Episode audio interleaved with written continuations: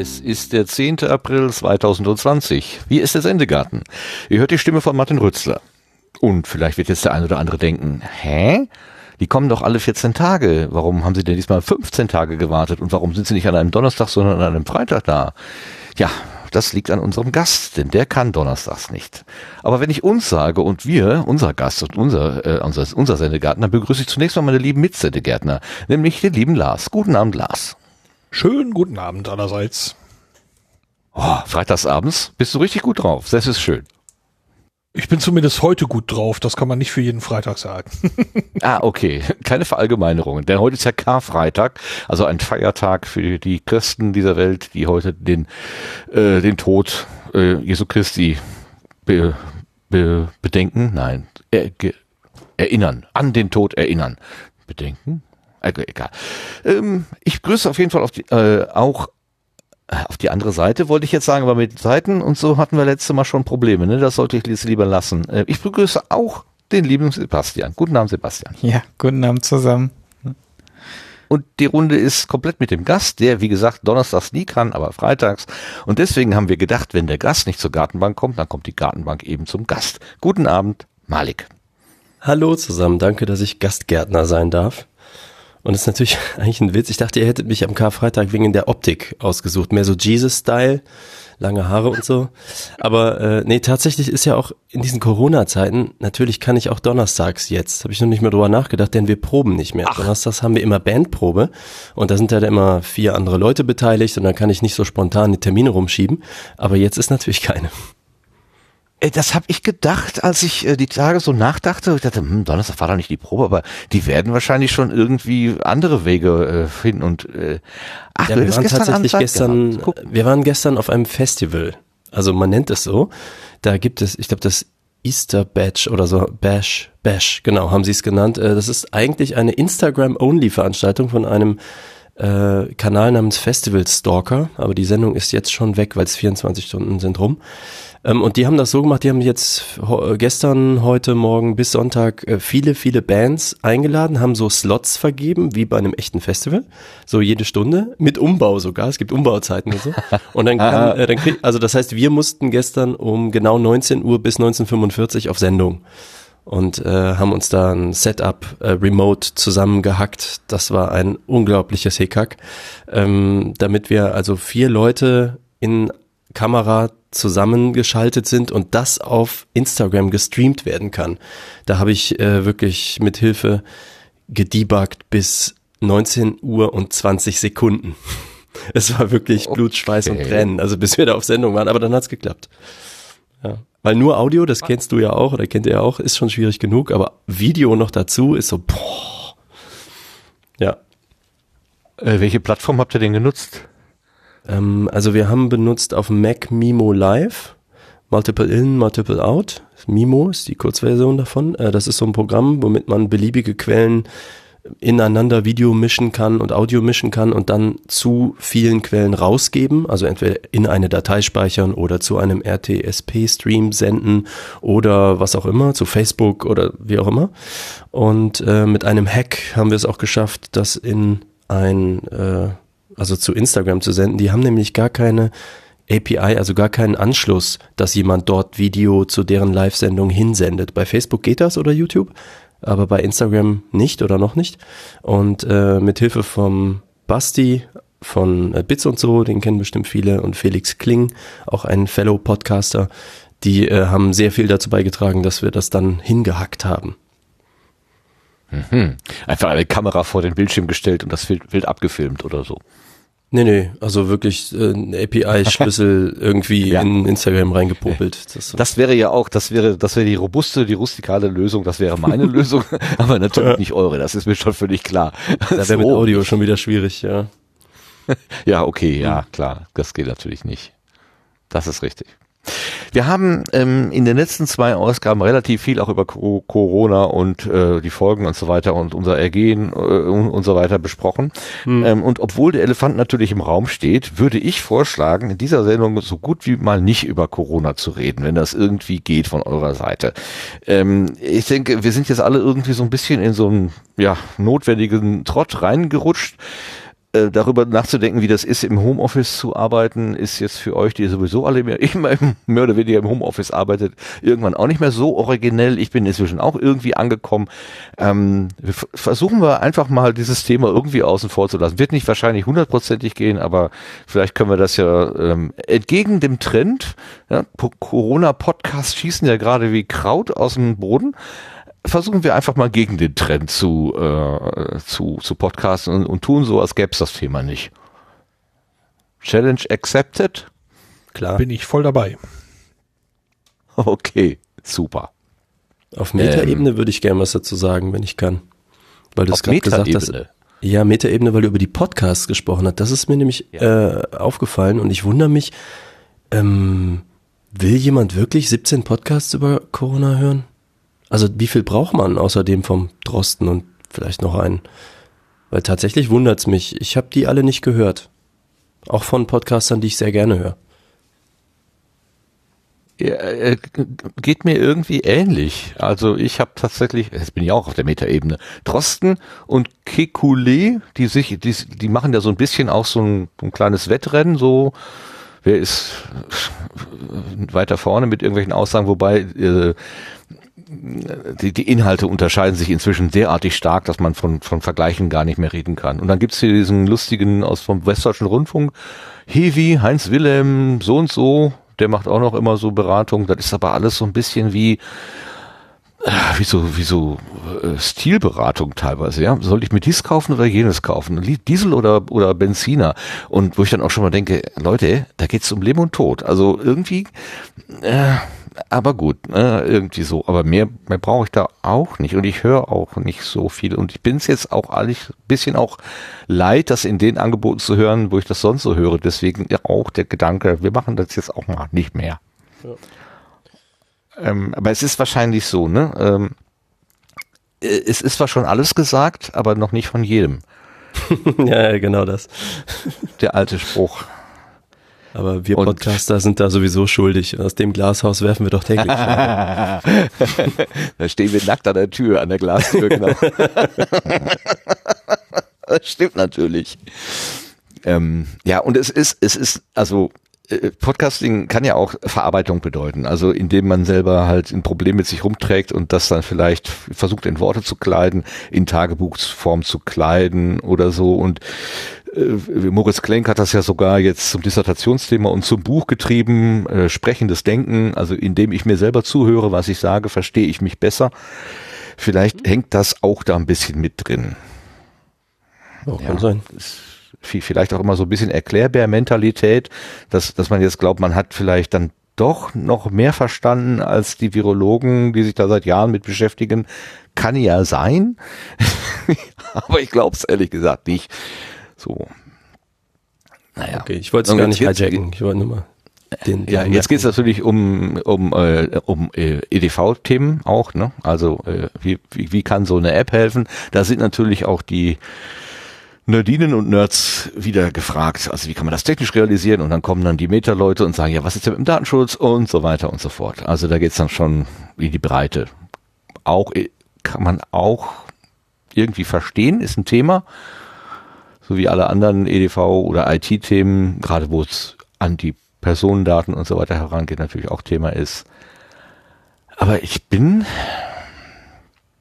ich bin auch so ein bisschen gesättigt. Ich habe mir noch nicht mal die zehn Punkte vom CCC durchgelesen, wo sie sagen, also wenn App, dann unter diesen zehn Bedingungen. Ähm, ihr habt darüber gesprochen im Audiodump, äh, deswegen komme ich da jetzt gerade drauf. Ich hatte das gehört. Mhm. Ähm, Sebastian war ja bei euch zu Gast. Genau. Euer Promoter. Sebastian, du hast die, du hast den Audiodump, äh, die Sendung promotet. Habe ich. ja, wurde das so angekündigt. Ah, ja. wow. Cool. Hast du? Ja. Scheint so. Wenn es so angekommen ist.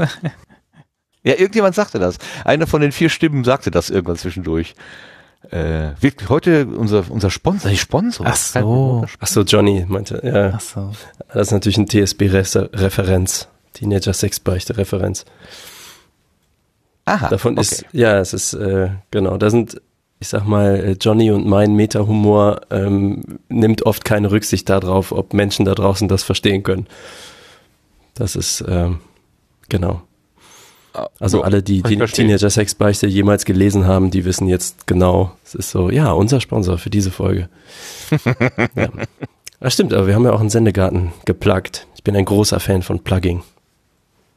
Ja, danke schön. Danke, das habt ihr äh, prima gemacht. So, jetzt sind wir erfolgreich von dem Thema weg, was ich äh, sagte, wo wir nicht drüber reden wollen und das halten wir jetzt auch, versuchen wir so. Oder hast du noch was auf der Metaebene zu ergänzen? Welches Thema denn? Genau, Elefant. Mhm. Raum, Raumaroma-Elefant. Äh, gut, damit sind wir auch durch die Begrüßung durch. So, kommen wir mal zur neuen Ernte.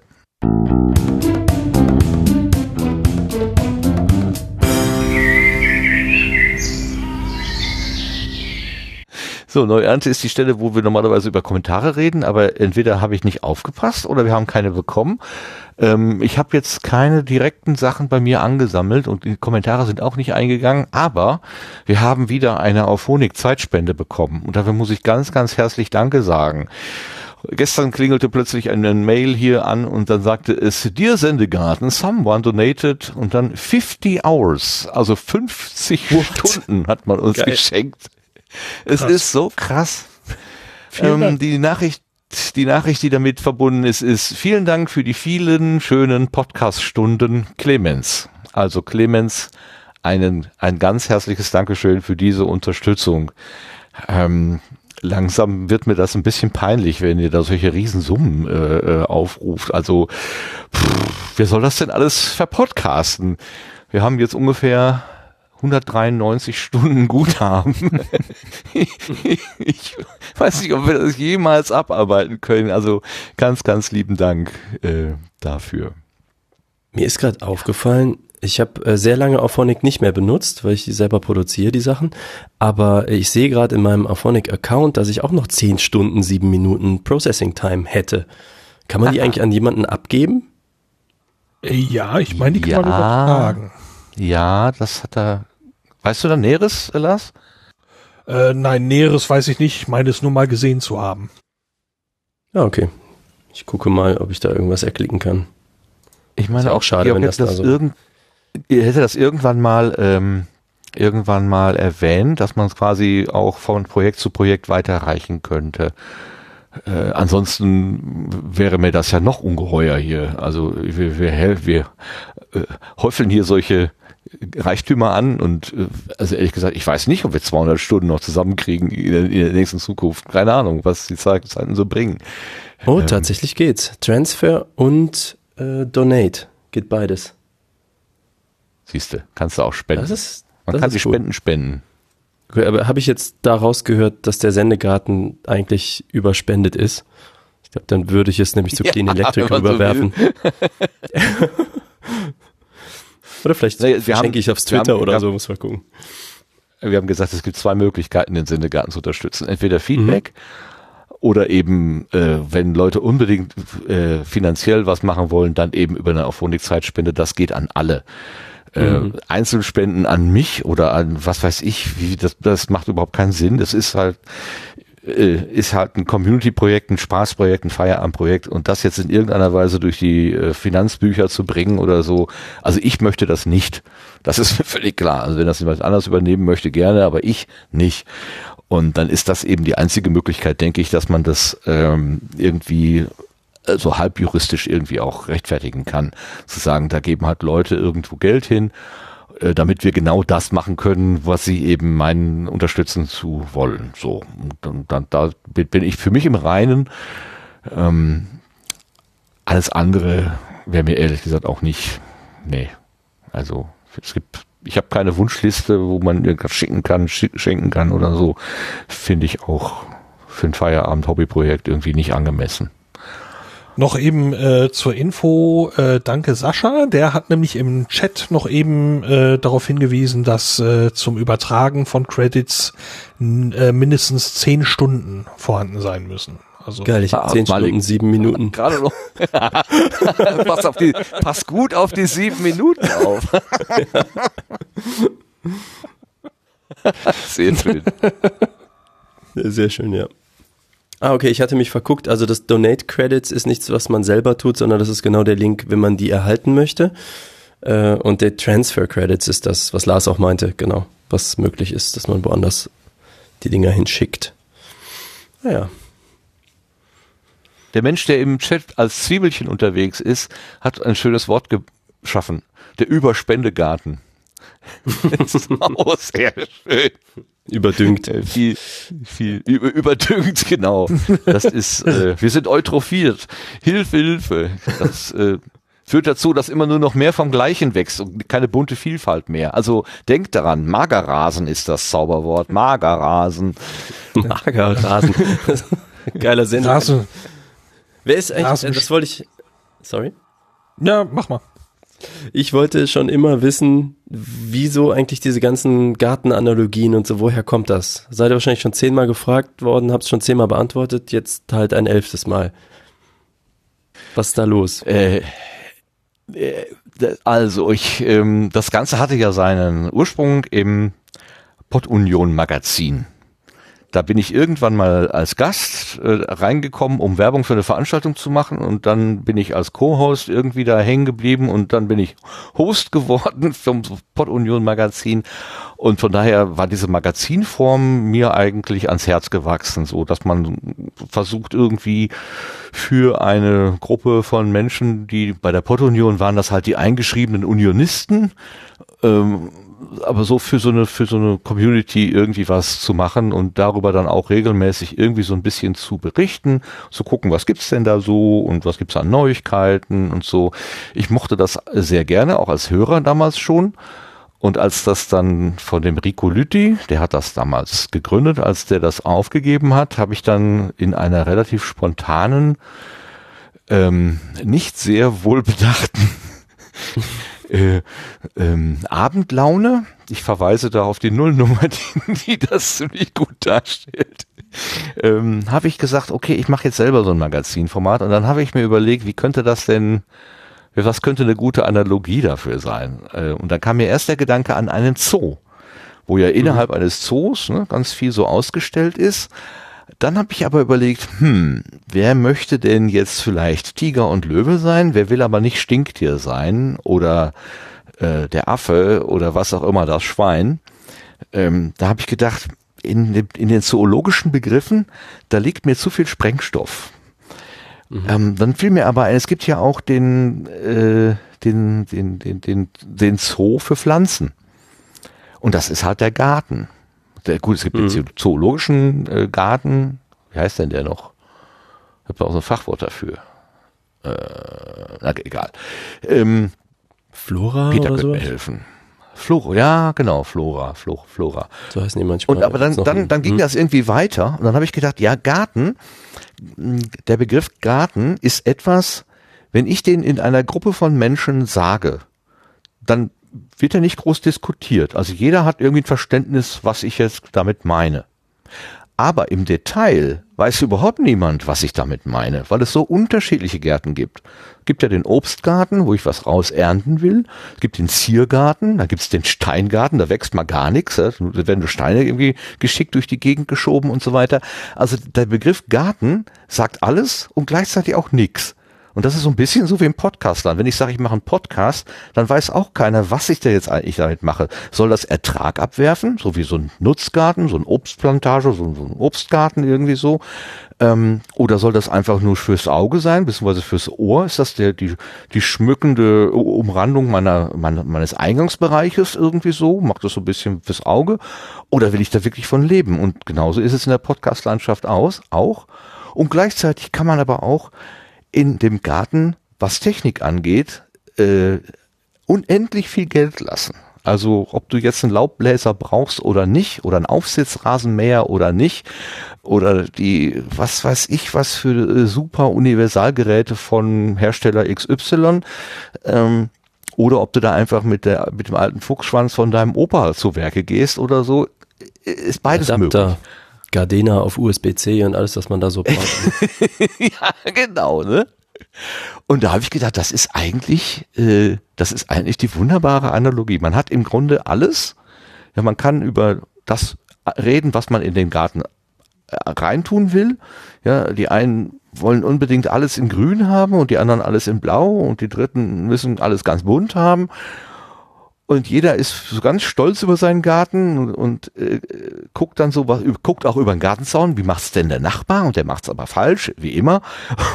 das mhm. ist schon so ähnlich wie hier. Und das war das, also da habe ich nur wenig drüber nachgedacht. Für mich war das irgendwie sehr, sehr treffend. Dann gibt's ja auch noch dieses Ding mit, sagt Rantoron gerade. Das war das Wort, was ein, du suchtest, ne? Botanischer, Garten. Danke, genau, botanischer Garten. Danke, Rantoron. Ähm, Genau, zoologischer Garten ist das eine mit den Tieren und botanischer Garten ist das andere mit den Pflanzen. So war das nämlich gewesen. und ähm, ja, da war das irgendwie ganz schnell und dann haben wir uns die Rubriken ausgedacht hier äh, mit äh, Blütenschätze. Das habe ich im Baumarkt. Da bin ich irgendwann durch den Baumarkt gelaufen und dann standen da so Schilder an den Regalen. Ah. Hier Blütenschätze. Ach super, ja. das nehme ich mit. Ähm, und neue Ernte ist halt eine Kartoffeln, wenn die halt frisch kommen oder so. Wir hatten vorher auch noch ein bisschen noch mehr, das haben wir dann wieder eingestampft und umsortiert, das hat sich so ein bisschen gegeben, aber ich mag, mag diese Analogie.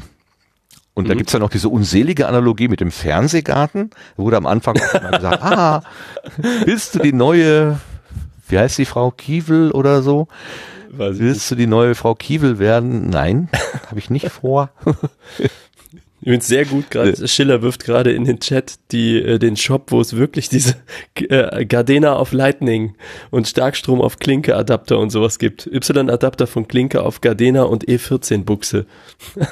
Ja, bitte, genau. Das ist was für die Shownotes. Das ist ein USB auf Gardena, sehr gut. 13 Euro. Ja. Ist auch, es gibt auch Wasser zu Bierfilter. Und einen Atomstromfilter, den kannst du dann vor dein Gerät schalten. Super. Ah, und Gas auf Elektro. Mit einem Kabel nur, mit einem Adapter. Ja, super. Genau. Genau solche Sachen besprechen wir hier. Mhm, mhm. Ja, die haben auch in den, die haben auch in den anderen Kategorien, äh, das ist ja ein Fake-Shop, äh, jede Menge schöne Sachen. Nulllagiges Klopapier und äh, vieles, vieles mehr. Das ist sehr, sehr schön. sehr gut. Nulllagiges Klopapier. Finde ich besonders gut. Kategorie ja, und dann hatte natürlich der Sendegarten das Glück. Kategorie Fitness gibt's den Speckgürtel. Klärschlammpackung. ja, sehr gut. Den Zensurbikini, der nur aus so einem Strich vor den Schamgegenden besteht. Aufblasbare Gewichte, ja. Okay. Ka Kalt- und Warmwasserabflusstrenner.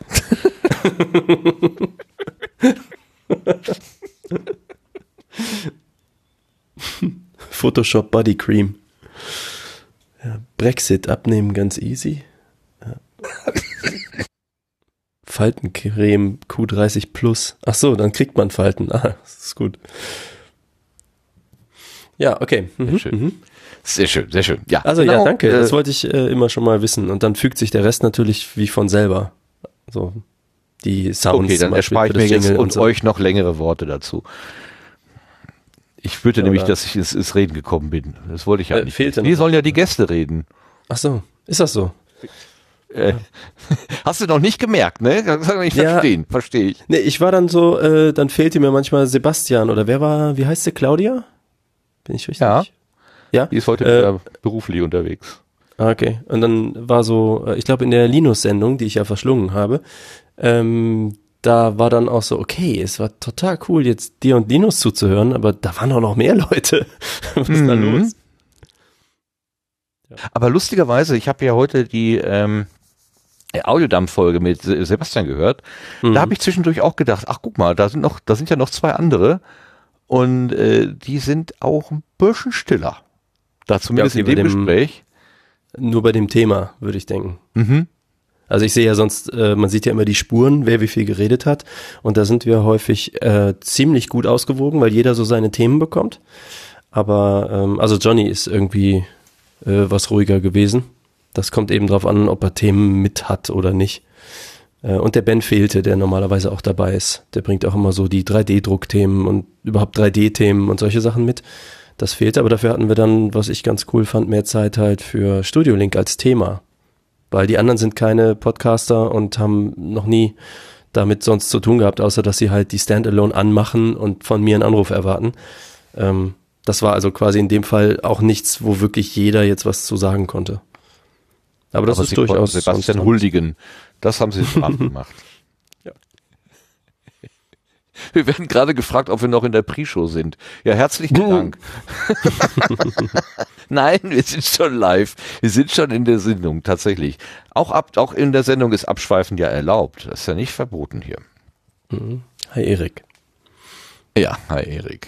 Gut, ähm, ich bin damit auch durch die neue Ernte auf Honigspende und kurz erklären, wo wir hergekommen sind.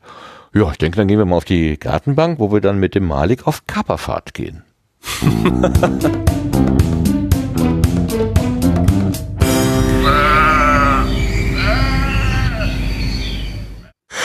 Ich hab's geschafft, ich hab's untergebracht. Beide Daumen hoch. Puh, das war mal eine schwierige Herausforderung. Also, man muss wissen, ähm, die erste Trello-Karte, die hier angelegt ist zum Thema Malik, Malik Aziz, ähm, die ist vom, warte mal, ich gucke nochmal genau nach. Äh, warum ist denn das jetzt weg? Ich hatte das mir aufgeschrieben. Vor drei Jahren, 2017, äh, irgendwie im März steht hier äh, die erste, die erste Erwähnung. Da haben wir schon drüber nachgedacht, den Malik mal einzuladen. Und irgendwie hat das nie hingehauen. Wie gesagt, er kann ja normalerweise donnerstags nichts. Äh, nur jetzt gerade im Moment. Das war der beste Versprecher des Abends. er kann donnerstags nichts. Die ganze Band so, mm. ja. Na super. Ähm, und ähm, ja, und äh, im, im Laufe der Zeit habe ich diverse, ähm, immer mal wieder den, die Ohren offen gehalten und so, was ist denn so bei, bei Malik so los? Und irgendwann war das Wort Kapern, äh, äh war, war ganz ich weiß nicht, ganz wichtig. Und du hast dann auch irgendwann mal, ich glaube, in der Weisheit erzählt, dass du das immer in großen Gebinden kaufst und ja. so weiter. Also Kapern war echt so ein Riesenthema. Und dabei, dann kam irgendwas so nebenbei, wo ich dachte, wow, wenn das, wenn, wenn Malik mal kommt und das Thema Kapern ist, dann dann nehme ich das noch dazu, super Thema. Und ich habe vergessen, was es war. es ist nicht mehr da. Ich habe es nicht konserviert. Aber dann nehmen wir es jetzt erstmal hin. Erzähl uns doch mal eben, was es mit dir und Kapern auf sich hat. Also, äh, ich habe vor, nachdem ich gemerkt habe, dass ich damit äh, relativ alleine bin mit diesem Thema, habe ich gedacht, okay, dann own ich das Thema jetzt einfach. Also ich werde die Twitter-Referenz für das Thema Kapern. Ähm, nee, also äh, es war so gewesen. Ich habe in, äh, in jungen Jahren, also seit ich denken kann eigentlich, gab's bei meiner Mutter, sie hat so ein so ein Essen gemacht und zwar nicht Königsberger Klopse, sondern wir haben das genannt Eier mit Kapernsoße. Das sind irgendwie Eier, Kartoffeln und irgend so eine helle Soße, wo Kapern drin sind. Und die habe ich einfach immer geliebt. Ich glaube, ich mag einfach Essig. Das ist irgendwie das. Und das ist immer schon ein weiß ich nicht, so ein Lieblingsgeschmack von mir gewesen und geblieben. Und dann war es dann so, dass ich dann irgendwann angefangen habe, halt so Kaperngläschen zu kaufen. Kennt man ja für so einen Euro irgendwie so Daumen hoch. Ähm, also Finger hoch, so die kleinen Gläschen, die man so kaufen kann. Und was ich damit aber mache, weil ich nicht kochen kann, äh, ist so, ich sag mal so Käsebrot. Dann würde ich halt so, weiß nicht, Butter, äh, irgendwas, vielleicht eine Scheibe Salami oder sowas und Kapern dazu machen. Ich, so wie andere, glaube ich, saure Gurken benutzen. Und mhm. ähm, das hat sich aber dann so ein bisschen, das ist so ein bisschen eskaliert, weil in dem Moment, wo man dann irgendwann selber den Kram kaufen muss, also nicht so zum Kühlschrank geht und hat Mama das gekauft oder nicht, sondern so, man wohnt alleine und dann kauft man die Sachen selber ein und dann kann man die ja auch selber zum Beispiel auf Pizza äh, verteilen, also keine Pizza ohne Kapern. Und dann merkt man aber auch, ja, okay, das mit diesen kleinen Gläschen nimmt jetzt so ein bisschen Überhand und dann kommt natürlich irgendwann das Internet und man weiß, was Großbestellungen sind Und dann habe ich halt mal angefangen zu suchen. Ich bin auch durch die Stadt gelaufen, dachte bei irgendeinem so Kaufhof oder irgend sowas gäbe es vielleicht in irgendwelchen Feinkostabteilungen mal große Gläser. Nö. Ähm, und dann habe ich halt rausgefunden, dass wenn man zum Hersteller direkt geht, dass man da auch dann so die Kilogläser kriegt. Und dann dachte ich so, hm, ja, so ein Kilo Kapern, ja gut, die werden ja nicht schlecht. Deswegen ist ja eigentlich egal, wie lange du brauchst, um die zu essen. Und kaufte dann auch irgendwann mal so ein Kiloglas und das ging dann halt leer, weil mehr Kapern da äh, steigert den Suchtfaktor. Die kann man auch mal so zwischendrin naschen, habe ich auch schon. Dann sitze ich so vor einem Film und esse Kapern. Und ähm, ja, und dann dachte ich so beim nächsten Mal wurde ich geizig und dachte, Okay, die haben einen Mindestbestellwert von 30 Euro. Jetzt habe ich hier 5 Kilo Gläser Kapern in den Karton gepackt und bin bei 29,99 Euro. Aber das geht ja nicht, klar. Das ist dann so, Moment, Moment. Das und äh, dann war ich ja so schlau, das hatte ich glaube ich in der Weisheit mal erzählt und habe äh, gedacht, ja, was gibt's denn sonst noch so? Ähm, weil noch ein Glas Kapern mehr passt auch nicht mehr in den Schrank. Und äh, habe gedacht, Jalapenos, äh, die sind auch meine seit ein paar Jahren als Sucht dazugekommen. Mm, ja, da kaufe ich ja so ein Döschen Jalapenos, irgendwie war, weiß ich nicht, drei, vier Euro oder so. Es war nicht so wild. Und dann kommt dieses Paket und das ist immer so ein Karton mit Flocken ausgefüllt und da drin halt diese Kaperngläser, die nochmal extra so eine Kartonschicht drumherum haben. Sehr cool übrigens, die Flocken sind biologisch abbaubar, das fand ich gut. Und benutze die aber auch selber weiter für unseren Band-Merch. Ich brauche immer Verpackungsmaterial, passt also. Und dann hebe ich also diese Kaperngläser daraus und wir reden halt echt von einem Kilo Kapern pro Glas und stell die halt da so schön hin und denke, in dem Karton ist ja noch was. Ach stimmt, da ist irgendwo noch diese Dose. Und äh, spüre so in diesen Flocken rum und fasse eine Dose an und sie ist überraschend groß und hebe sie so raus und merke, dass ich mir aus Versehen 2,4 Kilo Jalapenos bestellt habe und habe auch so gedacht, okay, da werde ich mir wahrscheinlich direkt noch Klopapier mit dazu shoppen müssen oder so. ähm, ja, weil das war nämlich so, auf der Homepage sah man halt nur eine Blechdose mit Jalapenos vorne drauf, freigestellt vor weißem Hintergrund. Die hätte beliebige Größe haben können. Also, ne, die hätte Banane. so handgroß sein können. Hm? Ohne, ohne Vergleichsbanane, meinst du? Ja. Ah, ja, Banane also ohne alles. Scale. ah. Gibt's das irgendwo? Ich kannte das noch nicht. Ja, das ist so ein, das ist so ein Twitter-Meme äh, oder was. Also wenn Ach irgendwie so. jemand was äh, twittert äh, mit, mit Bildern und dann kommt gerne mal der Rückruf, ja, wo ist die Banana for Scale? Ah, okay. Dass man nicht weiß, wie, ja. Genau, in dem Fall hat's mir sozusagen in Anführungsstrichen das Genick gebrochen. Dann dachte ich auch so, boah, was machst du jetzt? Und dann habe ich Gläser gesammelt und ähm, hab dann irgendwann, und das ist richtig schwer, diese Industriedosen mit so Jalapenos für Großküchen, und das war ja so eine, die kriegst du auch nicht auf mit so einem normalen Dosenöffner. Also, oder ah. war sehr, sehr schwer. Die waren irgendwie besonders Aha. dick oder was weiß ich. Und dann habe ich da geschraubt und getan und habe die dann so aufgebogen mit einer Zange und sonst wie. Und hatte halt tatsächlich meine zwei Kilo äh, Jalapenos dann und habe dann angefangen umzufüllen. Aber kipp mal so eine zweieinhalb Kilo Dose ist ja voll Wasser bis oben hin, ne, von diesem Jalapeno-Wasser. Und dann kipp die mal um in so kleine ja, so Marmeladengläser und was ich da alles gesammelt hatte und so. Hat aber am Ende alles funktioniert. Und dann habe ich gedacht, boah, hoffentlich habe ich da auch so viel Bock drauf. Und äh, ich muss sagen, ja, es ist jetzt neben Kapern sozusagen die zweite Sucht geworden. Ich dachte, nächstes Mal kaufst du auf jeden Fall auch wieder eine große Dose. But, um, jetzt hänge ich da. Also irgendwie, ich weiß es nicht. Ich verstehe gar nicht, warum man, wie man keine Kapern essen kann. Was ist los da draußen? Okay, ich habe damals, als das bei dir so ein bisschen hochkocht, habe ich nochmal nachgeguckt, was das eigentlich ist, Kapern. Äh, das ist irgendwie, das sind Knospen von irgendeiner Pflanze, ne? So, so wie so Nelkenblüten. Ich glaube so in Spanien so. oder so. Nee, nee, Kapernbusch. Das Ach, Kapern. kann nur Kapern, ja. Ah, äh, okay. Übrigens, hier, hier schrieb jemand äh, Kapernfrüchte. Hm, äh, das sind, die sind größer, die sind so wie Walnüsse oder so. Und die, mit denen kann ich nichts anfangen tatsächlich. Bei mir müssen es mittelfruchtige sein. Es gibt noch die kleinen, die heißen Non-Pareil und die sind okay, aber ich glaube, es kommt auf dieses Verhältnis an, wenn die Frucht eine bestimmte Größe hat und die liegt ja in diesem Essigzeug, dann saugt sich das ja in einer bestimmten, in bestimmten Verhältnis zwischen Frucht und Essig irgendwie so voll. Und bei den Non-Pareils merkst du wahrscheinlich dann weniger Essig und mehr von dem kleinen Früchtchen, dafür brauchst du davon mehr. Und die mittelfruchtigen, die sind so groß wie so ein kleiner Fingernagel, würde ich sagen. Mm, die sind für mich, das sind meine. So, und die großen, weiß nicht, die sind so noch viel mehr Kapern, Propsch und weniger Essig und das ist es dann irgendwie nicht mehr. Ja, es okay, gibt genau Italien. Für die Shownotes, Malik mag gern kleine Fingernägel.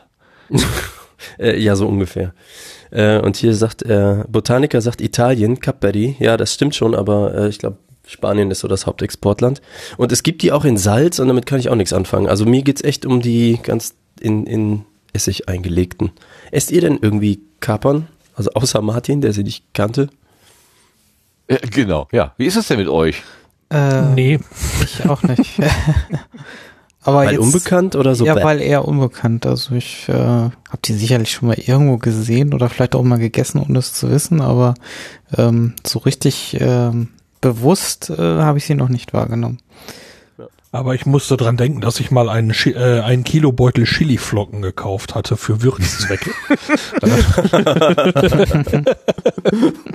wow, wie hast du den verbraucht? Äh, ich bin noch dabei tatsächlich, aber äh, es geht wirklich spürbar abwärts. Also ich würde, ich würde das äh, ohne zu zögern auch wieder tun. hm. Ja genau, wenn das dann einmal so da steht, dann passt es auf einmal zu vielen Dingen. Ja, ja, es ja, ist, ich wohne, wohne auf dem Land, wir haben für sowas keinen anständigen äh, Shop und dann halt, wenn ich beruflich in Köln war, da gab es am Großmarkt einen Laden, der auch an Endverbraucher verkauft. Und da mhm. habe ich das Zeug mal stehen sehen. Ich sage, ja, Preis-Leistung phänomenal. Schön scharf mhm. ist es auch. Ja, genau das brauche ich. Mhm. Jalapenos, wie ist das da bei euch? Mm, nee. Weniger. Ich kann ohnehin nicht äh, so scharf. Also ich muss auch beim Dönermann immer sagen, ohne scharf und dann gucken die immer, ah, Alman, klar. Mhm. ähm, ja, äh, also ich habe mal von einem äh, Dönerhersteller oder ich weiß gar nicht, wer das war genau, ob das, ob ich das gelesen habe, der so ein bisschen sagte, ja, also ohne scharfe Soße ist das ja eigentlich nicht das Gericht, was wir eigentlich herstellen. Also es ist dann irgendwie so eine äh, eine Light-Version. Das ist aber nicht das, was wir eigentlich herstellen wollen. Wir wollen eigentlich was richtig Deftiges herstellen. Aber ich kann das Deftige nicht essen. Also das äh, brennt mir zweimal im, im Leib und das kann ich nicht ertragen. Hm. Ja, ich habe auch gewartet. Also ich fing an mit Sambal Oleg, das muss auch immer im Haus sein. Äh, also so diese Chili-Schärfe kann ich gut aber ähm, beliebig Boah. mehr oder gesteigert äh, hat sich das bei mir auch nicht. Das war immer genau diese Schärfe.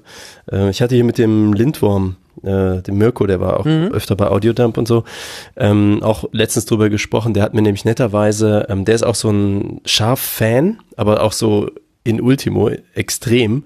Und der äh, hat mir so kleine Söschen, so Probierfläschchen geschickt. Die sind auch so ja, wie so ein kleiner Finger ungefähr die Höhe. Und ähm, da weiß ich auch noch nicht so genau, was ich damit machen soll, weil das sind so die, wenn du schon den einen Tropfen falsch dosierst, dann kannst du dir das Essen versauen. Und das finde ich halt so unpraktisch. Die haben aber so eigene Geschmacksrichtungen, die ich schon gerne ausprobieren möchte. Aber das kannst du halt nicht mal eben so aufs Brot machen. Vielleicht über Burrito oder so. Hm. Alle, die in Hamburg äh, den, wie heißt der Burrito-Mann auf dem Schulterblatt? Der Jims Burrito, der hat auch so geile scharfe Soßen. Hm, jetzt komme ich jetzt. Ja, okay. Bevor wir zu weit abschweifen, was wollt ihr noch wissen? Ich muss aber eben den Botaniker fragen. Botaniker im Chat äh, schreibt, ich nehme meinen Döner bevorzugt medizinisch scharf. Was ist das? Was heißt das denn? Chirurgisch? Das Zähne raus. Wie ein Skalpell wahrscheinlich. ja, schneidet aber quasi von oben nach unten. Wie bei Alien, das äh, Blut. Martin, ich musste an, an, an, an die Dönerkalypse in, in Innsbruck denken. Meine ja, Güte, ich, ich auch. gelitten. Wenn ich an dich denke, denke ich an, dann denke ich auch, boah. Erzähl ja, mal eben die Geschichte, damit wir jetzt nicht die Leute stumm sterben lassen, dumm äh, sterben lassen. Ja, also Martin und ich waren äh, für das Ganzohr in Innsbruck gewesen und sind dann abends halt in so eine Döneria rein und ich habe dann eben bestellt, wie ich immer bestelle, ähm, Döner, nur Fleisch, scharf. Und ähm, ja, da sagten die schon, ja, äh, das Gewürz, das äh, geben wir ihnen extra, da können sie sich das selbst dosieren. Und das kenne ich auch wohl und das sah eben genauso aus wie das, was ich sonst auch immer nehme und schaufel dann erstmal gemütlich ein paar Löffelchen auf den Döner drauf. Und danach war ich dann erstmal so, ja, ich hätte fast gesagt, für zehn Minuten erstmal nicht mehr ansprechbar, weil ich dachte, meine Güte, was ist das für, für ein scharfes Zeug? Also, ähm, das war wirklich äh, von den Dönern, die ich gegessen habe, der schärfste gewesen bislang. Ähm, sie konnten leider nicht genau sagen, was der Unterschied zu den anderen ja Chiliflocken oder zu diesem zu dieser zu diesen Mischungen war. Ähm, die hätten gern, gern gekauft. ähm, äh, ich habe dann halt äh, für den für den weiteren Dönerverlauf äh, natürlich etwas sparsamer dosiert, aber das war wirklich sehr lecker. Nur am Anfang war es halt zu viel. Ja, Ja, das sah man dir an, äh, also abgesehen von den Schweißtropfen, die du auf der Stirn hattest. Aber man sah dir auch an, dass du es genossen hast und gleichzeitig aber auch so ein bisschen äh, gefürchtet. Also so beides gleichzeitig so. Hm, ja. Das ist ein Gegner, hm, noch eine Messerspitze mehr und dann hat er mich erlegt. So, ähm, so ungefähr. Ja, bei mir war mein, äh, mein, mein ungewürzt, also äh, ungewürzt natürlich will ich auch nie essen. Ich mag schon auch, weil es ein bisschen nach irgendwas schmeckt. Aber dieses ganz scharfe, äh, nee, kann ich nicht. Ähm, ich ich finde das immer faszinierend, dass Leute sich da so richtig schön ähm, die Gewürze da drauf packen können. Ich glaube, das ist einfach ja. physiologisch. Du hast eine bestimmte Schwelle, wo das für dich angenehm ist und noch anregend und darüber ist es halt nervig. Die Schwelle habe ich halt auch. Und äh, das muss, glaube ich, jeder für sich austarieren. Okay. Ja, wahrscheinlich ist es so, genau. Gut, jetzt haben wir den Malik schon mal kennengelernt als Menschen, der sich mit Kappern auskennt und mit scharfen Sachen. Mit scharfen Sachen. Jetzt, äh, was, wenn Menschen jetzt von dir noch nie was gehört haben, Malik, was meinst du, sollten die so grundsätzlich mal über dich wissen? Dass du ein Mensch bist, der sich mit Design auseinandersetzt, zum Beispiel? Ja, äh, wo fange ich an? Ähm, ich habe ja sogar ähm, mit dem Jakob von Clean Electric, der hat netterweise mir geholfen, meine Homepage zusammenzustellen, die malikaziz.de, weil ich irgendwann selber mal eine Übersicht brauchte. Was mache ich eigentlich alles? Weil manchmal kam die Frage. Projekte. Und dann, 13 Projekte. Wir werden dann habe ich immer irgendwas vergessen. ähm, also was, ja, also ich mache Musik, ich mache Design, ich mache irgendwelche Quatschprojekte, ich mache Podcasts. Was mache ich eigentlich immer so? Äh, kommunizieren, glaube ich, ist der Überbegriff und das drückt sich auf verschiedene Arten und Weisen aus. Ähm, ja, ich habe Grafikdesign studiert, also ich bin Diplomdesigner auf dem Blatt und das war sicherlich ja, bist du nicht mal, traurig? Wieso? Worüber? Wenn du später studiert hättest, wärst du jetzt Master of Arts. Also nee, ich bin happy mit dem schön. Diplom. Also ich, äh, ja, nö. Ja, das Diplom war auch noch die ganze Ecke das äh, hochwertige Ding. Also vor allem ja, gegen die Bachelor. Nee. Inhaltlich ist mir das schon klar, aber der Master auf Master auf irgendwas klingt doch einfach auf der klingt gut, besser. Hm? Nicht? Weiß nicht, ne? War ich so geprägt, Diplom passt schon. Ähm, aber das begegnet dir im Lebensalltag als Designer auch äh, eigentlich nicht. Also das ist was anderes als beim, weiß nicht, Maschinenbau oder Chemie, wenn du da Doktor bist oder keiner oder so. Titel sind uninteressant im Designbereich. Okay, wichtiger ähm, ist das, was du angezogen hast. Also das blumige Hemd und die lässig, Koks du den lässig um den Hals, den lässig um den Hals geschlagenen Schal oder so. Wie? Nee, äh, Portfolio. Das ist ganz einfach, du bist, was du kannst. Alles andere ist egal. Also man hat dann, das ist das Schöne auch daran, man hat halt eine gewisse Narrenfreiheit, ne? Also wie deine Frisur ist oder solche, was du für ein Auto fährst. Also klar, in bestimmten Marketingbereichen und je mehr es Werbeagentur ist, ist das irgendwie wichtig. Aber eigentlich, wenn du irgendwo hinkommst, ähm, jetzt mal abgesehen von Homepages oder so, dann legst du dein Portfolio auf den Tisch, Leute blättern eins, zwei, drei, vier Mal, dann wissen die ungefähr, welchen Standard du so abbildest, in welche Richtung du so gehst, was so ne, deine Projekte sind. Und das ist eigentlich alles, was relevant ist. Also ich habe noch nie, ich habe nicht viel für Agenturen gearbeitet, aber da, wo das so war, ging es echt nur darum, so ja, zeig mal, aha, 20 Sekunden und der Rest ist dann nur so ein Palaver. Aber okay. ist halt so. Ich dachte, ne? die, die Kreativen in, bei einer, bei einer Unternehmung, die, dass sie schon irgendwie auch äh, so äußerlich erkennbar sind, auch im Habitus, also so, ne, so acht Stunden irgendwo bestimmt, äh, ja. äh, ähm, äh, quasi am, im Büro rumhocken oder so oder am, am, an der Werkbank, äh, ist, die, ist das Leben der Kreativen nicht so sehr. Die sind ihren, gehen dann eher, was weiß ich, segeln und kommen dann mit tollen Ideen zurück oder so. Die gibt's bestimmt, aber das würde ich nicht sagen, ist der typische Arbeitsalltag. Also ich werfe mit Klischees um mich, als absichtlich. Mal gucken, was du darauf erwiderst. Ja, ich glaube, also wie gesagt, die gibt's. Wenn du jetzt irgendwer in Düsseldorf, der in irgendeiner dieser Agenturen arbeitet, wo sie wirklich mit schwarzen Rollkragenpullis rumlaufen, die werden jetzt auch sagen, ja genau, so ist mein Alltag. Aber das ist nicht mein Alltag. Und ähm, das ist auch ein Unterschied, ob du in einer Werbeagentur arbeitest und dann so creative sonst wie mit langem englischen Titel bist oder ob du wie ich halt äh, Freiberufler bist seit 20 Jahren, zu Hause da arbeitest, wo du jetzt hier auch gerade podcastest. Äh, und quasi mein Arbeitsweg ist halt vier Meter lang. Und ob ich da jetzt im Frotti-Pyjama sitze oder ob ich da im Rollkragenpulli sitze, ist halt egal. Also alles das, was da draußen alle Menschen im Homeoffice jetzt neu lernen, äh, ist für mich halt seit 20 Jahren Alltag oder länger.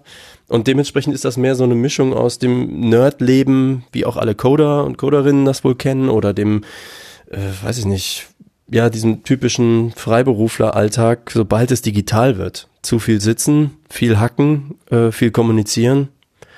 Und äh, so ist es eigentlich du könntest doch dann, also jetzt, jetzt mal wirklich ganz tief in die Klischeekiste gegriffen, wärst du denn nicht eigentlich so ein prädestinierter Mensch so für so einen Instagram-Account, wo du jeden Tag irgendwie ähm, dein, dein Outfit des Tages sozusagen, du stehst neben der futuristischen, was weiß ich, äh, Kaffeemaschine, die irgendwie alles von alleine kann, aber trotzdem mit hohem Druck arbeitet und das Beste vom Besten und so weiter.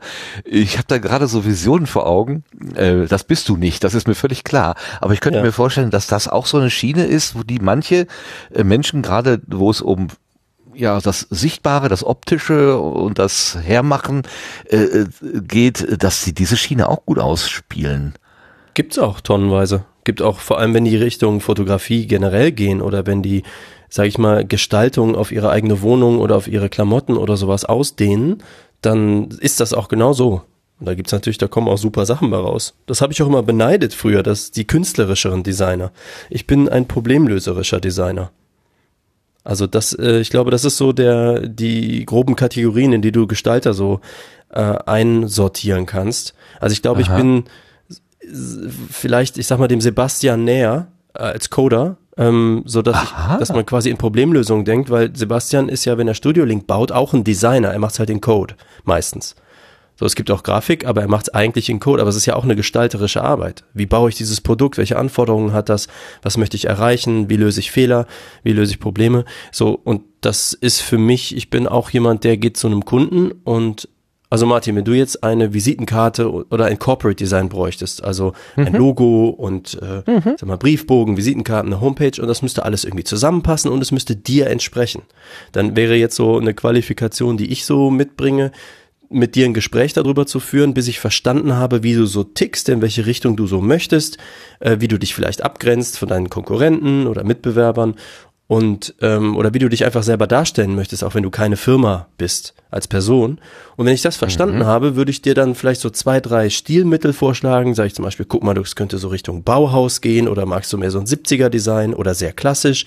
Und dann könnte ich dir zwei, drei so Sachen zeigen und dann würdest du sagen, das hier entspricht mir nur mit anderer Farbe und dann weiß ich quasi analytisch die Parameter, die ich dafür brauche. Welche Schriften benutze ich, also der typografische Teil, oder welche, wie müssten wir Fotos schießen, wenn wir sie schießen müssen, damit sie zu dem passen, was ich von dir verstanden habe. Und ähm, wie würde ich das alles zusammenfügen? Welche Stimmung müsste da entstehen? Und ich weiß dann sozusagen die Einzelteile, wie so Lego-Bausteine, die ich dafür aus dem Kasten ziehen muss, um dir das zu bauen. Aber das heißt, ich muss mich sehr stark in dich rein versetzen. Das ist so ein, sag ich mal, empathischer Skill, so ein Analysethema. Mhm. Bis ich, mhm. und das gilt auch für eine Firma eigentlich, genau wie für eine Person. Äh, mhm, weswegen ja. mein erster Satz eigentlich immer ist, wenn mich jemand kontaktiert, okay, gerne, aber ich rede nur mit Entscheidern.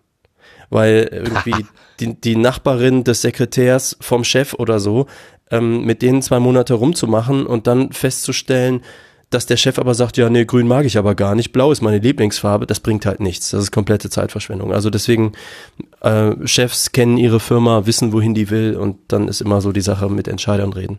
Aber das ist eine relativ ja, analytische Arbeit, keine ja. freikünstlerische. Deswegen ja, ich erinnere mich jetzt gerade so ein bisschen an ein Gespräch. Hier im dem Haus, in dem ich wohne, ist ein Fotograf mit eigenem Fotostudio. Und als ich mal so ein bisschen mit ihm geredet habe, habe ich auch gedacht, ja, hier Fotograf, ne, frei, freier Geist und Künstler und so weiter. Sagt er, nö, ich bin ganz normaler Produktfotograf. Also klar, bei mir kannst du ja auch äh, Hochzeitsfotos machen lassen, aber ähm, ich bin, ich laufe auch in der Freizeit nicht rum und versuche jetzt das tollste Motiv zu finden. Nö, äh, das ist meine Arbeit. Ähm, das mache ich auch solide, aber ich will jetzt auch nicht das tollste Motiv der Welt schaffen oder so. Hm. Natürlich freut er sich, wenn er mal, also hatte einige Zeit lang ein sehr schönes Porträt im, im Fenster hängen. Das, das war das. Also da bin ich oft vor stehen geblieben und habe es mir einfach nur angeguckt, weil das mich irgendwie angesprochen hat. Äh, ich weiß gar nicht warum, aber das, irgendwas war in dem Bild, wo ich dann dachte, wow, da hat er genau den richtigen Kern getroffen oder so. Mhm. Aber das ist nicht, das hat er von, von, sich aus auch so ein bisschen von sich gewesen. Und ich fühle mich gerade sehr erinnert, dass du sagst, ja, nee, also ich habe einen Baukasten und ähm, diesen Baukasten erweitere ich jetzt auch gar nicht so sehr. Also es geht gar nicht darum, jetzt da noch irgendwie außergewöhnlichere Schriften zu erfinden oder irgendwas, sondern ich nehme das, was da ist und kombiniere das eigentlich geschickt. Ja, genau, wie Sebastian das mit Studio Link ja auch gemacht hat. Ja, also es gibt natürlich Bereiche zum Spielen. Da komme ich aber dann eher, äh, das ist weniger mein Alltagsarbeitskram, sondern zum Beispiel die Band. Weil natürlich in dem Moment, wo du als Grafiker oder Designer in einer Band bist, gibt's natürlich unendlich Kram, den du frei gestalten kannst. Vom Bandlogo, die Bandfotos natürlich, die Homepage, Videos, äh, Musikvideo ist ein Riesenbereich. Ähm, also das heißt, abgesehen vom musikalischen braucht eine Band ja immer eigentlich ein firmenmäßig professionelles Corporate Design. Also muss der Instagram-Kanal muss ja passen zu dem Musikvideo und so. Oder Bühnenoutfit zum Beispiel. Ne? Wie gestaltest du die Bühne? Wie sieht dein Backdrop aus? Also das ist dieses große Banner, was oft hinter dem Schlagzeug hängt. Äh, also ich habe so eine klassische Metal-Band, sprich fünf Menschen, zwei Gitarren, Bass, Schlagzeug, Gesang. Ähm, klassische Rockband sozusagen und dann sieht unsere Bühne eben auch entsprechend aus und wir haben dann noch so Sidefills, also das sind so wie heißen die Dinger, äh, diese Displays, die man so ausrollen kann, die man auch auf Messen so sieht? Äh, Lars, kennt ihr die? Dein, dein Stichwort. Äh, Roll-Ups. Roll-Up-Displays, genau. Also ne, wir haben dann so Roll-Ups links und rechts und die haben natürlich dann optisch mit dem Plattencover zu tun und insgesamt auch mit dem, was hinten auf der Bühne ist, unser Logo in groß und der ganze Look passt natürlich zusammen. Also da kann ich aber dann halt auch machen, was ich will da kann ich eben für eine Logogestaltung auch einfach mal drei Monate verbrennen, bis es mir wirklich, wirklich, wirklich gefällt. Ähm, und den Bereich gibt's definitiv auch, aber das ist weniger der Arbeitsalltag. Arbeitsalltag ist mehr so, ja, Herr Aziz, können Sie bitte mal äh, von der Anzeige, wo wir den Consultant suchen, äh, die vier Zeilen Text ändern und das PDF nochmal auf die Homepage laden. So, da ist jetzt nicht ne, freies Spielen angesagt. Okay, und wenn du damit äh, Comic Sans ankommst, ähm, wird wahrscheinlich auch nur müde gelächelt. ich glaube, die verstehen den Gag nicht meistens. ja. Okay. Hm. Aber ähm, ich hatte mir hier als Frage notiert, tatsächlich, ähm, weil du gerade auch sagtest, der Chef mag grün lieber als, äh, als, als blau und du hast jetzt die, die, die ganze Arbeit auf blau ausgerichtet und dann stellst du im letzten Augenblick fest, nee, geht doch nicht. Wie kommt man denn eigentlich zu so einer Farbfestlegung? Äh, ich habe mir hier aufgeschrieben, wie legt man Farben fest? Telekom verbinde ich mit Magenta und den ADAC hm. mit den gelben Engeln. Ja, das, die haben also eine feste Farbzuweisung, aber wie, wie, wie, sind, wie haben die das das irgendwann gemacht? Kannst du dir also, das vorstellen? Ja, ähm, es gibt natürlich, also als das mit der Telekom kam, da war ich ja auch ziemlich jung, also als die Post auf die Telekom geschwenkt wurde, wann war das, 80er Jahre oder so? Ähm, Wahrscheinlich. Das, ja, also ist lange her, da habe ich auch gedacht, wie, was, dieses Pink, sehr komisch und sowas. Und später, als ich dann gelernt habe, wie Drucktechnik funktioniert, ja, ja, das ist schon der Unterschied, Magenta oder Pink.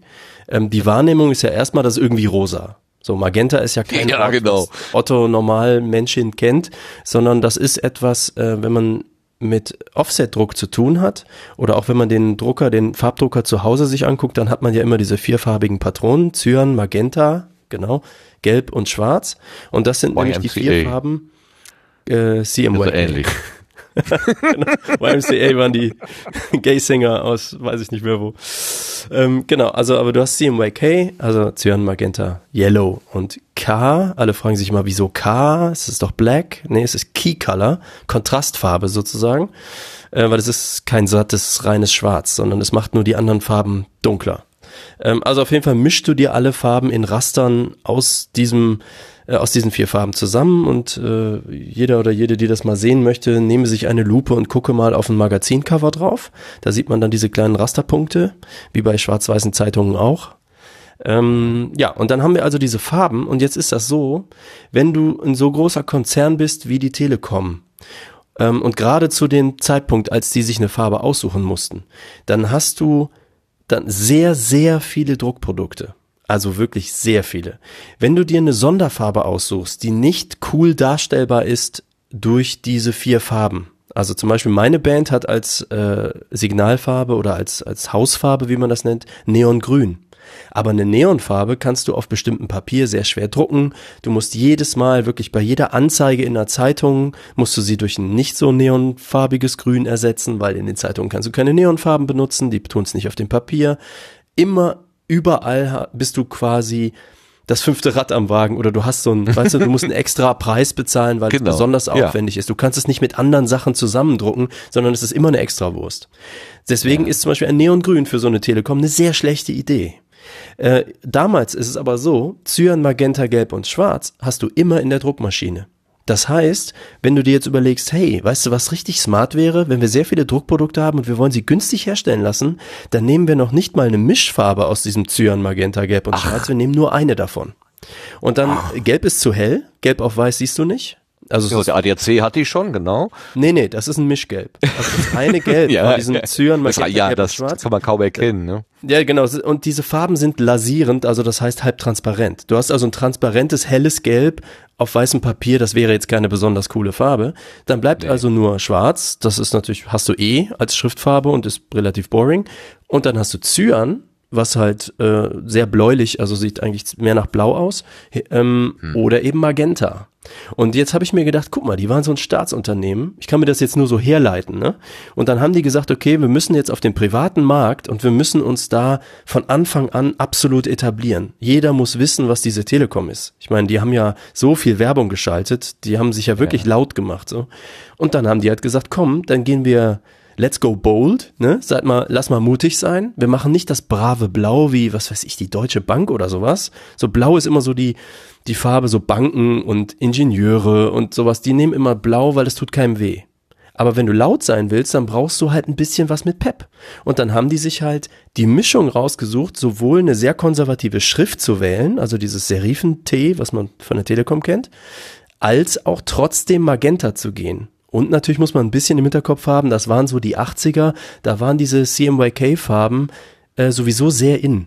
Also 80er-Look ist stark geprägt von diesem Cyan, Magenta, Gelb und Schwarz. Auch in der, weiß nicht, in Pop-Videos oder wenn man sich Nena-Cover oder sowas anguckt, dann sieht man das.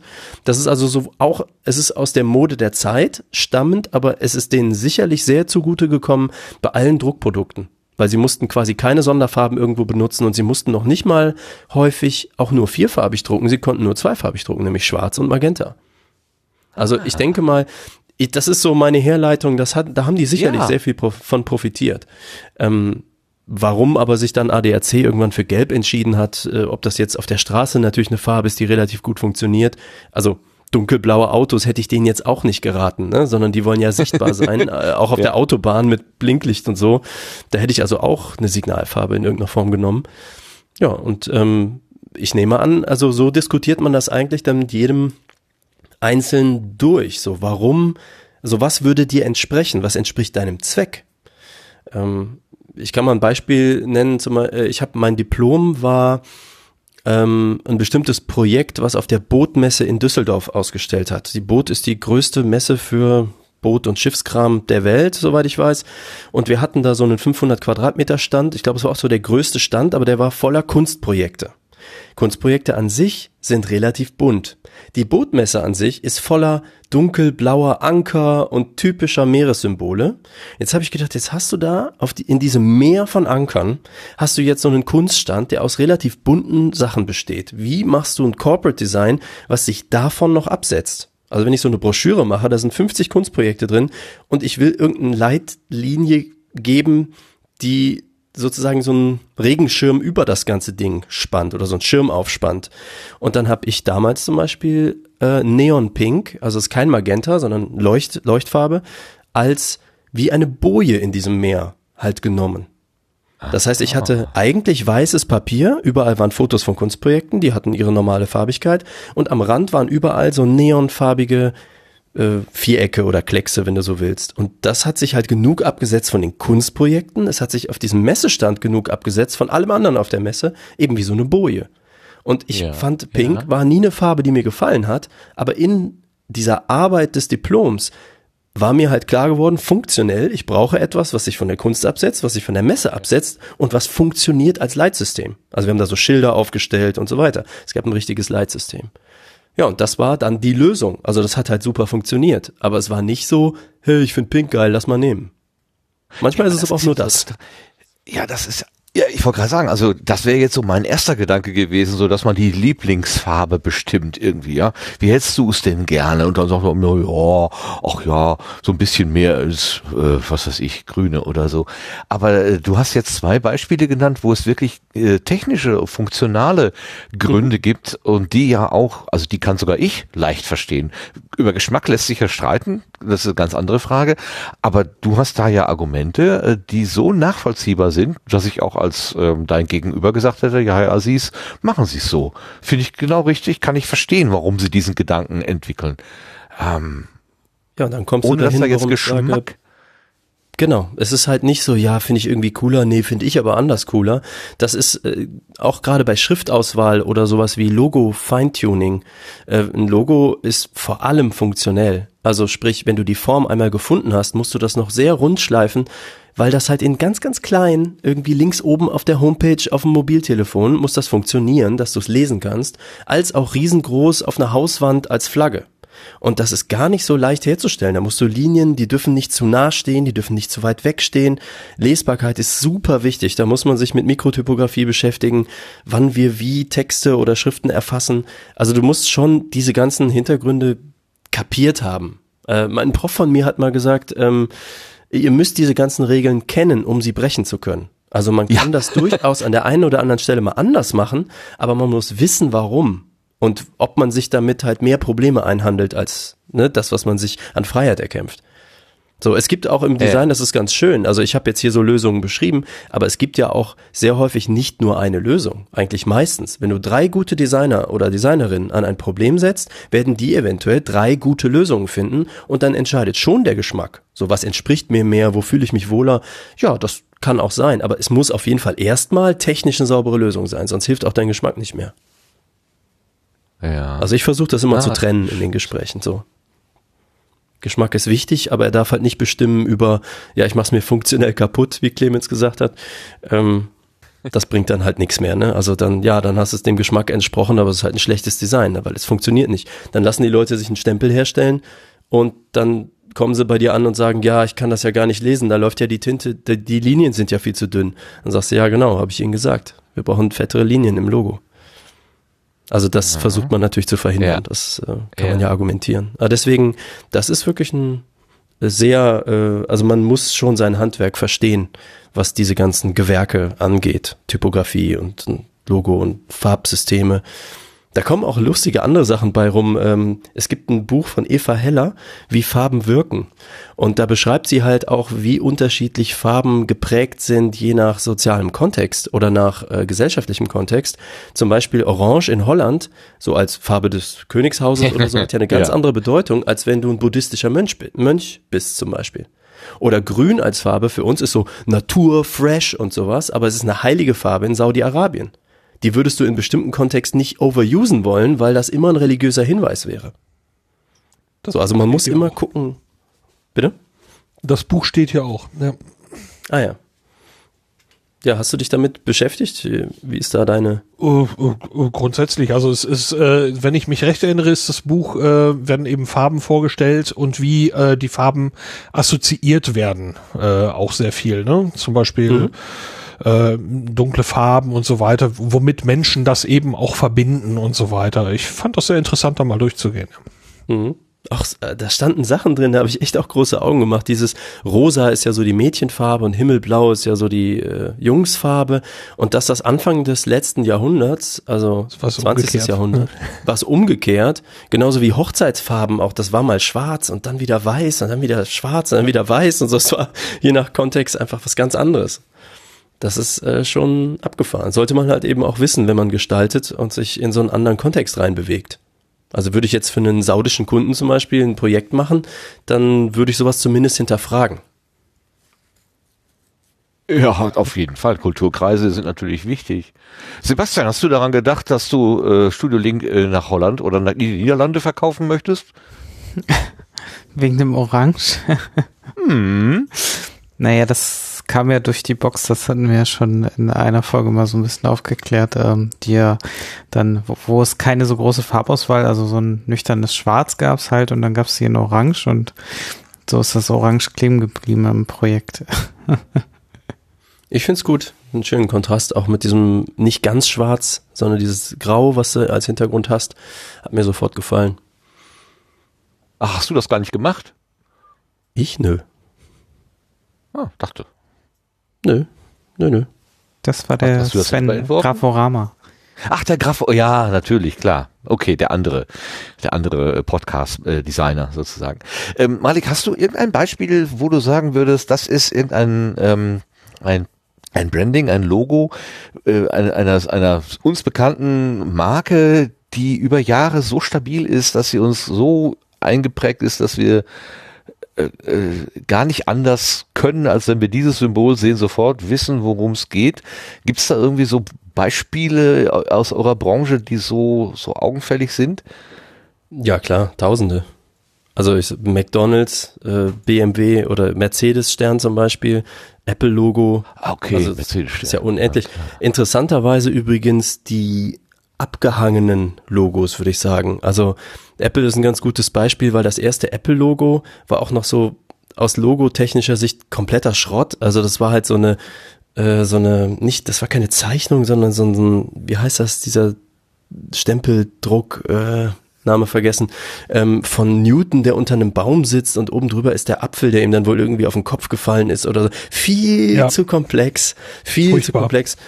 Genau, und danach haben sie es dann irgendwann reduziert äh, und dann gab es mehr diesen Apfel, den man so kennt, aber dann auch noch so mit Regenbogenfarben drin, was für die Reproduktion auch immer anstrengend ist. Und dann haben sie das reduziert auf äh, eine Farbe und dann irgendwie dieses 3D-Look mit so einem Plastik-Shiny und so weiter. Und jetzt ist es halt in seiner reinsten Form sozusagen der Apfel. Aber Apple ist halt, ich glaube, 44 Jahre alt. Ähm, genauso Mercedes zum Beispiel oder solche Firmen.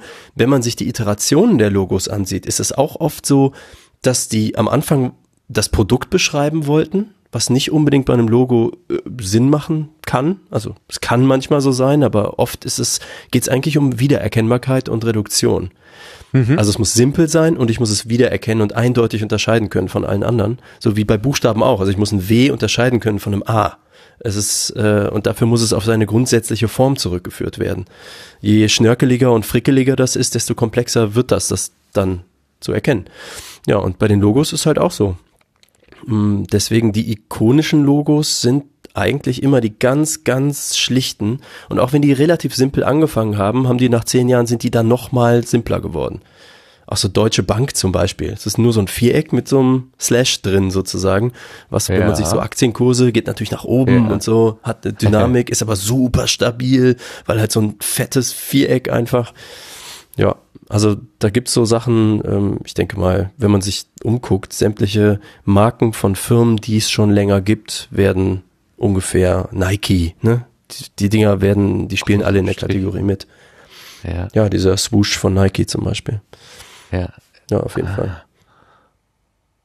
Aber die haben sich dann äh, über die Jahre entwickelt, aber eigentlich im Kern sind sie sich treu geblieben. Also so im Detail, wenn du sagst, so 3D-Effekte kommen dazu oder vielleicht hier nochmal ein Strich breiter oder dünner, je nachdem, äh, um, um es jetzt zu ähm, schärfen oder leichter verarbeitbar zu machen oder wie auch immer. Ähm, aber das ist schon so eine Evolution eigentlich. Also ich frage deswegen, weil ähm, üblicherweise arbeite, schon, ja. Da, wo ich arbeite, äh, gibt es ein sehr sehr schlichtes äh, Logo. Äh, das ist so ein, das sieht so ein bisschen aus wie so ein Flügelrad äh, und da steht einfach der Name der Firma daneben, äh, der Universität in dem Fall. Und äh, vor einiger Zeit, vor ein paar Jahren, wollte mal die neue äh, Öffentlichkeitsarbeit, sagte, ja, das ist ja jetzt so in die, in die Jahre gekommen, wir wollen da jetzt mal was anderes machen. Und dann hatten sie schon die ersten Entwürfe, äh, die nicht mehr dieses runde Logo hatten, sondern mehr so was Eckiges oder so. Und äh, die Abteilung war irgendwie total begeistert von ihrer Idee, aber es ist an der Universitätsöffentlichkeit abgeprallt. also es gab eine komplette äh, äh, Ignoranz äh, und es ist also keiner hat sich keiner mochte sich von diesem althergebrachten, wenn auch vielleicht ein bisschen hm, na, piefigen äh, Logo lösen. Also dieses Rebranding, was sie da irgendwie so im Kopf hatten, ne, wir machen mal alles neu und äh, wir schalten den ganzen alten Kram weg und wir, äh, die Zukunft ist wichtig. Ähm, das hat der ganze Laden nicht mitgemacht. Fand ich total mhm. faszinierend, aber die, der, der Schritt war auch einfach viel zu groß. Ja, da, da denke ich, auch fehlte die Analyse vorher. Ja. Also nämlich zu verstehen, machen wir ein leichtes Redesign, also weil man kann, habe ich auch schon öfter gemacht, man kann durchaus Designs refreshen, also ohne den mhm. alten weh zu tun, aber es trotzdem aus den 90ern vielleicht mal so in die 2020er holen, das geht schon. ne, das ist dann so, da musst du schon behutsam vorgehen. Ähm, ich habe da mal, äh, da durfte ich mal bei Faktor Design in Hamburg äh, war ich mal äh, nachmittags zu Besuch, weil ein Freund von mir da gearbeitet hat. Die haben damals C&A Rebranding gemacht. Ist lange her schon. Und das war, erinnert ihr euch noch an die Zeiten, als C&A so Kino-Werbespots hatte und so? So sehr aufsehenerregende mit toller Popmusik, die dann auch so Hits wurden und sowas. Leute, die, die mit der Flüstertüte. Äh, weiß ich gar nicht mehr. Also ist auf jeden Fall auch schon denn? 20 Jahre her. bei C&A, ab Montag alles billiger. Ach so, nee, nee, so, so völlig so künstlerisch. Okay, äh, nee. Leute, nee, es waren so Leute äh, in abgefahrener Zirkusmontur auf einem Dampfzug, der irgendwie durch so eine spanische Landschaft fuhr und sehr, sehr künstlerisch. Also super, ein Aha. Professor von mir hat damals die Clips gemacht. Ähm, und da, äh, Factor Design haben auf jeden Fall ähm, genau dieses piefige alte C&A-Logo eben modernisiert, ohne auch nur eine Hausfrau zu verschrecken, die dort immer ihre Kittel, Kittelschürze gekauft hat. Und mhm. das, äh, da gab es ein äh, Designhandbuch dazu, das war sicher, also wie so ein, für die, die es noch kennen, wie so ein Telefonbuch.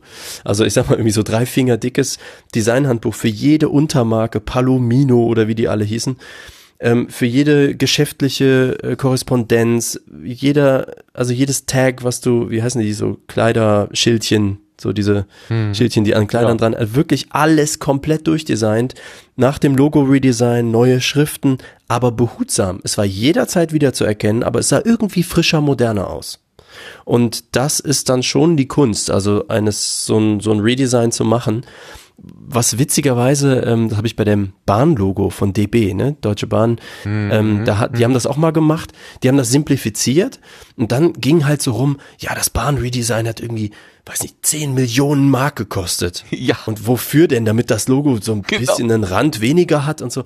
Ja, okay, das habe ich damals auch gedacht. Aber in dem Moment, wo du in dem Business arbeitest, weißt du halt, okay, die hatten wahrscheinlich ich sage mal 13.000 verschiedene Varianten von Dokumenten und das Logo, was auf all denen funktionieren muss und was vielleicht auch in das Internetzeitalter transportiert werden musste, ist nur eine kleine Komponente von dem gesamten Redesign. Da geht es dann um jedes Formular und um jede, jedes Übergabeprotokoll zwischen Lokführenden und all so ein Kram. Das sind dann, das ist wahrscheinlich, ich weiß nicht, 1000 Mannstunden, warum heißt nicht Mannstunden, Menschstunden Arbeit da reingeflossen, äh, pro Monat, einfach nur für ein Jahr.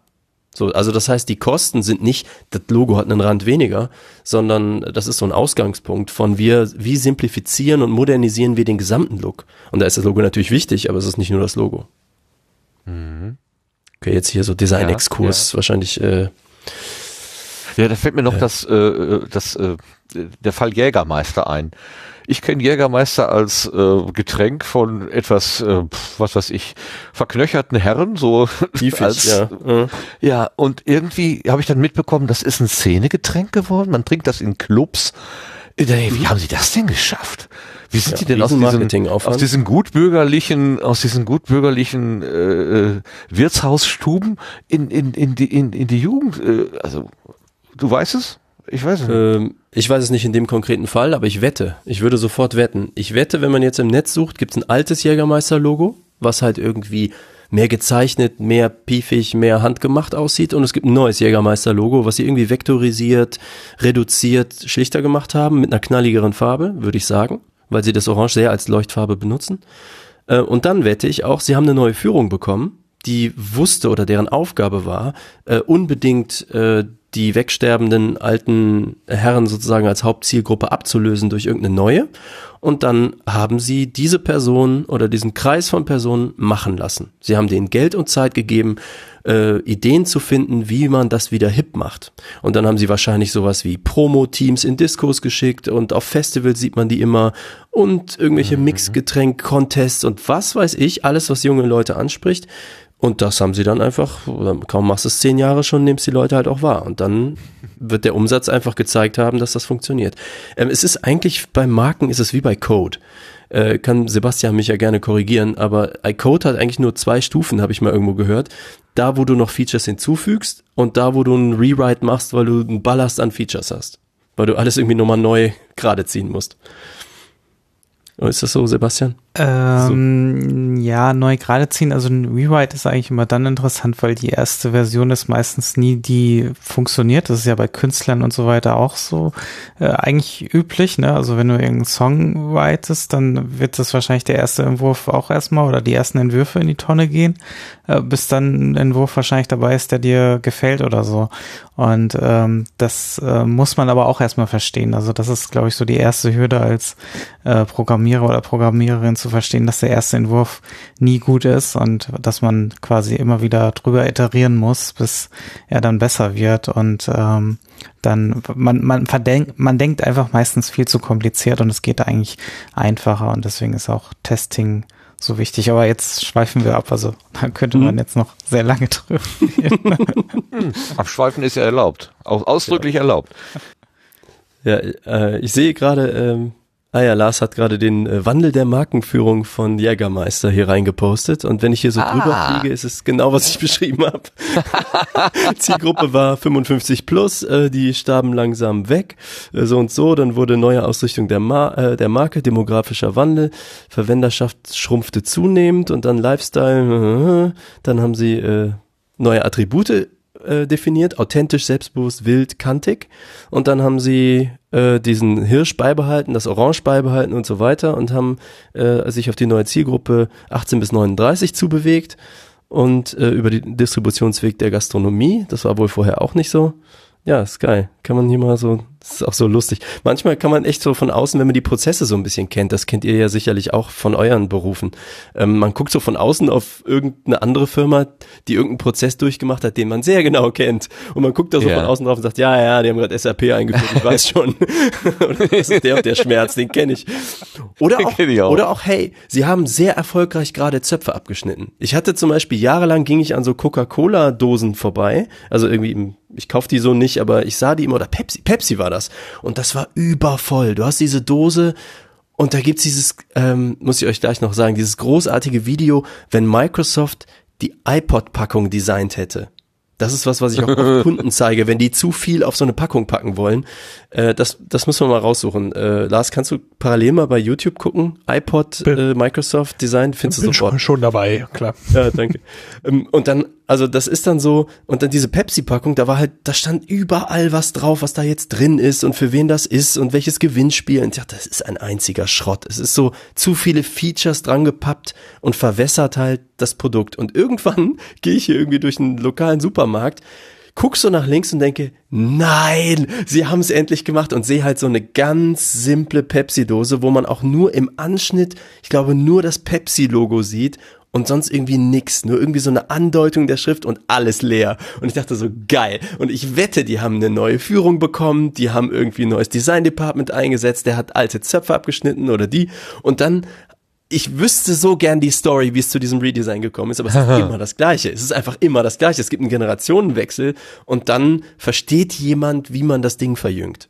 Und dann lassen sie, dann schneiden sie wieder alles ab. Und in den nächsten zehn Jahren werden wir beobachten, wie die Pepsi-Dose wieder voller wird von irgendeinem Kram, den man dran klatscht, weil jetzt Guarana rein muss oder so. Und dann steht das da groß. und äh, dann werden wieder alle feststellen, so, hm. Und dann kommt wieder einer und schneidet ab. Meinst du, es müssen immer neue Leute sein? Du hast jetzt schon zum zweiten Mal gesagt, ja, dann die, haben die neue Leute bek bekommen und so weiter. Äh, müssen das? Äh, ist das? Also ist das so personengebunden irgendwie? Wie oft erlebst du Menschen, die so richtig Change of Heart haben? Weißt du, wir haben das jetzt zehn Jahre so gemacht, aber ich glaube, wir müssen mal so richtig neu weißt du, neue Besen kehren gut. Das kann auch sein, dass da wirklich jemand mal hingegangen ja. ist und die Erkenntnis hat. Aber wenn die die letzten zehn Jahre schon nicht dieses Gestaltungsgespür hatten, warum das falsch ist, was man da die ganze Zeit fabriziert, wo sollen sie es dann auf einmal hernehmen? Ja, also, also ein sehr kluger Mensch sagte mal zu dem Argument, äh, neue Besen kehren gut, aber die Alten kennen die schmutzigen Ecken. ja, ich würde sagen, die sind so offensichtlich bei manchen Sachen. Ja, also ich, ah. ich wünsche es denen auch, dass sie selber plötzlich die Erkenntnis haben und dass sie sagen, wisst ihr was, wir hatten jetzt so ein cooles Einkommensjahr oder so ein schlechtes Einkommensjahr, wir machen jetzt mal alles neu. Aber meistens, meine Erfahrung ist, da ist die Angst viel größer. Du zeigst denen Also die kommen zu dir und sagen, ich hätte gern alles irgendwie geil und schick. Und dann zeigst du ihnen die 100% anders als vorher Version. Also das, was sie dich eigentlich gebrieft haben. Und dann schrecken ja. sie zusammen. Und dann gibt es zwei Arten von Leuten. Die einen sagen, okay, ich hänge mir das jetzt mal zwei Tage an die Wand und gewöhne mich dran. Das ist wichtig, mhm, mh, weil man mh. kennt das andere einfach schon wie seine eigenen Kinder. So, man kennt das einfach. Und die dann sagen, jetzt bin ich damit warm geworden. Es ist echt weird anders, aber ich, ich mag, wo es hingeht. Und es gibt die Leute, die halt sagen, nee, was? Viel zu viel, auf gar keinen Fall. Und am Ende ist es so, wasch mich, aber mach mich nicht nass. Es ja, ist so. Mach das mit den Fähnchen. Hm? Fähnchen? Diese, diese, die Fähnchen, äh, da war, es gab so mal einen Werbeslogan, da sollte auch irgendwas erneuert werden. Da saß so ein, so ein, so ein Team und dann ähm, sollte irgendeine, ich glaube, eine Werbekampagne gemacht werden und dann waren zwei Leute, die sagen, lass uns das mit den Fähnchen machen. Also hatten sie so Papierfahnen, wo da stand dann irgendwie das Logo drauf und ähm, das waren die absoluten Konservativen, die also nichts anders machen wollten als ja. äh, bisher auch immer. Genau. Also sage ich mal deswegen, wie ich am Anfang sagte, mein Tipp für angehende Designerinnen und Designer, ähm, dieses nur mit Entscheidern reden. Das muss nicht Chef-Chef sein, aber es muss absolut eine Entscheiderin oder ein Entscheider sein. Also wo man weiß, das Wort gilt. Alles andere ist verbrannte Lebenszeit. Einfach nicht machen. Einfach sagen Nein. Lieber den Job abgeben. Alles andere führt nur zu Frust. Also deswegen das kann auch bei großen Konzernen die Unterabteilung so und so sein, aber es muss die entscheidende Person sein. Weil dann kann man diese Gespräche konstruktiv führen und dann merkt man eigentlich schon in der ersten Stunde Gespräch, ist da wirklich Wille zu einer Veränderung? Ähm, oder, also manchmal ist ja der Wunsch auch klar definiert, dass sie sagen, wir wollen keine wirklich große Veränderung, wir hätten gern ein leichtes ja. Redesign. Das ist ja, ja, okay, aber dann wissen sie ja, wohin sie wollen. Äh, ja. Schwierig wird's bei diesem, wir wissen nicht, wohin wir wollen, wir wollen aber nichts ändern, aber alles muss neu.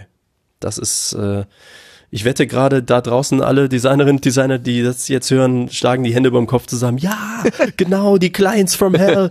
Das ist, genau, das ist, das ist, das ist die Schwierigkeit auf der psychologischen Seite mit der man umgeht. Machst du denn, machst du denn äh, im, im überwiegenden äh, Teil diese ähm, grafischen und optischen Geschichten oder gerade wenn du so Webdesign machst, äh, legst du dann auch, äh, gehst du auch dahin und legst fest, wo jetzt welche Schaltfläche zum Beispiel hinkommt, weil das jetzt im AB-Test oder was auch immer äh, besser oder schlechter abgeschnitten hat oder so. Bist, machst du sowas auch? Ja, das gehört alles dazu. Sebastian kann da ein Lied von singen, weil ich ihm immer dann schreibe, so hör mal hier, bei der Studio Link Standalone, wieso haben wir da eigentlich diese Tausenderstellen hinter den Sekunden? Die flimmern da so rum und interessiert eigentlich sowieso niemanden, lass die doch einfach weg.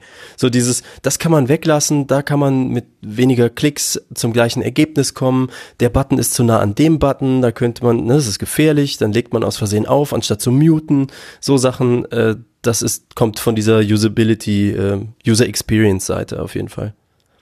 Aber das ist ja dann nochmal eine ganz andere Baustelle, als wenn ich mir jetzt vorstelle, du sollst da so ein mega Werbeplakat, was an irgendeiner Hauswand montiert machen.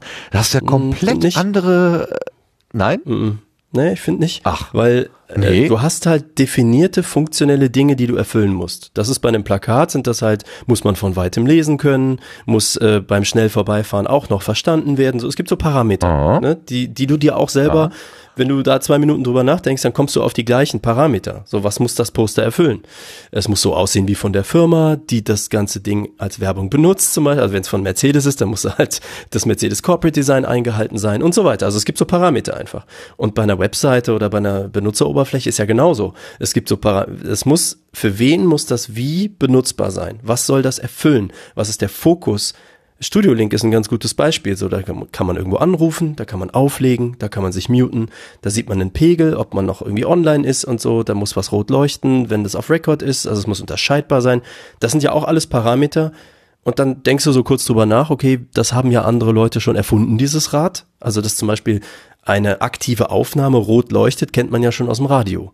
So, ja, da muss ja. man jetzt nicht das Rad neu erfinden, da würde ich jetzt nicht grün machen stattdessen, einfach weil Ne, das ist ja gelernt. Gelernt ist immer sehr gut. Aha. Dann muss man nichts neu beibringen. Ist weniger komplex. Also deswegen, ne, so, und dann Lesbarkeit von Schriften, Größe von Buttons. Da ist auch sehr viel schon festgelegt von den User Interfaces, äh, also bei macOS oder bei iOS oder so. Äh, da da gibt es auch schon viele Festlegungen aus genau diesen Erfahrungen, wie funktioniert menschliche Wahrnehmung. Wenn du einen Button einmal einen Pixel klein machst, kannst du den mit einem Finger halt nicht mehr tippen Deswegen hat Apple irgendwann gesagt, hey, du musst dir 40 mal 40 Pixel machen, weil drunter ist nicht. Und dann machen das halt alle. Größer ist okay, aber kleiner halt nicht. Und da musst du auch nicht mehr drüber nachdenken. Es ist ein Parameter. Und deswegen finde ich Usability ähm, Design ist eigentlich genau wie jede andere Form von Grafikdesign. Deswegen habe ich am Anfang auch so gesagt, ja, was, wenn man mich fragt, was machst du? Und dann fragen oft Leute, machst du denn so Webdesign oder machst du so Logo-Design? Es gibt Leute, die machen verstärkt das eine oder das andere, aber die Sachen sind ja grundsätzlich nicht sehr weit voneinander entfernt, weil es immer um menschliche Wahrnehmung geht im Sinne von Farbkontraste, äh, Größenkontraste, ähm, Geschwindigkeit von Erfassung. Du musst immer Texte lesen, du musst Flächen voneinander unterscheiden und so. Die Basics sind überall die gleichen. Mhm, ja, stimmt natürlich, klar. Ich habe jetzt auch zwei Minuten drüber nachgedacht und schon fällt es mir auch auf, natürlich, richtig. Aber wenn du, ähm, wenn ein laufender Wahlkampf ist irgendwo und du siehst so Wahlplakate, die sind ja oftmals irgendwie, sagen wir mal, mit unklarer, also austauschbar. ich, ich, äh, kriegst du da nicht manchmal einen Föhn, wenn du diese Bilder siehst, wo einfach nur ein Kopf drauf ist und dann steht da irgendwie drunter äh, Sicherheit oder so. Ja, ja. Ähm, ich, also ich glaube, es ist eher so, ich finde die halt belanglos. Ich weiß, warum sie es machen. Also ist wieder die Frage, was war die Kommunikationsaufgabe von diesem Plakat? Die Leute wissen, du kannst da kein Wahlprogramm erklären, du kannst aber eine Person zeigen. Wenn du oft eine Person siehst, kennst du die schon mal.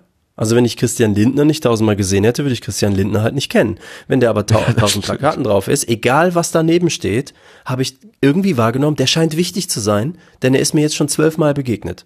Das ist ja schon ein Kommunikationsziel. Das heißt, mhm. nur welchen Text sie daneben schreiben, Freiheit oder was auch immer, äh, das kann halt sein, dass das, ja, wir verknüpfen da irgendwas, aber ich wette, niemand weiß auch nur ein Wort vom Wahlplakat aus dem letzten Jahr. Das ist eher so, okay, aber du weißt noch die Köpfe, die wichtig waren. Und damit könnte das Kommunikationstool, dieses Ziel, also dieses Penetrieren von bestimmten Botschaften oder Köpfen, ja schon erreicht sein. Und mehr kannst du im Vorbeifahren ehrlich, weißt du, wenn auf so einer Hauptstraße 17 vom gleichen Wahlplakat hängen hast, dann nur damit du drei davon wahrnimmst beim hin, beim rübergucken und dann hast du halt ah, dreimal irgendwie Angela Merkel gesehen und dann weißt du, okay, sie ist noch am Start so. Und das reicht ja zu wissen, okay, der überleg mal, sie wäre nicht da. So, wer ist dann die Kandidatin oder der vorstellen. Kandidat von der linken Partei? So, wer, wer war das dann? Und warum? Weil die kein Geld haben, weil da ein Zehntel, ein Hundertstel der Plakate hängen und schon wird die als nicht so relevant wahrgenommen. Ja, ich glaube, es geht eher um sowas. Dass, also da bilde ich mir nicht ein, dass da wirklich der Versuch unternommen wird, mir inhaltlich was beizubringen. Da wird Vertrauen erweckt. So das Foto muss, das muss so sympathisch und vertrauenserweckend, vertrauenerweckend sein, dass ich denke, okay, mit der Person könnte ich mich anfreunden. Ich glaube, das ist so das. So. Ja, vielleicht. Hast du diese Bilder, die gestern, vorgestern so rumgereicht wurden, wo Herr Söder vor so einem großen Stapel von Klopapier steht, äh, gesehen? Mhm. Nee. das äh, ist auch so ein bisschen, hm, was soll das jetzt? Das, aber gut, wir wollen jetzt nicht in, de, in das Detail reingehen. Mhm. Was du aber gerade noch äh, im Nebensatz gesagt hattest, fand ich äh, vielleicht nochmal einen Gedanken wert. Du sagtest, ähm, deine Professoren oder Professorinnen ähm, haben dir beigebracht, du musst die Regeln kennen, um sie brechen zu können. Das mhm. finde ich einen sehr spannenden Ansatz. Das habe ich vor gar nicht so langer Zeit auch schon mal aus dem CCC-Umfeld gehört. Ähm, ich glaube, das war, ähm, war das im Alternativlos? Keine Ahnung. Ähm, Regeln sind dafür da, dass man darüber nachdenkt, wenn man sie bricht. Ähm, fand ich sehr treffend auf den Punkt gebracht, dass Regeln jetzt nicht einfach nur blind befolgt werden müssen, wie wir es ja gerade im Moment auch erleben. Ne? Äh, da gibt es also irgendwie, was weiß ich, Abstandsregeln und die werden also ohne nachzudenken umgesetzt oder durchgezogen, äh, vollzogen, ähm, wo aber dann vielleicht der tiefere Sinn gar nicht äh, bedacht wird. Ähm, ist das, also dieses Regeln gibt es, aber quasi keine Regel ohne Ausnahme, aber wenn ich eine Ausnahme mache, dann kann ich sie auch begründen, dann kann ich darüber nachdenken. Ist das nur ähm, in deinem professionellen Umfeld so oder ist das auch für dich privat so? Hm, ich glaube, ich bin so ein, so ein ganz, äh, wie soll ich sagen, so ein ganz braver Bürger, ähm, wo ich so denken würde, äh, ich habe bei vielen Dingen glaube ich, gesellschaftskonform sehr eingesehen, dass es zum Nutzen des größeren Ganzen ist. Und ich bin ein großer Fan des größeren Ganzen. Und dementsprechend habe ich, glaube ich, nicht, ich bin ja nicht mehr 14 irgendwie, habe ich nicht mehr äh, besonders häufig das Gefühl, Regeln brechen zu wollen. Also für mich entscheidet sich, glaube ich, die Maßgabe, breche ich die Regel ja oder nein, äh, danach, ob es, ob ich es für sinnvoll erachte, äh, dass es diese Regel gibt. Also klar, äh, wenn ich im Café sitze und die Tasse ist so hübsch, dann denke ich, hm, wenn ich die jetzt mitnehme, dann habe ich eine schöne Tasse. Und dann denke ich, ja, aber wenn die dann jeder mitnehmen würde, dann wäre dieser Betrieb pleite und äh, kein Mensch würde dem anderen mehr vertrauen und dann werden die angekettet und dann sitzt man nicht mehr so schön draußen äh, irgendwie ne, im Café in der Sonne. Und dann äh, ist das sozusagen für mich der größere Antrieb, als die schöne Tasse jetzt nach Hause zu tragen. Daher, Aha. weiß nicht. Also also im Zwischenmenschlichen würde sich schon eher an die gesellschaftlichen Regeln, äh, also nicht unbedingt brechen, sagen wir mal so. Ja, ich glaube, ich möchte niemandem Schaden zufügen. Das ist eher ja, so das, das Ding. sowieso. Das, da, gut, das, äh, das habe ich jetzt mal als Prämisse vorausgesetzt. Also ähm, so ein schönes Beispiel Regeln, ist ja, man so, ja. Ja, was weiß ich. Äh, vor einer Schule äh, ist die Geschwindigkeit äh, auf 30 kmh begrenzt. Gilt das auch in den Ferien, am Wochenende und in der Nacht? Muss ich mhm. mich, muss ich, äh, ne, wenn da kein Schüler rumlaufen kann oder voraussichtlich nicht wird, muss ich dann mhm. da auch 30 fahren oder kann ich da vielleicht 40 oder 45 oder sogar 50 fahren? Ach so, ja, da würde ich nachts auch mit 50 durchfahren. Aber die, ähm, äh, ich muss gerade an eine Stelle denken, wo ich tatsächlich immer vorbeikomme, aber da ist es dann auch nach Uhrzeiten eingegrenzt. Da haben sie es quasi die Regel schon so gebaut, dass sie Sinn macht. Aber zum Beispiel jetzt während der Ausgangssperre bin ich ja letztens, äh, Ausgangsbeschränkungen bin ich jetzt da letztens lang gefahren und ähm, dachte auch so, hm, es ist ja keine Schule. Und dann dachte ich, hm, es ist aber ein sonniger Tag, da könnten trotzdem Kinder rumlaufen. Da bin ich langsam gefahren. Ja, ja, ja. Also ich, ich, ich stelle mein Auto notgedrungen gelegentlich auf einen Parkstreifen, der eigentlich ähm, zeitbegrenzt ist, weil es ähm, zur ähm, zum zum wie heißt das im Bürger äh, Bürgeramt Bürgerbüro oder sowas ne? also kommen halt mhm. Leute regeln irgendwas und fahren wieder weg und dann soll man halt mhm. nur eine Stunde parken es ist bei uns aber mhm. sehr äh, schwierig einen Parkplatz zu bekommen und wenn ich genau weiß, am Wochenende ist da kein Betrieb. An den Wochenenden, wo da irgendwie Bürgerbüro ist, mache ich das nicht. Aber ansonsten lasse ich mein Auto dann einfach mal auf gut Glück stehen. Ich habe auch schon ein Knöllchen dafür bekommen. Ähm, aber das ist so ein bisschen, wo ich mit mir quasi im Reinen bin und sage, okay, da ist kein Publikumsverkehr zu den Zeiten. Dann brauchen die den Platz eigentlich auch nicht. Klar, das Gegenargument ist, was du gerade mit der Tasse gesagt hast. Wenn das jeder macht, dann gilt, dann brauchen wir uns überhaupt nicht mehr an solche Regeln zu halten. Das stimmt natürlich. Das äh, sitzt mir gerade wie ein Stachel in der Seele. Das ist auch nicht gut. Nee, ich, ach, ich habe natürlich auch so Sachen, wo ich fünf gerade sein lasse und sowas, aber da finde ich mich dann auch nicht besonders geil.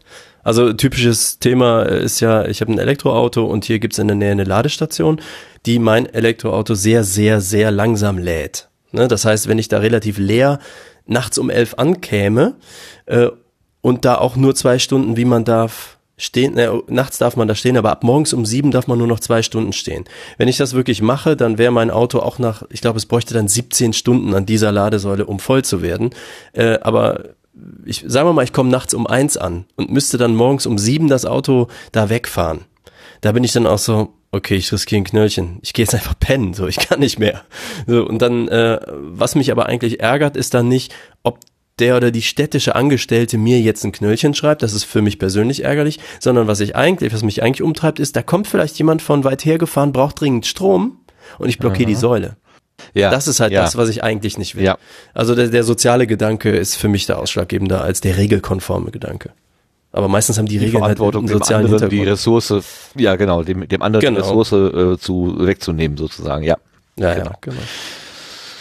Ja, deswegen habe ich ja gedacht, die Ressource nehme ich niemanden weg, wo mein Auto jetzt steht, weil es ist gerade kein Publikumsverkehr. Also eigentlich, ne? Aber ja klar, ich, das ist ja, nehme ich das, nehme ich die Regeln selber in die Hand oder äh, unterwerfe ich mich sozusagen dem größeren Ganzen? Ähm, hm. Du hast ja noch ich, gefragt, ich, äh, ich, äh, bevor ich zu tief ins Design abgeglitten bin, was ich alles so mache. Zu tief war das gar nicht. Ja, ja. okay, ich habe so, Sorge, ich laber viel zu viel. Nein. Nein, wirklich nicht. Schön. Ja, ich vermisse schon wieder die anderen Stimmen. Aber eigentlich, ich hatte ja Sebastian gerade zwischen, deswegen bin ich da ein bisschen erleichtert. Von Lars weiß ich nix. Äh, was man übrigens sagen muss zu Lars, äh, jetzt kann ich es ja nochmal öffentlich machen. Äh, Lars hat uns ja mal den Hals gerettet auf der Subscribe. Ähm, und zwar äh, hatten wir da, waren wir mit den Audiodump, äh, mein Tech-Podcast, äh, Jungs dort, ich glaube wir sind vier oder fünf gewesen, plus Tom als Gast und noch andere Menschen und wollten irgendwie mit Roddy und noch anderen Leuten da irgendwie eine Sendung machen in irgendeinem Hinterzimmer und hatten überhaupt kein Equipment dabei, nichts. Und dann hat Lars irgendwie gesagt, ich besorg da mal was und kam mit so einem Militärkoffer. Was war das für ein Ding? So, so ein Militärkoffer mit so einem, weiß ich nicht, 24 Wege Mischpult. Ich übertreibe wahrscheinlich, aber mit so einem riesigen Mischpult, 1000 Kabeln, den ganzen Headsets, Mikrofone, kam mit dem kompletten Studio-Equipment da angerollt und so, ja, das machen wir jetzt irgendwie. Und äh, mein Freund Tom hat dann hier in der absoluten crazy Aktion, der ist ja Audio-Ingenieur, äh, hat er da dieses Ding zusammengesteckt und hat uns, hat es dann ermöglicht, dass wir, glaube ich, zu siebt oder zu acht oder sowas da gepodcastet haben. Ich weiß bis heute nicht, wie es ging und wir haben auch versucht, alle Kabel ganz brav wieder zusammenzulegen und sie dann äh, zurückzugeben. Und äh, Lars auch so, ja, nee, ich besorg die von irgendwo und stell, bringt dann den Koffer nachher irgendwo vorbei oder so. Ich weiß nicht, wie viel tausende Euro Equipment das waren. Hab ich auch gedacht, das ist geil. Das ist dieser Chaos Communication Kongress Spirit, der da durchgeweht hat. Und äh, deswegen nochmal lieben Dank an Lars. Beide Daumen hoch. Das war einfach eine mega geile Aktion. Ich war nur Bote. Also äh, das war ja nicht von mir. Ich habe es nur nur einen Kontakt hergestellt. Aber ja, ja, du bist sehr, schon losgerannt und hast es, hast es möglich gemacht. ja, das war das war wirklich, das war Magie. So, da wäre ich komplett aufgeschmissen gewesen. Das war cool. Spontansendung mit acht Leuten. Hallo, ohne Equipment. Muss erstmal machen. Sehr gut. Ach, und wo ich gerade dabei bin übrigens, Martin, jetzt nehme ich mir nämlich dich vor. Das habe ich mir schon lange vorgenommen. Folgendes, ich habe ja diese, äh, da habe ich bei euch angerufen, ne? da habe ich diese Sendung mit Linus gehört, als Linus hier zu Gast war. Mhm, und ja. ähm, ich war so positiv, also ich fand sowieso toll, wie du mit Linus gesprochen hast. Es war toll, Linus zuzuhören, aber ich fand deine Moderation so richtig spot on. Weil ich finde, du hast eine so coole Art, das wollte ich dir unbedingt mal sagen, ähm, sowohl empathisch einfühlsam auf die Person einzugehen, als auch die richtigen Nachfragen zu stellen, wenn man so denkt, ja, okay, das hat er gerade gesagt, aber wie genau meint er das? In dem Moment fragst du das schon? Und es war, also es war auf jeden Fall bei dieser Sendung ist mir ganz besonders aufgefallen, wie du dann ähm, so mit persönlichem Interesse nachgehakt hast, aber trotzdem dem anderen Luft gelassen hast, sich da so zu entfalten. Und ich fand das einfach äh, weiß ich nicht, in dieser ruhigen Art und in dieser Eloquenz, die du auch hast, so, du hast so, so bestimmte, also man merkt, dass du so einen großen Wortschatz hast irgendwie. Also da finde ich, ähm, die Bezüge, die du häufig hergestellt hast, oder ich kann es dir nicht mehr so genau sagen, es war so eine sprachliche Sache auf jeden Fall, kriegt das halt so eine Blumigkeit, um mal im Gartenbild zu bleiben, äh, die das ein sehr angenehmes Zwiegespräch gemacht hat. Und ich glaube, das war auch der Grund, warum Linus so locker viel von sich erzählt hat, was man ja sonst eigentlich nie hört. Also deswegen mega. Ja, jetzt sagt er nichts mehr. Jetzt habe ich ihn kaputt gelacht. Ja, ich, äh, äh, das wusstest du jetzt noch nicht? Hat dir noch nie einer gesagt oder wie? Ähm, so, ihr da draußen, wenn ihr der gleichen Meinung seid, dann schreibt jetzt an den Sendekarten per Twitter oder hier im IRC. Das kann ja wohl nicht sein, äh, dass das äh, sonst noch nicht. Das Nein, ist deine also, Qualität. Äh, ja, also ich, also, äh, ich da, plus eins, die Selbst, kommen schon im Chat. Ich habe mit, ich hab mit dem Selbstwertgefühl ähm, seit jeher ähm, so mh, hm, meine Probleme. Also ähm, ich kann dir aus dem Stand immer zehn Sachen sagen, die nicht gut funktionieren und muss aber dann, oder wo ich denke, ja, das kannst du nicht, das kannst du nicht, kannst du auch nicht und dies nicht und das nicht und nicht und muss lange überlegen, bis ich dann die eine sagen kann, wo ich denke, na ja, gut, okay, also da, hm, ja, gut, mag sein, kann ich vielleicht. Ne? Ich habe mich, äh, was dieses Gespräch, Gesprächsführung und mich auch einlassen aufs Gegenüber und so weiter, ähm, ich spüre ja auch selber, dass das irgendwie funktioniert. Also das ist ja jetzt, ich muss mich, also das muss ich jetzt nicht irgendwie analysieren. Ich merke es ja einfach, dass ich mit Menschen ins, äh, gut ins Gespräch kommen kann. Äh, und dieses Raum lassen ist eigentlich auch eine Schwäche, denn oft ist es so, dass ich selber gar nicht genau weiß, wo soll es denn eigentlich hingehen und dann höre ich darauf, was das Gegenüber mir sagt und nehme die Spur auf, die das Gegenüber äh, mir gibt. Und das kann ich in dieser Form des, des offenen ähm, Gesprächs auch gut machen. Wir wollen ja nirgendwo hin. Ich bin kein investigativer Journalist, der jetzt aus dir mhm. irgendein Statement rauskitzeln muss, äh, wo, wir, wo es irgendwie kritisch ist oder so. Du kannst mir im Prinzip einen Bären aufbinden. Mir es ist un, also ist für den Moment nicht wichtig. Ich muss jetzt nicht die Wahrheit rausbekommen. Mir ist aber mhm. wichtig, ein gutes Gespräch zu haben. Und es ist viel wichtiger, dass ich spüre, wo du denn eigentlich abbiegen willst. Und dann, dann sage ich, okay, wenn du links rum willst, dann gehe ich mit. Und gucken, wo wir hier, wo wir rauskommen. Ich will dich nicht unbedingt auf rechts rum zwingen. Ähm, und äh, das habe ich gerade gestern oder heute noch gelesen, wo, wo das in einer Analyse eines, eines politischen Interviews zum Beispiel ging. Ähm, da war es so, der Fragende hatte seinen festen Fragenkatalog und wusste ganz genau, welche Antworten er hören wollte. Und mhm, der Antwortende hatte ein Parteiprogramm abzuspielen. Und die sind überhaupt nicht ins Gespräch gekommen. Und wofür ist das gut, frage ich mich.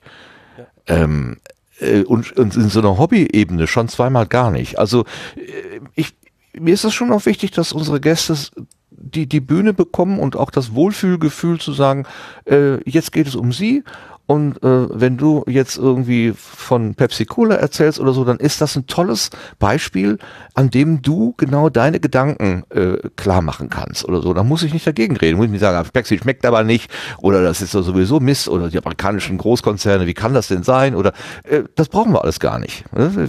Äh, und, und in der Tat irgendwie, das kann ich irgendwie. Warum auch immer. Da habe ich ein Talent.